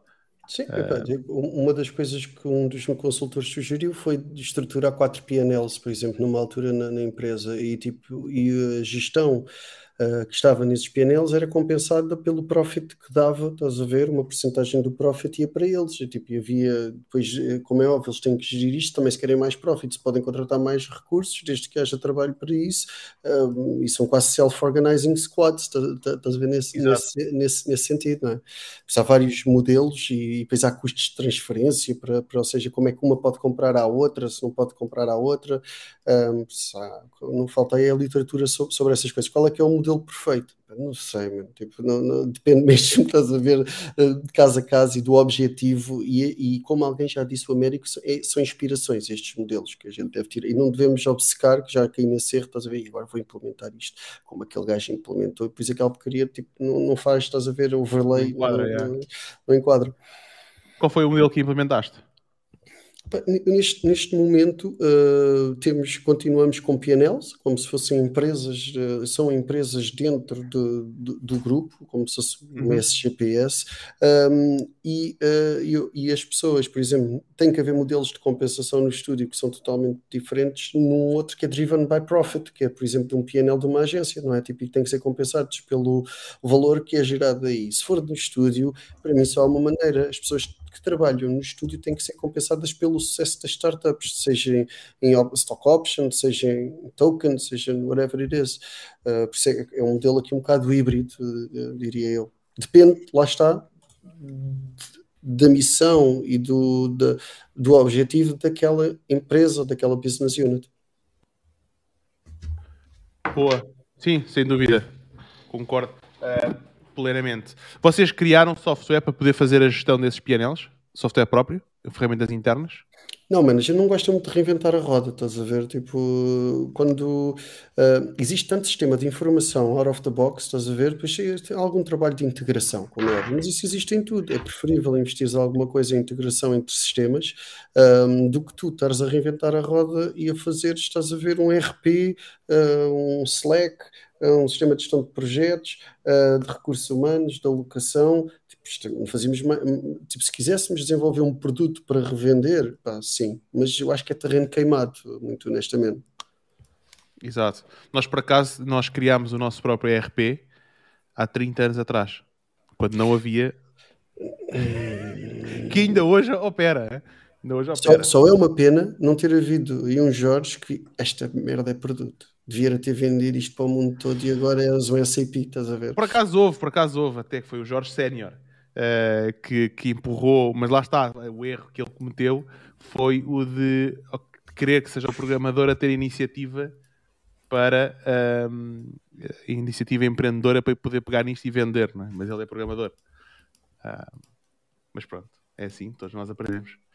Um, e ainda funciona, por isso já viste. Eh, sim, mano, tipo, nós, nós, nós desenvolvemos o nosso próprio sistema de faturação em 1335. Uh, o que é que era o sistema? Não é um ERP, ok? Era um sistema de faturação ainda antes do SAFT. Uh, o SAFT foi 10, 12 anos, uh, eu tinha um, um, um, um sócio aqui do, do Algarve, que é um gajo a nível tecnológico e bastante visionário, uh, e temos que fazer isto e não sei o quê. Epá, não, não quero já ir tipo primavera, não sei o quê. E o gajo teimoso, desenvolveu aquela porcaria assim de quase de um dia para o, para o outro. Andávamos a girar faturas, isto depois para mim é completamente impensável, porque está tudo legislado, certificado e não sei o que, não sei o que mais. Uma porcaria que tínhamos programado assim numa semana, tipo, aquele metia lá um número, tipo de série, metia, cumpria com as coisas, não sei o quê. Poderia ser, e houve quem, até do Algarve, que é o, o Rui, uh, que um, tem o Invoice Express, que, que, é um, um, exatamente, que é bastante, e não sei se sabiam, mas também é do Algarve, por isso hoje parece que tudo é do é, Algarve. Lagoa, acho. Não sabia. É, acho, não sabia. Lagoa, Portimão, sim, não, não sei. Acho que é para ir para essa zona. Yeah. Uh, e pá, o gajo criou uma startup base tecnológica e escalou, estás a ver, e, e gente poderíamos ter eh, aproveitado essa oportunidade. Lá está, não estava com o mindset correto com esta cena de startups, yeah. estava mais focado a tentar arranjar clientes que pagassem para libertar margem para depois desenvolverem produtos e foram passando algumas oportunidades destas ao, ao longo dos tempos. Por isso é que o startup seria tão importante para mim que é para ver se não deixamos passar muitas mais daqui, daqui para a frente. Temos a máquina certa para o, para o, para o propósito certo. É isso, boa. Bom, Miguel, vamos começar. Pá, a gente tem que marcar outra live noutra altura, porque há muitos outros temas que a conversa está a ser demasiado boa. E, mas pronto, já vamos em 3 horas. Tu ainda sequer jantaste, estar aí umas quantas horas aí. Queres, pá, se vais ir à casa de banho, vai. Não há problema nenhum, estamos a acabar. Um, vamos aqui às perguntas finais. Força, João. Aí, faça do Nunes, uma vez que ele não está cá. Faça do Nunes, sim. Faça do Nunes. Miguel, há uma pergunta aqui da praxe que normalmente é o nosso colega Guilherme Nunes que faz. Ele hoje não pode estar presente, por isso faço-te eu. Qual foi a maior cagada que tu fizeste a nível profissional? Que te lembres? São tantas, mano. Já começaste bem. Já começaste com uma boa resposta. Temos muito para explorar. Ui, vamos marcar outro programa, amigos. Ó oh, Jorge, vê lá aí a agenda, se faz favor. Ai, graças. Epá. É, é, é, por acaso, sei lá, tipo, eu, eu perco pouco, tempo a pensar nessas coisas. Uh, tipo, acho que não sei se o cérebro de empreendedor bloqueia isso e bola para a frente e estás aí a pensar como é que resolves, estás a ver? Mas estou com alguma dificuldade. Epá, uh, sei lá, man, tipo, ah, há situações que às vezes são causadas, são um sentimento de injustiça para com algumas pessoas que passaram pela empresa por causa de estruturas e mudanças de estrutura de, de, de organização e não sei o que, que isso, isso, isso é uma das coisas que mais me afetam. Às vezes não conseguir um, que a empresa nas poucas vezes que acontece que tens um cliente e o cliente mete-se nas tuas mãos e depois tu não consegues, por 1300 razões, seja pela equipa técnica, seja porque foi mal vendido, entregares a coisa que te orgulharia. Essas são as que mais me doem, porque a reputação é, é, é um sentimento de Hum, de não conseguir entregar com a qualidade que se gostaria, isto acontece e tu aprendes e, e, afinas. A maior parte do pessoal de marketing diz que o que faz é arranja, uh, consegue enganar pessoas que lhes dão dinheiro para eles aprenderem e errarem, para depois vão aprendendo e eventualmente sabem fazer qualquer coisa. Tipo, isto não é. Um, estou a roubar isto sei lá, de um guru qualquer e não é do Jorge nem, nem daqui do, do, do Manel Manero. Um, mas, mas eu, eu, eu, diria que são, são, são esses, esses, esses momentos. Pá. Sentimentos de injustiça, se calhar, para com algumas pessoas internas, estás a ver que às vezes um gajo quer ser e quer tratar as pessoas da forma mais correta, mas por situações de, de, mudança de estrutura ou de força maior é difícil às vezes ter, ter, ter conseguir fazer isso. E o outro tipo é, é esse sentimento às vezes para a gente conseguir ter feito isto melhor mas aprendes, estás a ver e com, com a equipa em retrospectiva, em post-mortems e é isso é que te faz também seres melhor e evoluires, seja como agência, seja como startup studio como, como, como quer que seja. Não sei, se calhar há outras mas estas foram assim as que, as que me lembrei é um clichê, pá, mas se calhar é um clichê porque eu não, não me lembro de ver isto em lado nenhum e não estou a dizê-lo por ser clichê, estás a ver? Se calhar é um clichê por ser verdade, por sentir, estás a ver uh, isso como, como empreendedor. Nem me lembro de ler claro. isto, a ouvir isto, estou, estou a falar sem filtro diretamente, sem nunca ter claro, pensado claro. sequer nisso. Mano. Boa, boa. Miguel, um... o que é que os meus olhos dizem? Que não, ainda não é, ainda não é essa. É só no final. Tenho, tenho fome. vamos, vamos despachar isto então. Uh, país, país uh, jantar que já, já sou mais Está tá tudo tranquilo, está tudo tranquilo. Tá. ok, ok. Um, que livros leste uh, recentemente e que gostaste? Um, e que, ou eventualmente algum livro que te possa ter marcado mais na, na... Já, já disseste que ultimamente não tens tido muito tempo para, para ler livros, mas que livros é que pá, te, te, lembras assim agora que te marcaram mais e que possas recomendar?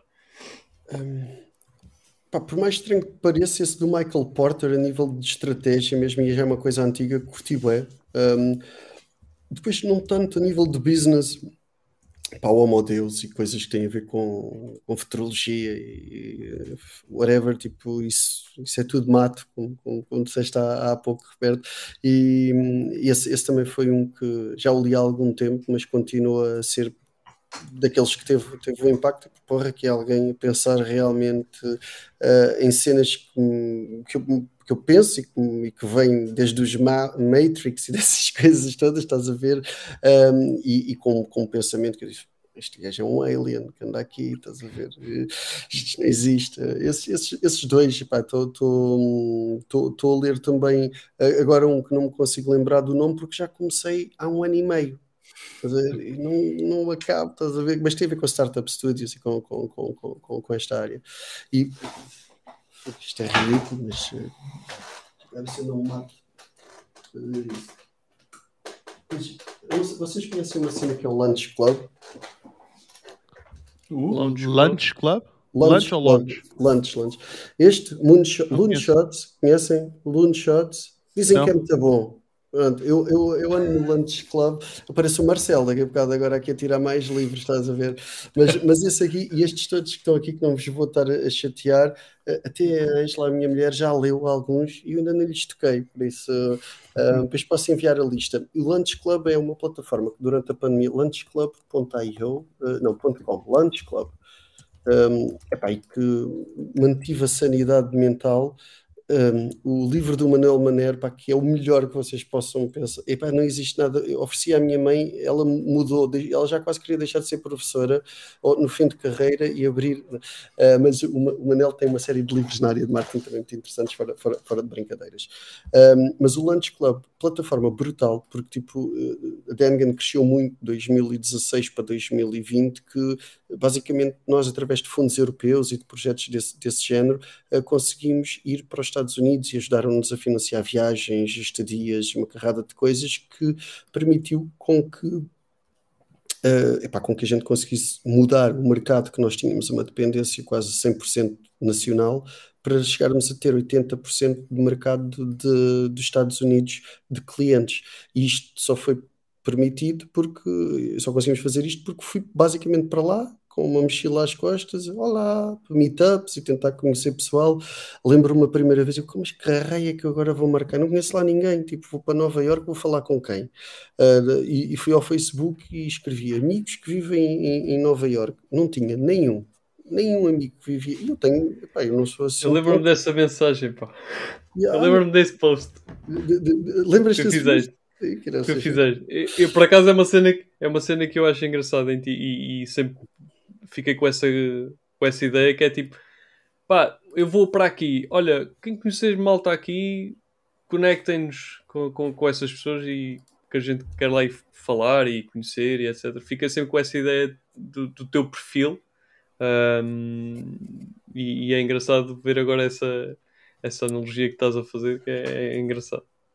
Epá, foi, foi, foi, correu bem, mano. Correu bem porque depois eu consegui me lembrar ainda do, do Facebook. Ninguém me respondeu nesse post, estás a ver? Mas depois eu lembrei, ou seja, ninguém me respondeu. Algumas pessoas ajudaram-me e não sei o que. Isso foi um post que eu meti no Facebook, mas isto o que tem a ver? Eu procurei por amigos, porque antes dava para fazer, amigos que vivessem naquela geografia. O gajo dava zero.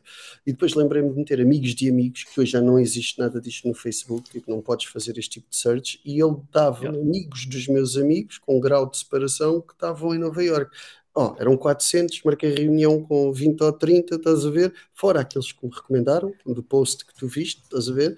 E, epá, e foi assim, daí surgiu um cliente que foi pá, até à data o maior cliente no, no, no, que nós alguma vez e foi uma sorte do caraças, tipo um, um gajo ir pela primeira vez pisar o continente americano, norte e sul, que eu nunca, nunca tinha estado nem, nem num nem no outro, e conseguir encontrar, isto não acontece, sei que tem, há muita sorte, a sorte dá no trabalho, como diz o outro, mas um gajo não pode ser arrogante ao ponto de não ter uh, sanidade mental perceber que há muito sorte também nisto, né? Podia ter corrido muito mal. fui à procura, mas é pá, correu bem. Quantas vezes é que um gajo vai a um cliente e vai a 10 e não sei o quê, tipo, e não às converte. vezes aquilo não, não, não converte. Um, e eu fiz os Estados Unidos durante uma carrada de anos, tipo Nova York, Austin, São Francisco, e foram os que funcionaram melhores, e andei para trás e para a frente 200, 300 dias durante esse, esse período. E depois, Covid. E agora? Lunch Club, man, tipo, esquece. Tive, marquei 70, 80 reuniões no Lunch Club durante o tinha tinha três reuniões por semana, aquilo já não dava para ter mais, já pagava, já pagava mais e agora já abrandei um bocadinho. Um, mas neste aquilo depois é tipo, é uma cena de como é que eu ia dizer como há na China, tipo de reputação social uh, uh, em que tu começas, quando andas no Uber, por exemplo, tens 4 pontos não sei o quê ou não, tipo, depois houve um gajo que não sei porque eu sou super simpático nessas coisas, porque ando sempre tipo, a tentar meter a minha pontuação lá em cima, o gajo deu uma pontuação terrível, eu fiquei super chateado porque eu tratei-o tão bem, não consigo perceber é aquele gajo me deu uma pontuação tão má, mas pronto, aqui no Lunch Club a pontuação também está boa, e então o gajo faz matches com gente de Silicon Valley, não sei o quê, com perfis extremamente interessantes. Ah, não, eu todos eles pergunto e peço-lhes um livro também, depois compro livros todos, não leio nenhum, tá? mas por isso, se quiserem bons livros, um, posso partilhar aqui a lista que essa gente toda me tem, me tem passado. Mais bons livros. Então eu vou fazer mais uma questão uh, que era aqui relacionada, mas eu, decidi fazer as duas à parte. Uh, que pessoas segues neste, neste momento ou, ou que possas recomendar um, pessoas é que segues mais para te inspirares ou para, para absorveres algum conhecimento?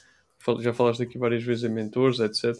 Não sei se, se é mais por essa via.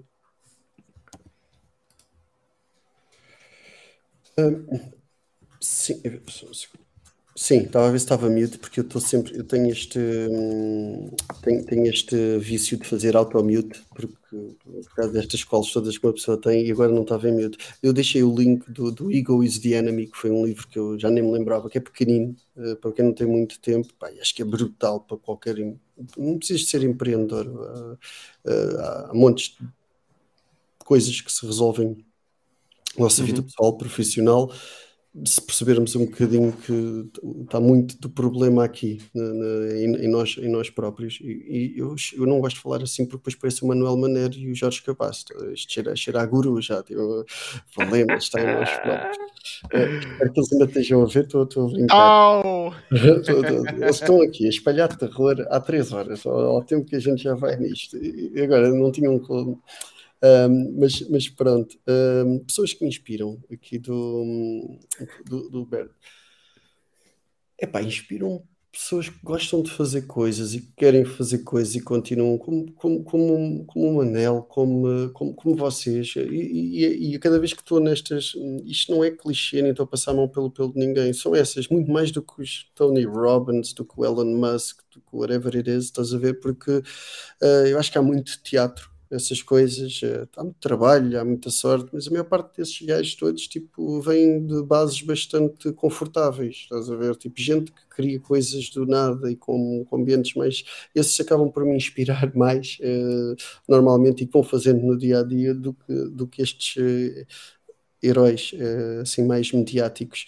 Um, acima de tudo, para pessoas que depois vou, vou ganhando muitos desses mentores, estás a ver, depois provam estás a ver, que são extremamente inteligentes e que têm um conhecimento brutal uh, e que estão perto de mim podem uhum. ajudar, estás a ver, por isso eu diria que uh, muitos, epá, posso dizer que o, o, o Ranito, o João Ranito, que é uma máquina, é um gajo que teve aí uh, da gênese da, da, da, nova base, depois andou a criar startups, porque o homem percebe de tudo, tipo, ou seja, o gajo já fez, já viu fazer, já cresceu aquilo a 3 mil, já foi IPO, o conhecimento que está aqui, estás a ver que pode ajudar um, um jovem empreendedor, uma brutalidade. A gente precisamos de mais gajos destes para ajudarem o pessoal empreendedor, que a gente agora vai mudar as, vamos ajudar as escolas a mudar, não é? Tipo, e, a, e a criar putos mais empreendedores, mas depois é preciso haver este follow-on, estás a ver, um, destes mentores que aceleram brutalmente evitam o pessoal cair em buracos na estrada empreendedora, whatever that means. Jorge, it's your question. Agora é dos olhos. É dos olhos, exatamente. um... Miguel, que pergunta é que podíamos ter feito e que não fizemos?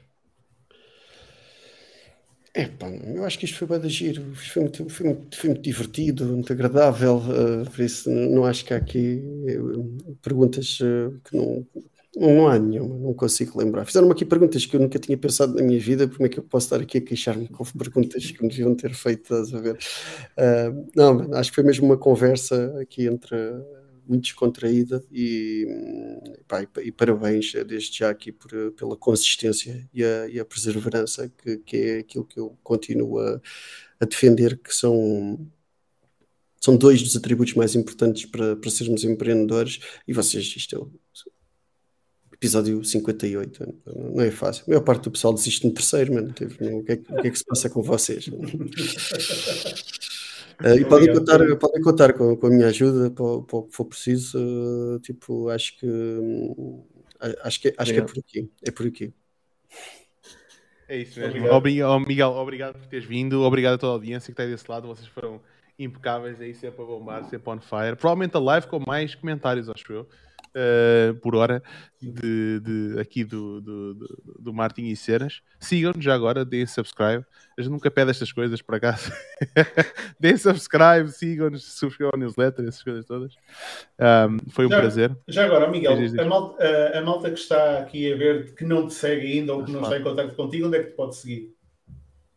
Uh, Epá, é fácil. Miguel Fernandes no Facebook, no LinkedIn, uh, não quiserem, mandem um e-mail, está tudo bem. Isto só, somos pessoas, mano, tipo, e temos que ser uns para os outros. Não, lá está, não é clichê nenhum nisto. É, o pessoal tenta, acho que há de criar muitas barreiras, muito distanciamento. É claro que eu não consigo responder aos e-mails todos e não consigo, já, já é um filme de terror, mas um, tipo, isso não quer dizer que as pessoas não, não, sejam, não sejam approachable.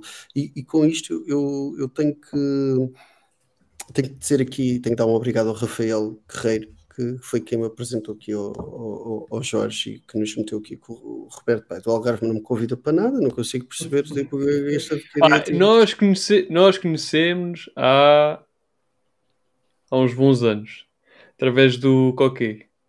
Ah, sim. Na altura, é eu fiquei com, com o Cowork em Faro. Não sei se te lembras aí da história do Cowork lá na. Lembro-me do Cowork. Na Alameda. Co Coworking Faro, que tinha assim um logo Exato. com umas cadeiras. Coworking FAO. FAO, que tinha, tinha o FAO, que era.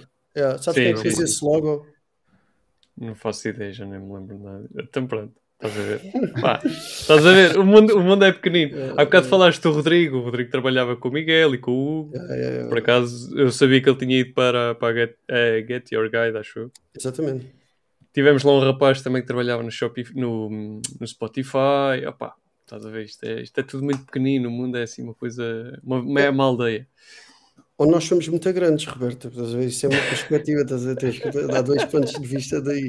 Uh, mas sim, tipo, trabalhei com essa gente toda e ainda hoje vi o Coque, yeah. por acaso. Tava, fomos almoçar ao mesmo restaurante em, em, em, em Faro.